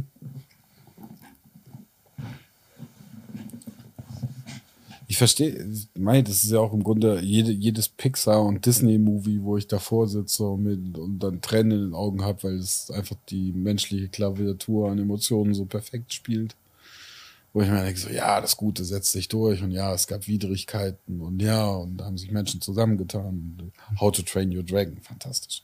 Ähm, Der, ähm, der kleine Junge, der erkennt, dass Drachen eigentlich Freunde sind, während alle auf sie eindreschen und der dann den gefährlichsten aller Drachen befreundet, den er selber noch vom Himmel geschossen hat. Ach, großartige Geschichte. Und dann retten sie natürlich den Tag. Aber ähm, dass nicht alles im Leben mal, aus äh, Regenbogen besteht, ist mir auch klar. Ja, natürlich gehören auch die, gehört die andere Seite dazu. Es ist nur die Frage, wie ich damit umgehe. Ja, wie nehme ich das auf? Welche Macht gebe ich dem? Lasse ich mich davon runterziehen? Lasse ich mich davon bestimmen? Oder sage ich, nee, habe ich keinen Bock drauf. Natürlich können wir uns die Nachrichten anschauen. Wir können NTV gucken. Ich habe früher in meinem Studium habe ich jeden, jeden Morgen früh um sechs habe ich NTV geschaut. Und um sieben dann nochmal, weil um sieben gab es dann, glaube ich, damals nur die neuen Nachrichten. Um sechs Uhr gab es quasi die, die Nachrichten im Vortrag. Ich habe dann irgendwann gesagt, nö, habe ich keinen Bock mehr drauf, weil der kommt einfach nur da ist ein Flugzeug abgestürzt, hier schweres Unglück, da Menschen gestorben, hier ja, aber, schlechtes Wetter. Aber Nachrichten ist für mich so ein, ein wundervolles Beispiel, weil ich das auch in, in, in diesen, auf diesen Demonstrationen da immer höre, dass die Medien versuchen, Angst zu machen und so weiter und so, oder ja. negativ sind. Ja. Und ich sitze aber da und denke so, was ein Bullshit. Also ähm, die Nachrichten sind, die Nachrichten werden jetzt nicht so gemacht, weil die Nachrichten damit eine Intention haben, sondern sie sind so gemacht, weil der Mensch darauf anspringt. Ja, klar. Aber dann, dann ist ja die spannende Frage, warum springt der Mensch darauf an? Das war das, was ich äh, eingangs mal ganz am Anfang meinte, vor zwei Stunden oder so. Oh, sind ähm, wir schon soweit? Äh, kommt gerade auf die drei solide zu. Okay. Ähm, dass die, die gerade, das war die Mar der Marketing-Exkurs vorhin mit, ähm, wenn ich immer nur das anspringe, äh, anspreche, wie der Mensch ist, gehen wir in eine gefährliche Richtung, wenn wir mhm. nicht den Anspruch haben, dass wir den Menschen eher in einem Ideal zeichnen und versuchen, das anzusprechen. Aber da habe ich bisher keine überzeugende Antwort gefunden. Also die, wie, wie meine Marketingleute sagen, wenn du mehr Zuhörer haben willst, dann musst du hervorheben, was für geile Leute da in deinem Podcast sitzen. Dann musst mhm. du kürzer auf den Punkt kommen und, und, und. Ich immer da so und sagte, nee, weil die richtig geilen Leute nehmen sich auch mal die Zeit, einen drei Stunden Podcast anzuhören, ja. wenn es interessant ist. Mhm. So aus meiner Sicht. Und dann sagt mir natürlich das Marketing, dagegen spricht die gesamte Hirnforschung und alles, was wir über den Menschen wissen. Und ich so, okay, wenn es das ist, worüber wir den Menschen wissen, dann mache ich halt meinen Podcast für Außerirdische, weil ich bin nicht der Meinung, dass das der Mensch ist. ähm, und, und das ist halt, ja, das ist diese, diese Mischung. Also ich versuche im Grunde auch in meinem Wirken, auch als Unternehmer, jedes Mal, wenn mir, wenn mir einer, wenn ich merke, dass zum Beispiel einer meiner Kollegen einfach nachgibt oder es sich bequem machen will, dann hake ich eigentlich nach und sage, das kannst du besser. Mhm. Da frage ich jetzt aber nicht so sehr nach dem Why, äh, mhm. sondern eher nach dem How oder was auch immer das sein mag. Ähm, und, und ich versuche eigentlich ständig zu sehen, dass der Kollege oder auch ich selbst im Vergleich zu, zu sich selbst am nächsten Tag besser geworden ist. Ja. Weil das Messen mit anderen Leuten ist ziemlicher Quatsch. Ähm, da hat Jordan Peterson schon was Wahres gesagt, wie ich finde. Ähm, jetzt ist nur die, wenn ich kurz einhaken kann, jetzt ist die große Preisfrage, welchen Knopf du drückst. Nee, ich weiß gar nicht. Nee, nee, für mich ist eher die interessante Preisfrage und damit hadere ich halt ständig mit mir selbst, ist, äh, also was, was kann der Mensch sein und, und wie kommen wir dahin? Und deswegen beschäftige ich mich halt so gerne mit diesen äh, ganzen Theorien, die gerade so im, um, im Umlauf sind und versuche herauszufinden, ob ich, ob ich glaube, dass sie damit die von mir wahrgenommenen Suboptimalitäten irgendwie beheben. Und an der Stelle bin ich halt nicht bereit zu sagen, es ist halt so, wie es ist und alles wird gut, weil das mhm. sind alles Lernprozesse. Sondern ich sage, naja, Lernprozesse kann man auch mal erzwingen, indem man sich mal hinstellt und sagt, das ist unser Qualitätsstandard. Ja, ich finde zum Beispiel Bentley oder Rolls-Royce, wenn du dir mhm. die Dokumentation anguckst, wie da die Autos gefertigt werden, da gibt es in irgendeiner Dokumentation, haben sie, glaube ich, das Armaturenbrett siebenmal zurückgehen lassen weil es nicht ihren Qualitätsstandards entsprach. Also da wollte irgendein Kunde wollte den Diamanthimmel oder ein Sternenhimmel haben, der aus Diamanten her gemacht wurde und die mussten dann eingelassen werden in den, den, äh, ich glaube, in den Himmel des Autos. Und die haben halt diesen armen Handwerker da irgendwie zigmal anlaufen lassen und waren nicht zufrieden, weil irgendein Diamant nicht präzise 1, so und so Millimeter tief eingelassen war. Und Also sie sind ja mit Argusaugen rangegangen und ich dachte mal, wie geil ist das denn? Also allein diesen Anspruch zu vertreten und dann nicht nachzugeben und zu sagen, ja, das ist schon in Ordnung, das kommt in etwa so hin. Und oftmals beobachte ich halt, dass wir einfach aus der Haltung heraus zu sagen, dass jeder so sein darf, wie er ist, mhm. nicht mehr diese Härte haben zu sagen, das kannst du besser. Und hör doch auf mit der Scheiße. Und das mag sein, dass du gerade glaubst, dass es dir in Spanien gut geht, aber es ist einfach schwach. Hör auf mit der Kacke. Dann schwebt wieder die Frage im Raum, ist der Mensch Mittel oder Zweck? Ach, was weiß ich. Ist der Mensch Mittel oder Zweck?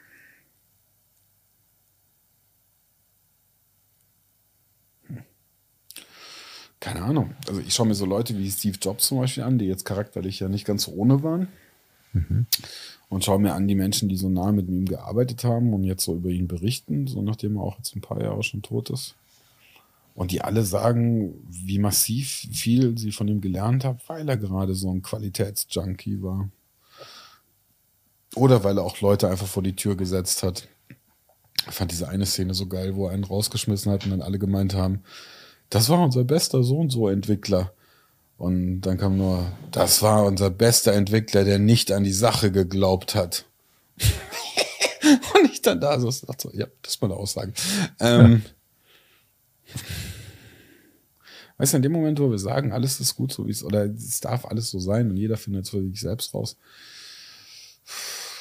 weiß ich nicht. Es gibt einfach manche Leute, die manche Sachen besser begreifen und die dürfen auch mal sagen, wo es lang geht. Mhm. Spannendes Gedankenexperiment. Jetzt stell dir mal vor, ähm, da kommt tatsächlich ein Außerirdischer, den du noch nie gesehen hast und du bist Vertreter von der Menschheit und du erklärst dem so, was, was, wir, was wir machen, warum wir es tun. Und was wir so die letzten paar Jahrhunderte, Jahrtausende auf der Erde getrieben haben. Was würdest du ihm sagen? Als großer Fan von Per Anhalter durch die Galaxis würde ich, würd ich fragen, ob jetzt endlich die Autobahn gebaut wird, weil es wird echt mal Zeit. Hast du äh, dabei? ich habe mein Handtuch. Attacke. Ähm, ähm, tja.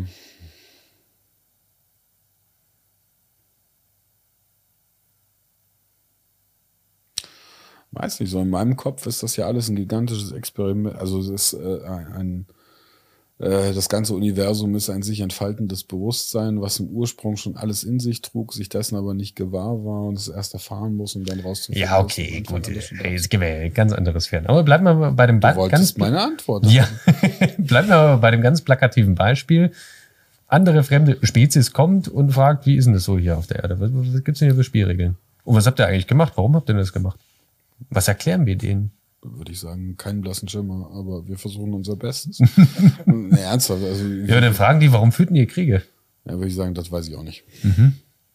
Ja, dann fragen die, warum verschwindet ihr denn die Ressourcen, die ihr habt?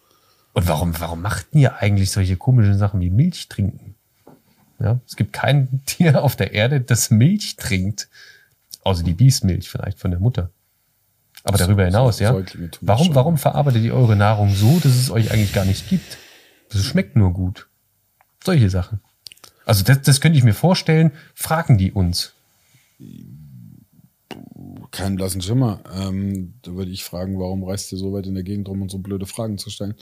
Ähm, sie dazulernen wollen, unterstelle ich den jetzt mal. Ja, du, wollten wir auch. Und wir haben halt rausgefunden, dass irgendwie finden wir es halt gut, Dinge zu verbrennen. Ähm, keine Ahnung, nur was hat das jetzt mit dem Individuellen, mit meiner Kritik daran, dass wir dem Individuum zu viele Freiheiten geben? Dem Individuum zu viele Freiheiten. Mann, ich will einfach irgendeinem Kerl, der da sitzt und der sein Leben wegknallt mit Gras mit 15, will ich einfach sagen, du hast eine Waffe. Und ich will nicht sagen, dass es bestimmt irgendwie Teil seines Weges. Du kannst es natürlich zu ihm sagen. Mhm. Ob er daran was ändert, ist die andere Frage. Ja, wenn ich es laut genug in seine Ohr brülle vielleicht. Ja, natürlich, aber dann ja. macht das, weil du es willst. Nicht, ja. weil er selber davon überzeugt ist. Ja, das weiß ich eben nicht. Vielleicht, wie oft hast du die Geschichten, wo es dann heißt, äh, äh, Gott sei Dank haben sie mich damals so hart rangenommen, weil das hat mein Leben verändert. Ja. Und in dem Moment wollte es es aber nicht, aber es hat dein Leben verändert. Was glaubst du ist mächtiger, eine Aussage oder eine Frage? Kommt auf den Kontext an kommt auf den Kant. Ja, nehmen wir den 15-jährigen Also wenn ich jetzt, wenn ich jetzt im äh, Schützengrabe liege, dann ist die Frage, wollen wir unseren Arsch retten? Mir ziemlich egal, sondern ich brauche eine Aussage, wie wir das jetzt machen. Mhm. okay, okay. Kriegerisches Szenario, ja. Ja, Bleiben wir mal vielleicht in Deutschland in der heutigen Zeit. okay. Das kann ich dir jetzt auch hunderte Beispiele nennen, die genauso oft das, was ich gerade gesagt habe, passen. ähm, Dass es im Krieg wichtig ist, natürlich schnell Befehlsketten nachzuvollziehen, das Ist auch in jeder Sanierung. Zum, also wenn ich zu einem Kunden gehe und der ist ein Sanierungsfall, dann gehe ich auch nicht rein und sage, wollt ihr, dass es euch wieder gut geht, sondern ich gehe davon aus, dass es äh, Ja, ja, klar. und dann erzähle ich ihnen, wie wir das jetzt machen. Aber du stellst ja gewisserweise auch Fragen, oder? nee, in dem Moment sage ich erstmal, was wir zu tun haben, damit wir die Kuh vom Eis kriegen. Mhm. Weil die heulen mich an, weil ich eine Expertise habe, die sie selbst nicht haben und mein Auftrag ist, sie zu retten. Und da stelle ich nicht viele Fragen. Aber du stellst die trotzdem. Mm, Nein, ich lade sie auch nicht ein, mit mir zu kooperieren, sondern ich mache ihnen klar, dass wenn sie nicht mit mir kooperieren, das Ding gegen die Wand fährt. Mhm. weswegen man überhaupt Geld in dem Moment in der Höhe ausgibt, zumindest so mein naiver Gedanke. Ähm, also, äh, man kennst du selber, wenn du, äh, wenn du jetzt beauftragt wirst, weil du irgendjemand suchen sollst, äh, du stellst jetzt natürlich Fragen, um rauszufinden, wer das alles ist. Ja. Ähm, aber es ist schon relativ klar, was du zu tun hast und du verdienst deswegen so ein Schweinegeld, weil du weißt, wie es geht und in dem Moment sagst du so und so machen wir's. und du sagst ja dann nicht, werter Kunde, wie finden Sie es, dass ich meinen Job machen soll, sondern du wirst dafür bezahlt, weil du weißt, wie es geht. Und dann erwarte ich von dir auch die Ansage, wie wir es jetzt machen. Ja. Und nicht die Frage, wie ich das finde. Ja. Zumindest hoffe ich das. Jetzt, jetzt erzähle ich dir mal eine kleine Anekdote. Unbedingt. Ähm, war mal bei einem Kunden, tatsächlich war das. äh, Kannst du bitte noch mit dem Mikro nochmal Ja, noch mal ja, okay, okay. Ähm, Ich saß bei dem Kunden da, wir haben uns das erste Mal kennengelernt und wir haben uns quasi gegenseitig vorgestellt und so weiter. Und ich sage, Mensch, wen suchen Sie denn so? Also ein Profil, eine Job Description kann man schnell schreiben, aber was steht denn so zwischen den Zeilen? Wie soll denn der drauf sein? Was soll, was soll das für ein Typ sein? Und da hat er zu mir in seiner schwäbisch-sympathischen Weise gesagt, ich brauche einen Vertriebler mit Goldkante. Und dann ich sage, okay, was macht denn jetzt eine Goldkante? Ja, ja einer, der gern die Extrameile geht und der auch gern mal ja über die Zeiten hinaus arbeitet, der einfach Bock hat, ja, der Wille zeigt. So, wie unterscheidest du jetzt einen guten Vertriebler von so einem Vertriebler mit Goldkante? Keine Ahnung. Ja, indem du einfach schaust, was sein Antrieb ist.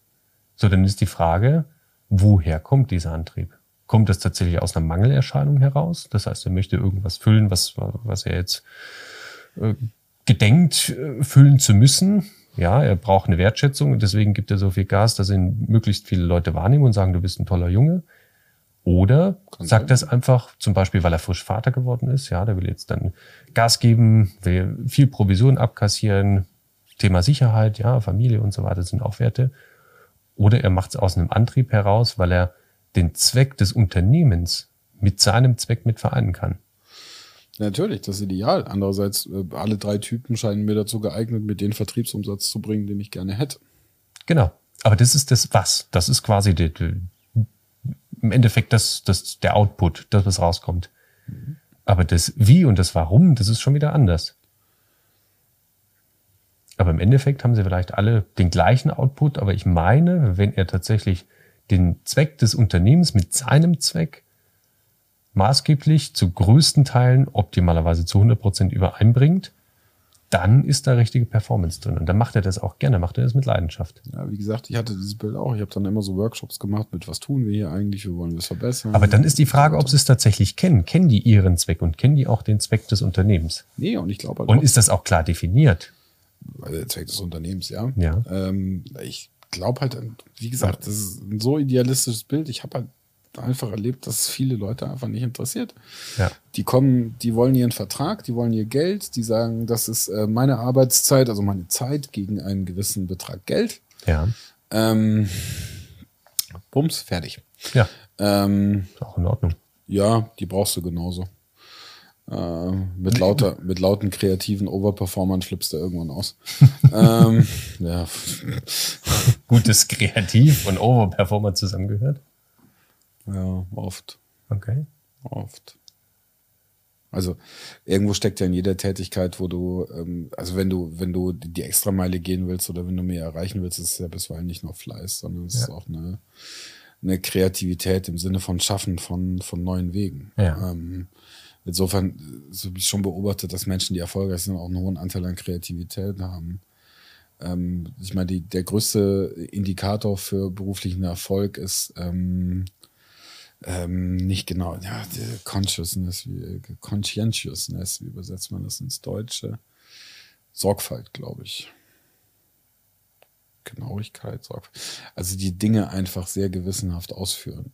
Ähm, das ist der, von den Big Five ist die größte ähm, Aussage darüber, ob du erfolgreich sein wirst im Leben. Vor allen anderen. Beruflich, beruflich, nicht. Ne? Schön, dass wir das immer noch trennen. Ja, es ist auch irgendwo. Meinst du nicht, dass beruflicher Erfolg Lebenserfolg ist? Ja, für einen Unternehmer ja. Und dass Lebenserfolg beruflicher Erfolg ist? Für einen Unternehmer ja. Für Angestellte doch auch, oder? Ja, ich glaube nicht, dass da so viele das so sehen. Warum nicht? Tja, musst du die fragen. okay. Ja, es, Aber wenn deine Werte erfüllt sind, Nochmal, wenn, wenn, wenn die Werte erfüllt sind, wenn du es liebst, in der Buchhaltung Belege zu sortieren, ja, dann ist es doch völlig in Ordnung, ja, wenn du da drin aufgehst. Ja, nur organisationale Werte sind nicht zwangsläufig individuelle Werte. Nee, optimalerweise ist es aber so. Und dann, ja, dann, kann man ja die, dann, dann, kann man ja die Frage stellen, ja, aber schau mal, so ein, wie kommt das eine zum anderen? Ja, aber jetzt zum Beispiel äh, als personale Werte habe ich so Dinge wie Freundschaft, sind mir sehr wichtig. Ja. Wenn jetzt ein Unternehmen sagen würde, wir haben den Wert Freundschaft, würde ich sagen, habt ihr einen an der Waffe?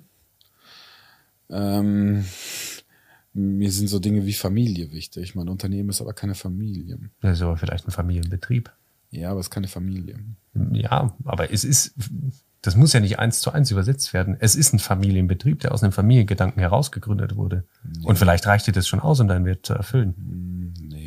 Nee. Aber vielleicht, Familie ist ja nicht eins zu eins mit Familie zu übersetzen. Vielleicht ist es einfach nur ein wertschätzender Umgang miteinander. Dann ist ja wieder die Frage, was du mit Familie assoziierst. Nein, nein, Familie meine ich, ich habe eine Frau und ich habe Kinder. Das kann ein Unternehmen nicht darstellen. Ja, okay. Ähm, das fände ich auch sehr abstrus, wenn das ein Unternehmen von mir erwarten würde. Ähm, Aber der familiäre Gedanke, also das, was eine Familie ausmacht, das findest du vielleicht wieder. Das heißt, sich gegenseitig stützen, abholen, fragen, einladen, natürlich auch antreiben. Klar. Ja, aber das ist eine unmögliche Forderung für ein Unternehmen. Wieso? Weil ich in der Krise Leute gegebenenfalls entlasse, weil ich das bei einer Familie nie machen ja. würde. Ja, natürlich ist eine Familie untrennbar. Logisch. Aber das ist ja, es ist ja nicht dieser eine, dieser eine Werteklotz, der da auf einmal steht, sondern dieser, dieser Wert hat ja verschiedene Varianten. Du kannst ihn ja unterschiedlich betrachten, auf deine individuelle Art und Weise. Menschen sind so komplex, wir werden sie nie ganz verstehen können. Ja, ich glaube halt, dass wir da, also auch da ist so ein, so ein Streben nach einem Ideal, was glauben, da liegt nicht viel Glück drin, wenn wir das so handhaben. Okay. Also ich glaube schon. Ich glaube, wie gesagt, also schau mal, wenn du mal deine, ich meine, ihr, ihr, seid ja mit eurem Startup da auch auf einem geilen Weg. Wenn ihr mal so 20, 30 Leute habt, dann reden wir nochmal. Gern. Sehr, sehr gern. Wenn sie dann vor dir sitzen und auf einmal Forderungen stellen, wo du denkst so, wett? Mhm. ähm, das es fängt bei der Einstellung an. Also nicht bei der mentalen Einstellung, ja, da auch. Aber genau da trennt sich die Spreu vom Weizen. Deswegen ist dieser Prozess, dieser Einstellungsprozess ganz essentiell. Bei ja, nur du bist, mhm. nur du, du musst dann, also wenn du sagst, es gibt diese Trennung nicht, musst du Dinge im Unternehmen verhandeln, die ganz schwer da verhandelbar sind. Zum Beispiel? Gerechtigkeit. Okay. Ähm, gibt viele Dimensionen. Wenn ich zum auch, Beispiel, ja. Ja, also mhm. auch zum Beispiel so Dinge wie, haben wir auch ständig viele Diskussionen und den Volker, den ich hier als äh, Geschäftspartner habe, der ist 59 und der kommt aus dem produzierenden Gewerbe. Der ist noch, ähm, der äh, verwendet ähm, gerne viele militärische Bilder, weil der die mhm. Organisationsform sehr schätzt. Und wir gehen da regelmäßig in den Clinch, weil ich dann da sitze und sage, ich bin ja kein Militärbetrieb und tralala und tralala. Aber das sind halt auch so Sätze ähm, dabei, wie er zum Beispiel sagt, wenn ein Mitarbeiter ihn fragen würde, wie geht's Ihnen, dann würde er sagen, es geht Sie gar nichts an, ich bezahle Sie dafür, dass Sie Ihren Arbeit erledigen. Ja? Und ich sitze dann da und denke mir so, okay, das ist ein harter Gedanke, ähm, den teile ich auch noch nicht ganz, aber ich verstehe, was er damit sagen will. Ich finde diesen Gedanken schaurig, ehrlich gesagt. Ja, aber wenn die Mitarbeiter anfangen, sich Sorgen um dich zu machen, dann hast du als Chef echt ein Problem. Wieso? Das wirst du erfahren, wenn du dann versuchst, Ja. aus der Krise rauszukommen. Ich durfte auch schon mal ein größeres Team führen. Ich hatte auch vielleicht nicht auf, auf unternehmerische Art und Weise, aber als leitende, als Aber das- leitende Kraft durfte ich Ja, aber das, solche Gespräche führen, ja. ja, aber das ist so eine Dimension, die ist, wie gesagt, die ist schwierig verhandelbar. Dass es immer einfach ist, äh, habe ich nicht gesagt. Nein, also, dass natürlich schwierige Sachen Nein, kommen und dass, dass Nein, verschiedene Meinungen aufeinander prallen, das sowieso. Nee, aber tatsächlich bezahle ich, da bin ich auch nicht bereit, dafür Geld dafür zu bezahlen, dafür, dass sich Menschen Sorgen um mich machen. Das ist in der Tat nicht ihr Job. Naja, aber das ist doch ehrbar. Nee. Wenn sie ihren Job machen und trotzdem fragen, hey, wie geht's denn dir so? ja. aber wenn, ja, Ich aber dann, mir- mir aber dann hast du dich dafür entschieden, dass du es nicht haben willst, dann ist es auch okay. Ich habe irgendwann vor zwei Jahren habe ich mir angeguckt, was so unsere Mentoring-Kosten sind. Mhm. Und dann ist mir etwas schlecht geworden. Und dann habe ich mal die Kollegen mit dem größten Mentoring-Bedarf mal so hergeholt und mal so gefragt, worüber denn so diskutiert wird. Und haben festgestellt, es wurde während der Arbeitszeit auf meine Kosten über Dinge des Privatlebens geredet. Mhm. Wo ich dann da saß und dachte, das ist eigentlich eine Frechheit. Das ist nicht der Job dieses Unternehmens, dafür zu sorgen, dass es dir privat gut geht. Und es kostet, hat Geld gekostet und Arbeitszeit und Produktivität. Das kannst du bisweilen kaum bemessen. Okay. Und da frage ich mich, dafür, das ist, da bin ich fast bei Friedman, the business of business is to make business. Natürlich musst du dafür sorgen, dass es allen Leuten gut geht und du sorgst dich. Und ja, wir sind streng genommen Familienbetrieb, wenn man so möchte. Ähm, ist alles richtig. Aber bei so einem gewissen Grad gibt es schon eine Trennung. Gewisse Dinge, die das Private angehen, werden nicht im Unternehmen verhandelt. Ja, aber das, das Unternehmen als reine Geld produzierende Maschine zu sehen, Nö. ist, glaube ich, auch nicht das Optimum. Nee, Was ist aber dann? Das, das, spring, das springst du natürlich jetzt Extrem rum, das ich so auch gar nicht formulieren wollte. Ähm, wenn ich das getan habe, dann, dann nehme ich das zurück. Aber ähm, nein, ich finde es ja auch gut, äh, mit, den, mit den Kollegen eine, eine naja, freundschaftlich ist der falsche Ausdruck, eine, eine Partnerschaftlich? ja, Partnerschaft, die ist vielleicht auch too much, weil im Zweifel, wenn Okay. ich jetzt sage, es wird so und so gemacht, kann ich mich halt durchsetzen. Ja. Ähm, Aber die, die Zeiten, die Zeiten sind auch fast vorbei. nee. Ich glaube, da täuschen wir uns. Okay. Siehst du, da, da gibt es den Generationenunterschied. Nee, glaube ich nicht. Okay. Auch da habe ich viel drüber nachgedacht in den letzten, letzten eineinhalb Jahren, äh, weil ich auch der Meinung, also mir gefällt zum Beispiel, wenn der Jack Ma sagt, ähm, New Leadership is ähm, more empowering and motivation und tralala und kursieren diese ganzen netten Grafiken mit alter Führungsstil schlecht und Negativbeispiele. Und neuer Führungsstil positiv, wo ich da sitze und mir denke, ach, so herrlich undifferenzierter Schwachsinn. Ähm, ist auch wieder situativ abhängig wenn es deinem Unternehmen schlecht geht, dann ist bis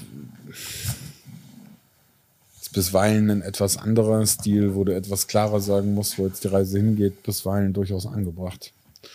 Ähm, auch bisweilen, wenn es gut geht. Wenn du als Chef nicht die Vorstellung hast, was du gerne möchtest, wird es schwierig zu erwarten, dass die Kollegen in dem gleichen Maße über das Unternehmen nachdenken und über sein Wohl und Wehe, wie du das selber für dich machst, ist, glaube ich, eine Utopie, die so nicht stimmt.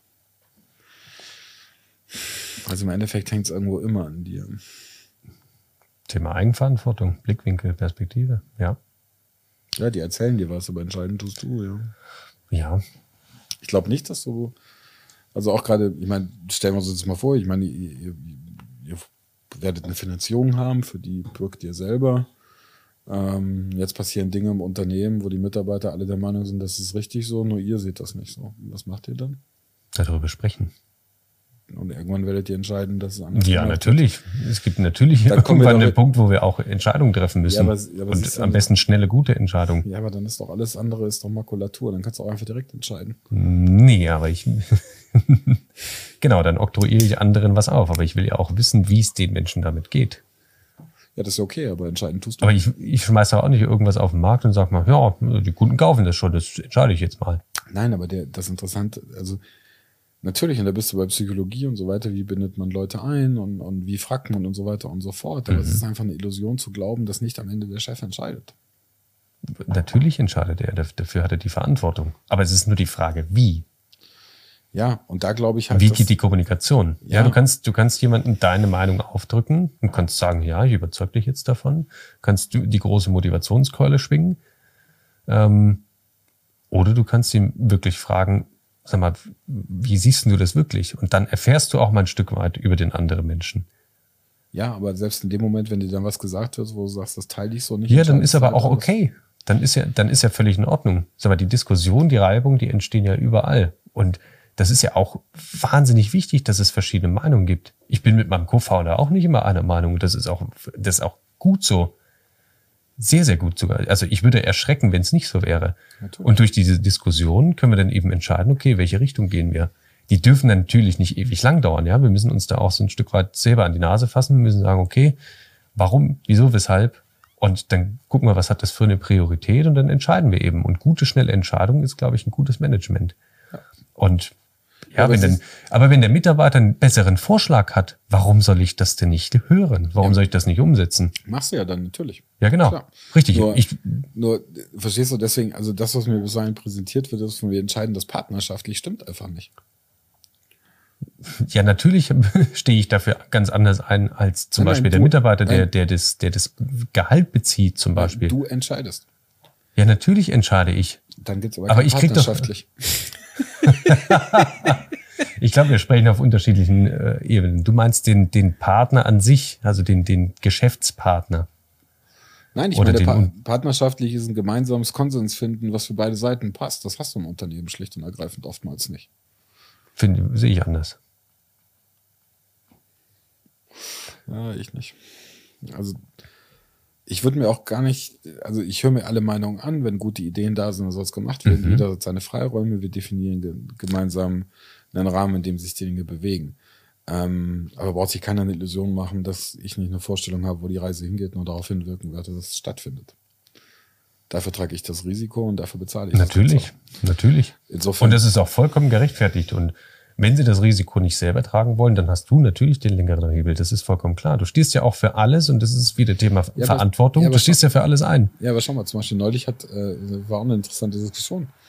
Weil da hat ein Kollege einfach was, wir haben was in der Führungsriege besprochen, haben es äh, auch kommuniziert und der Mitarbeiter hat was anderes gemacht. Mhm. Und haben gesagt, was soll das? Und er hat gesagt, ja, er ist einfach nicht der Meinung, dass wir recht haben. Und wir so, ja, pass auf, wenn du jetzt hier 300.000 Euro auf den Tisch legst, kannst du Anteile von mir kaufen, dann kannst du dich so verhalten. Mhm. In dem Moment hast du eine Entscheidung ignoriert, die wir getroffen haben. Mhm. Das findet hier so nicht statt. Mhm. War nicht glücklich. Dann ist die Frage wieder Mittel oder Zweck. Ist auch so um die 30. Ja, das ist okay. Ja, aber das ist, halt, das ist halt das, wo ich meine, wo ich mich bisweilen frage, ob eigentlich noch klar in der Birne ist, wie, wie die Dinge lau Also die, diese Sozialromantik mit, wir sind alle eins und, und wir unterhalten uns, wir finden Konsens und dann machen wir das, negiert, es wird einfach in dem Moment negiert, wo du in der Realität angekommen bist, wo du sagst, irgendeiner steht mit seinem privaten Vermögen hier gerade dafür gerade. Ja. Und in dem Moment muss ich einfach sagen, ja, natürlich höre ich mir das alles gerne an. Ich, ich hole mir lauter Leute rein, die besser sind als ich. Deswegen höre ich auch auf sie, wenn sie in gewissen Bereichen sagen, das machen wir jetzt so und so. Ja. Ähm, aber ich werde immer mir die Freiheit rauszunehmen und zu sagen, nee, das machen wir jetzt anders. Vollkommen legitim. Damit Das ist nur die Frage, was, wie sich das dann weiterentwickelt. Ja, Ja. also wenn es per, wenn's permanent, und da wären wir wieder bei dem Thema Einstellung, ja. Bei der Einstellung die richtigen Fragen zu stellen, ist ganz, ganz entscheidend überhaupt für, für jegliche Zusammenarbeit. Die sind optimalerweise für Jahrzehnte in deinem Unternehmen. Wenn du da nicht herausfindest, worauf du dich einlässt, dann kommst du zwangsweise in solche Diskussionen, in Kosten rein, dann kommst du in schwierige, verschwurbelte Gespräche, wo du nicht, nicht mehr weißt, ob rechts oder links. Und es wird einfach noch kompliziert. Und deswegen ganz, ganz, ganz, ganz wichtig herausfinden, was ist bei dem Menschen tatsächlich drinnen los. Man kann nie jemanden ganz in den Kopf gucken, aber es gibt Indikatoren, die darauf hindeuten, ob es jetzt passt oder nicht. Ganz einfacher Indikator ist Behagen oder Unbehagen. Das, was er zeigt, ist das Behagen oder ist das Unbehagen. Du kannst auch im Gesicht was lesen und so weiter. Da gibt es ganz viele lustige Sachen. Glaube ich dir. Aber das, genau das ist ganz, ganz, ganz, ganz entscheidend. Und das wird häufig so banal abgetan. Nee, ich sehe da, ich bin da voll ganz bei dir. Also äh, auch gerade die, die Fähigkeit, Menschen zu lesen, ist irgendwie eine, eine Fähigkeit, die man mit der Zeit entwickelt als Unternehmer. so zumindest meine Beobachtung bei mir selbst. Also mein Bullshit-Radar ist deutlich ausgeprägter als früher. Äh, ja, wie gesagt, also ich habe, ja, das, und das finde ich immer so tragisch. Ich habe auch irgendwann äh, letztes, ich glaube Anfang, ich habe irgendwann gesagt, ich war, das, das Schlimme an dieser, an dieser äh, Krise, die wir 2019 hatten, für mich war, ähm, dass ich echt angefangen habe, an Menschen zu zweifeln. Ja, das fängt auch wieder an, an sie zu glauben. Ja, aber das hilft mir ja nicht. Das, ähm, Warum nicht? Ja, weil die Erfahrung ist ja da. Also ähm, nur weil ich glaube, dass der Mensch gut ja, ist, natürlich ist die nicht, Erfahrung dass er da. gut ist. Aber du kannst doch nicht die eine Erfahrung dafür verantwortlich machen, wie der Rest deines Lebens verläuft. Doch, durchaus. Also ähm, die Anpassung, ich habe weiterhin ein völlig idealistisches Menschenbild, nur ich äh, bin auch weitaus realistischer drin geworden in der Wahrnehmung dessen, was da ist und was nicht da ist. Ja, okay. Und, Aber der ähm, Fokus bestimmt dann wieder die Realität. Nee. Aber wie gesagt, das kannst du auch noch 80 Mal wiederholen, das stimmt ja nicht. ähm, äh, okay. das, das ist, ähm,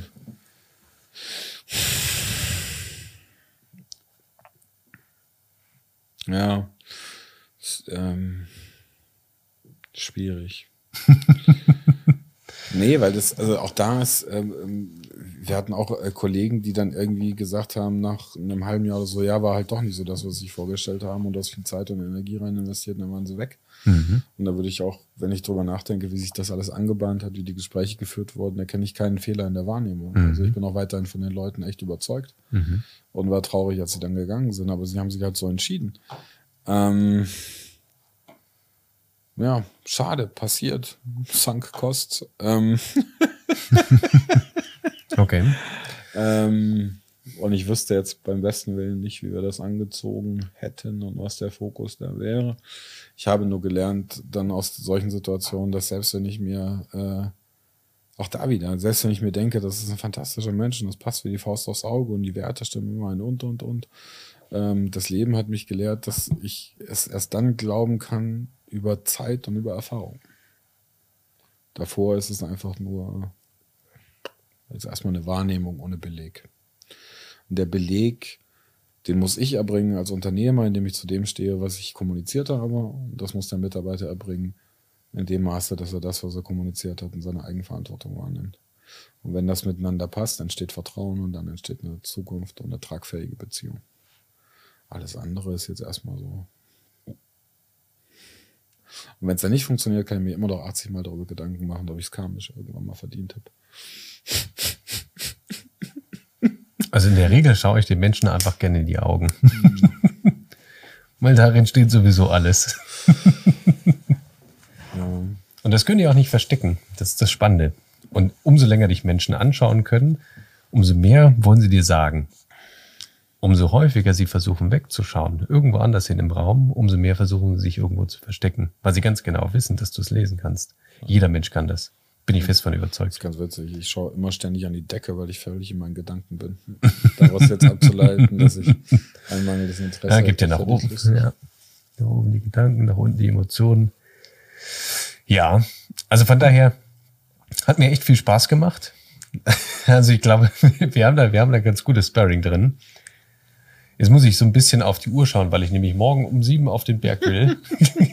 morgen. Welcher wird's denn? Das, das Dürmbachhorn. Eigentlich wollte ich ein bisschen höher, aber das mit dem Schnee ist so eine Sache. Ähm, eigentlich, eigentlich sollte es Sonntagshorn sein, weil das ist direkt daneben. Ich glaube, der Berg ist so 1,9, 1,9 und. Und jetzt haben wir uns quasi dafür entschieden, ähm, Kumpel und ich, dass wir auf das Dirnbachhorn gehen. Ich habe so Bergweh. Das ist der Wahnsinn. Ich muss unbedingt wieder rein. Kannst du mit Michael mal reden, dem fehlt das auch gar nicht. Ja. Also ja, von daher. Spannend. Ansgar, herzlichen Dank für die Einladung. Wiederholen wir gerne bald. Sehr, sehr gern. Jawohl. Ja. Okay. Dankeschön. Danke.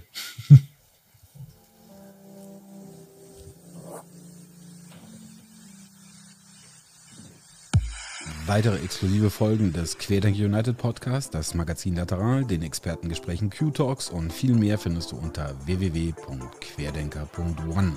Werde noch heute Mitglied unserer wachsenden Crowd Innovation Community, die sich für Ethik und Innovation in Wirtschaft und Gesellschaft einsetzt. Bis zum nächsten Mal. Servus, Bussi und Papa, dein Ansgar.